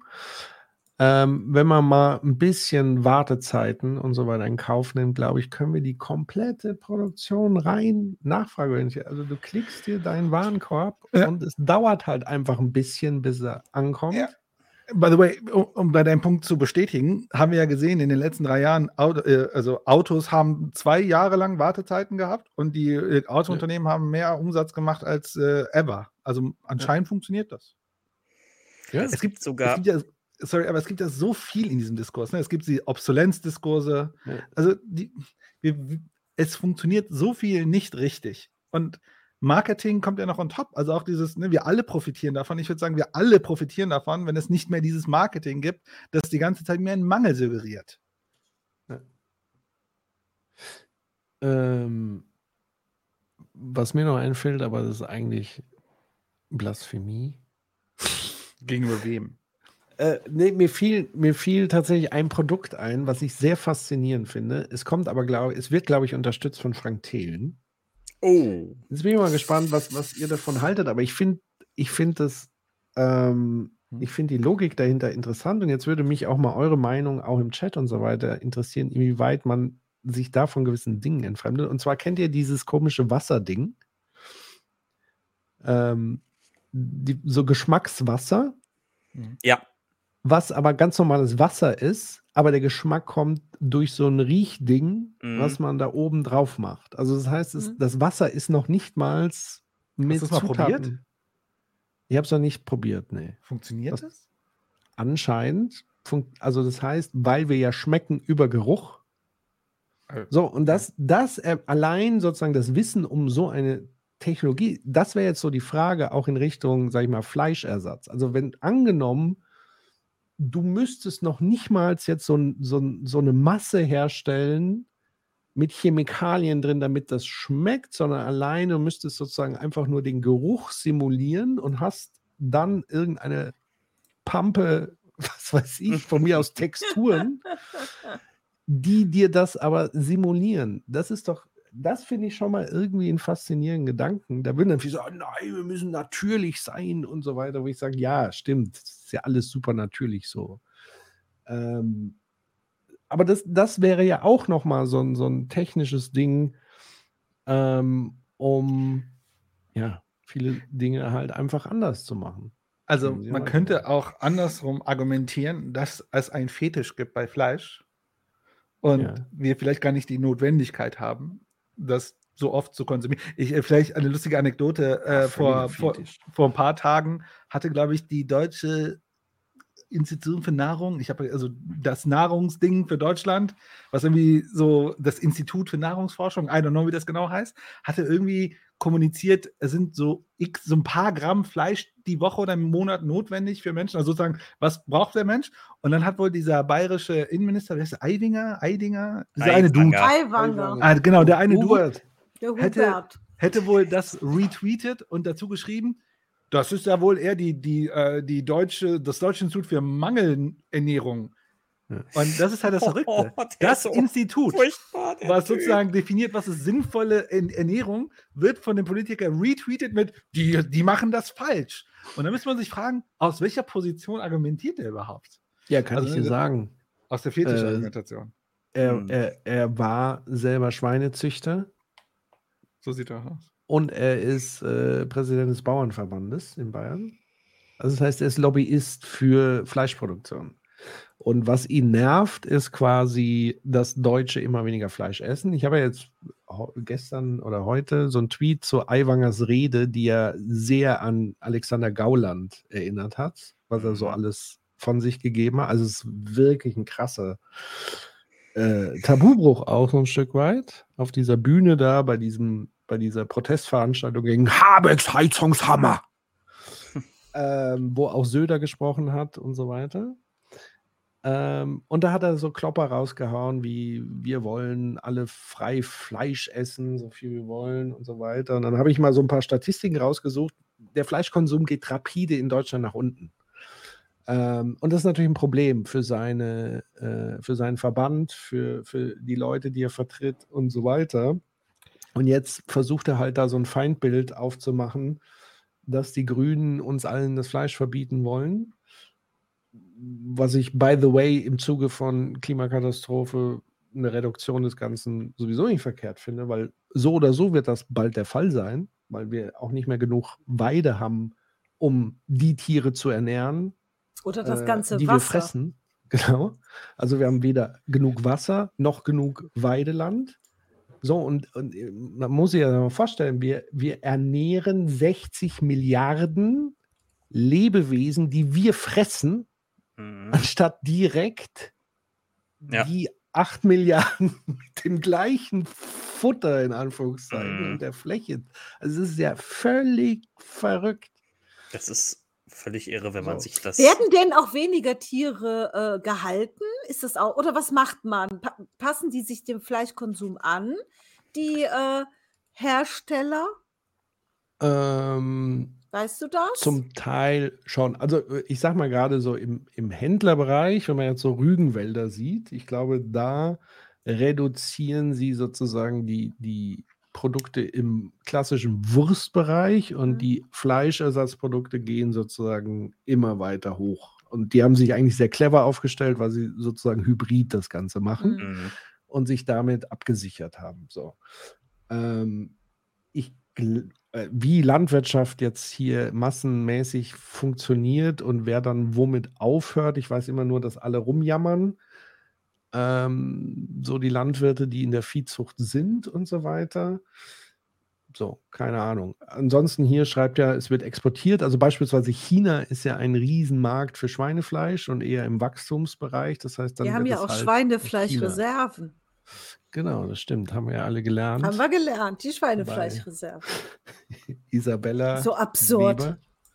Ja, ja. Genau. Ähm, aber da sieht man ja, welcher Fetisch wo liegt und was einem besonders am Herzen liegt. Also wir hätten vielleicht gut getan, sowas wie eine Ibuprofen für Kinderreserve in Deutschland zu haben, damit wir Mhm. nicht auf Flohmärkte gehen müssen. Hm, Hustensaft, ja, ja. Die, Genau. die, die Apotheker äh, demonstrieren am Mittwoch, weil genau ja. gegen, gegen diesen, diese Knappheit, unter anderem auch, weil sie Opfer von Angriffen werden, weil die Leute äh, äh, vor Zorn dann den, also es hat mir, hat mir eine Be meine Apothekerin erzählt, dass ihr bei ihr einer hinter den Tresen gelaufen ist und ihr ins Gesicht gespuckt hat, weil sie ein Medikament nicht vorrätig hatte. Ja. Und Krass. äh, Late Und- Stage Capitalism. Also ich sage ganz ehrlich, wir haben ein System, das braucht Stabilität, Sicherheit, Wiederholbarkeit. Und wir leben in einer Welt, wo genau das immer weiter mehr wegbricht, erzeugt Ja. von dem System selber. Es können natürlich einige sagen, Krisen machen das System immer stärker. Aber keine Ahnung. Entweder Vorübergehend vielleicht, aber nicht, nicht durchgängig. Irgendwann kommt die diese 100 eine finale Krise, die das wirklich dann kaputt reißt. Ja. Dein und Marks Wort äh, äh, in, in allen Ohren. Eben nicht Gottes Ohr, weil da hätte Marx was gegen, aber ich weiß schon. Naja, erstmal werden wir wieder einen neuen Faschismus wahrscheinlich durchleben. Und dann Ja. kommt Cyberpunk, äh, äh, Cyberpunk Zukunft. Ey, kein- der kein- kein Regierung Witz. der Firmen. Kein Witz, ne? Cyberpunk, ne? Die Dystopie bei Cyberpunk ist ja nicht, dass, dass Menschen lilane Haare haben oder irgendwie fluide Geschlechter, Geschlechterrollen annehmen. Die, die Dystopie bei Cyberpunk-Sachen ist ja immer, dass immer so ein, eine Company, so eine Stadt für sich beansprucht oder so. Ich würde Und sagen, in da Ko- sind wir nicht weit weg von. In Korea ist das schon so. In In, Korea in, ist in Wolfsburg auch. in, in Korea ist 30 Prozent der Wirtschaftsleistung des gesamten Landes nur Samsung. Samsung. Ja, es ist völlig abartig. Und die anderen sind LG und noch. Und Mhm. äh, Korea ist richtig krass, Südkorea. Ja, und das Ähm, andere ist ja dann äh, hier Organhandel und äh, Implantate. Sollte das nicht eine fröhliche KI Folge werden? Ach so, stimmt. Sorry. Also ich würde sagen, ich würde sagen, wenn die Google, äh, wenn die Apple-Brille kommt, die dritte Generation ist, man muss, man soll damit auf der Straße rumlaufen. Ich kann mir vorstellen, schon bei der ersten Generation werden es die ersten Menschen tun. Mhm. Ja, und dann und äh, dann bist du ja schon in einem Schritt dort. Du hast ohne die Augment, Augmented Reality. Ja. Ich glaube, so weit wird es gar nicht kommen, weil die. Chip-Herstellung wird irgendwann sehr problematisch, weil die Spannungen zwischen China und USA gerade nicht so gut sind. Und äh, vielleicht ist es auch mit dem Grund, warum es so teuer ist. Aber zum Glück sind wir ja kein Politikbewertungspodcast, weil Nein. zu diesen, all diesen Themen habe ich keine Ahnung. Aber, aber wie können wir denn jetzt New Work zurückerobern, den Begriff? Also, ich würde erstmal, Patrick, nochmal das Feedback geben. Äh, hast du super toll gemacht. Oh, Äh, die Bilder waren hervorragend, die Storys Ja, die waren, waren toll. Ähm, wie können wir New Work zurückerobern? Ich würde sagen, äh, als arbeitnehmende Menschen, äh, oder wie du immer das sagst, Dave, als arbeitgebende Menschen. Ähm, genau. Ich glaube, erstmal durchschauen, wenn Unternehmen einem das erzählen und dann immer über die Bedingungen der Arbeit, über die Bedingungen der Arbeit äh, kommen. Ich würde sagen, Schritt, also erstes äh, wäre schon mal nicht schlecht, ist äh, Gehalt. Das zweite wäre Arbeitszeit. Und das, äh, äh, und dann wäre schon das nächste sowas wie äh, Teilhabe an der Arbeit. Das, also das ist Reclaiming New Work, ist ja sein Lohn, seine Zeit und seine Beteiligung an dem fragen. Und wenn das nicht passiert, würde ich ja wahrscheinlich erstmal im ersten Schritt die, die Heuchlerei daran deutlich machen. Denn New Work heißt nicht, dass wir alle produktiver arbeiten, was aber sehr oft verwendet wird. So ist es. Ich. äh, Ich noch eine, eine kleine Anekdote aus dem Call, aus Ja. diesen, diese Callcenter haben ja alle diese New Work-Ideologie. Und da, äh, also die Leute arbeiten nur gerade so produktiv, wie sie arbeiten müssen, damit sie im System nicht negativ auffallen. Und alles darüber macht da keiner. Sie hassen die Jobs alle, die sie da sitzen. Bis Ja. auf meist, es gibt in jedem Callcenter so eine Person, ist dann meistens so eine Hannelore oder so. Die ist da seit 20 Jahren, ja. Und die ist dann auch immer zutiefst überzeugt von dieser, von allem, was da passiert. Geil. Das ist, Aber was sie wirklich, wirklich will. Was sie Ist doch wirklich, schön wirklich für will. Hannelore. Und das ist für Hannelore ganz großartig. Ähm, aber ich glaube, auch Hannelore würde es besser gehen, wenn sie nicht dauerüberwacht würde und einen ordentlichen Lohn bekäme. Und vielleicht nicht in so einer extrem harten Taktung die Anrufe annehmen müsste. Behaupte ich jetzt einfach mal. Ja, sogar Mhm. Hannelore würde es da besser gehen. Aber die meisten machen das ja eh schon. Also sie, da, die, die, die bemühen sich schon gar nicht mehr, den Job besonders gut auszuführen, weil sie wissen, dass sie sowieso nur anderthalb oder ein Jahr da sind und dann gehen sie eh wieder woanders hin und so. Von daher, das System wird sich selber, äh, das, die, das bricht zusammen. Da gehe ich von aus. Was Callcenter oder allgemein? Callcenter mit als erstes, weil die das am schamlosesten ausnutzen, diese Strukturen. Aber ich glaube tatsächlich, dass dieses Lohnarbeitssystem, das wir jetzt haben, zusammenbrechen muss unter den neuen Bedingungen, die kommen. Auch jetzt mit AI und, und äh, in, äh, Automatisierung und ähm, auch jetzt gerade mit dem, gerade in Deutschland mit dem, mit dem Arbeitskräftemangel, den wir haben, weil einfach sich die, die, die, die Machtverhältnisse umkehren und es sind eben gerade die jüngeren äh, Arbeitskraftgeber, das ist das richtige Wort für Arbeitnehmer, für die Leute, die es noch nicht wissen. ne, die jüngeren Arbeitskraftgeber, die wissen gerade relativ gut, dass, äh, dass sie nicht jeden Scheiß mitmachen müssen. Und das heißt, die ganzen Betriebe, die nur Scheiße anbieten, die müssen sich jetzt ent entweder überlegen, ihre Scheiße be besser zu vergolden oder ähm, kaputt zu gehen. Hm. Es wird eine Weile dauern, aber. Wo, wobei man sagt, also ich glaube, das ist ein Kampf, das dürfen wir nicht vergessen, denn ja. wir müssen eine Sache auf dem Schirm haben, obwohl sich die Situation ja gerade ändert, haben sich die Arbeitsbedingungen Immer und zwar durch die Bank, nicht nur bei prekärer Arbeit, auch bei hochbezahlter Arbeit, höher bezahlter Arbeit, nicht verbessert. Also wir haben keine besseren Arbeitsbedingungen. Also ich, ich kommuniziere auch mit Unternehmen, die wirklich Leute brauchen, aber darüber nachzudenken, denen mehr Gehalt zu geben, darauf kommen die nicht. Nein, nein, nein, nein, ich weiß. Weil, die, weil das Ding ist, eine Sache, da, da, da sind sie schon alle nah beieinander, die wissen, die wollen nicht das Gesamtniveau erhöhen. Und ich rede da wirklich von Leuten, also auch von Arbeitgebern, die äh, ähm, hier, äh, äh, keine Ahnung, Akademiker und sowas einstellen, durch die Bank nur. Diese Idee, die Arbeitsbedingungen zu verbessern. Also da ist eher die Idee, wir machen ein bisschen Marketing und verkaufen jetzt den Fruchtkorb und du darfst jetzt von zu Hause arbeiten. By the way, keine Ahnung, Strom und so weiter musst du selbst bezahlen. Ja, wir sparen sogar. Hätte ich auch dadurch. was von. Ja, also ich, ich würde sagen, das ist, Homeoffice ist ein riesen Business Case für die Unternehmen geworden. Äh, das ist ein Arbeitskampf. Das hm, darf man nicht natürlich. unterschätzen. Ja, das, ist, das, wird natürlich. nicht von selbst kommen. Nein, nein, das, das, äh, das, das, das wollte ich glaube nur, dass die Bedingungen gerade günstig sind. So muss man es vielleicht formulieren. Ja, deswegen ähm, sind quasi diese Arbeitskampfhebel entscheidend. Ich habe so ein bisschen das Gefühl, dass es so ein bisschen eine Renaissance gibt der Gewerkschaft.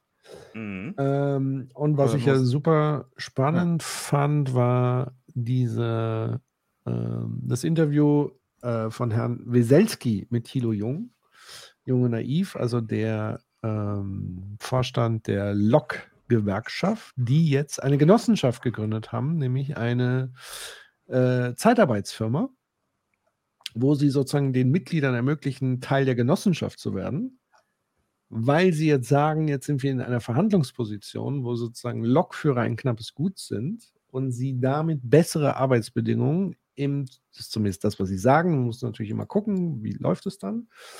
Ähm, aber er hat das, glaube ich, relativ äh, überzeugend präsentiert, wo sie ihnen sagen, also erstens sind die Lokführer, die Teil der Genossenschaft sind, beteiligt ähm, am Unternehmen.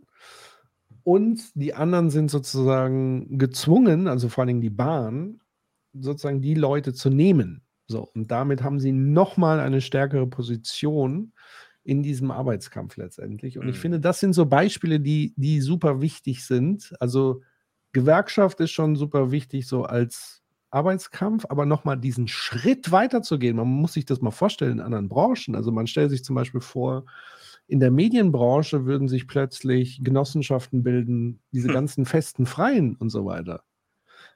Und, und der dass Markt das nicht passiert, komplett, das ist doch ja. verrückt, dass das nicht passiert.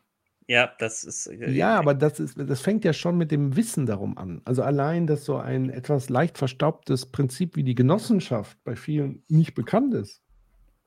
Ähm, und wie man das macht und so, das gilt es natürlich auch wieder ins Bewusstsein zu holen, weil das ist natürlich auch im Zuge dieser ganzen Privatisierung und Pipapo ja ins Hintertreffen geraten. Und das ist aber eigentlich der Hebel, weil es ist ja die Vergesellschaftung, es ist das Teilhaben an Produktionsmitteln und es ist gleichzeitig die Position, aus der ich aus einer starken Verhandlungsposition mit anderen Firmen sozusagen im Markt ähm, tätig bin. Also das finde ich einen super spannenden An Ansatz, dieses Genossenschaftsprinzip viel weiter auszurollen und gerade in den Bereichen, wo Knappheit ist an Arbeitskräften etc.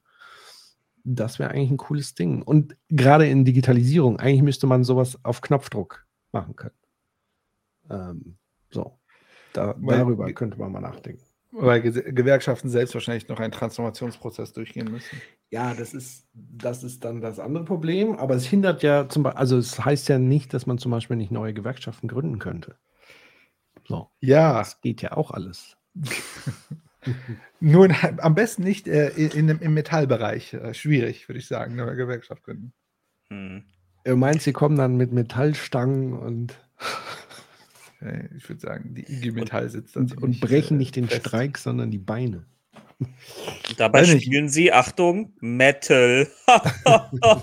so, Leute, es ist schon halb eins. Einige ja. von uns müssen morgen noch arbeiten. Ja, ich muss auch, ich muss und wollen noch drei, vier Stunden, wollen noch drei, vier Stunden Diablo 4 spielen. Oh, so ja. So viel zum Thema Konsum.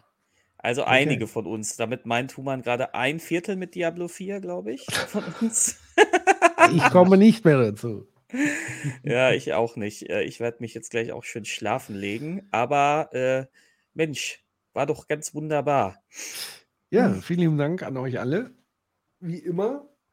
Äh, ja, und wir sehen uns. Ich glaube, der nächste geplante Livestream ist dann in äh, übernächsten Donnerstag mit, mit Catherine Leo, ähm, die eben über die Professional Managerial Class ein Buch geschrieben hat, was jetzt auf Deutsch erschienen ist. Die Tugendpächter. Korrekt. Richtig. Korrekt. Ja. Ähm, und die haben wir im Interview. Es wird auf Englisch sein. Ich bin mal gespannt. Yes. Human muss das alles machen. No, mein you. Englisch ist schlecht. no, you. you. Ja, ich, ich war nur drei great. Wochen. Du warst länger in New, New York. You said you, you, you, do, you do English you, you, well. So. ähm, schon. Und also, weil hier gerade gehen wir zu Morph. Ich bin demnächst. Der spielt bestimmt Morph. Diablo. Der ist nur am Diablo. Ist der Diablo Uiuiui. Dann okay. Grüße an Morph. Ich musste ihn leider ja äh, zu einem Termin versetzen, auch lohnarbeitsbedingt und so weiter. Ähm, da werde ich demnächst auch mal zu Gast sein. Wir werden ein paar Sachen sprechen. Äh, ansonsten geht rüber in seinen, sein Wohnzimmer auf Twitch, wenn er gerade streamt. Schau mal gerade, was macht er gerade? Und was wollte ich noch sagen? Weiß ich nicht. Und wir haben ja noch was, ich weiß nicht, ob ihr überhaupt da noch Bock drauf habt gibt ja eigentlich noch einen zweiten Teil von äh, Dingenskirchens. Aber ich Dingenskirchens. Glaube, von Dingenskirchen. Ihr wisst schon. Lanz. Oh. Könnte man ja eigentlich verknüpfen, ne? Mit dem. Sorry, was? Mit den äh, letzten Verirrungen der EU. Das ist richtig. Also ich würde tatsächlich darüber gern deshalb nochmal sprechen. Also, wenn wir jetzt das andere, dieses andere Geschwafel, was wir schon besprochen haben, das hätte ich jetzt nicht mehr gemacht, aber dadurch, dass diese Kommunen äh, äh, da nochmal eine Stimme haben, finde ich das jetzt auch nochmal hinsichtlich der Regelung, die unterm Strich den Kommunen Scheiß bringen. Mhm. Zumindest gerade akut und wahrscheinlich auch langfristig nicht, weil das wurde ja da auch thematisiert, fände ich es auch tatsächlich gut, wenn wir uns das auch nochmal angucken. So. Dann, ihr Lieben, vielen Dank, dass ihr dabei wart. Wir wünschen euch noch einen Chat. wirklich, wirklich schönen Abend. genau. Genießt ihn. Adios. Können wir raiden? Achso, warte mal. Äh, muss ich jetzt hier wieder auf Twitch. Achtung, Patrick muss noch etwas klicken. Ach, das ist immer so.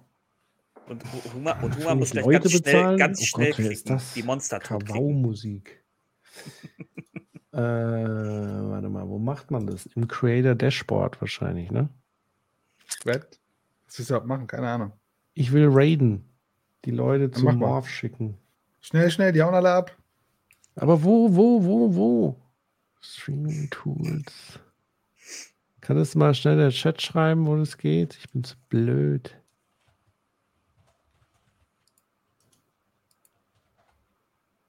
Oh. Warte mal, Kanal raiden. Hier, zack. Du musst irgendwie Slash Raid eingeben oder sowas, kann das sein? Sputze, zack, und Raid und raus. 10, 9, 8. So, seid ihr bereit drüber? Wie mache ich das denn? Wie kann ich da teilnehmen? Wie bitte? Wie kann ich daran teilnehmen? So, ich raide jetzt. Zack. Und wir sind raus. Euch allen eine gute Nacht. Ah, jetzt bin ich beim Morph. Jetzt, Jetzt ist er beim Morph. Ist ja unfassbar.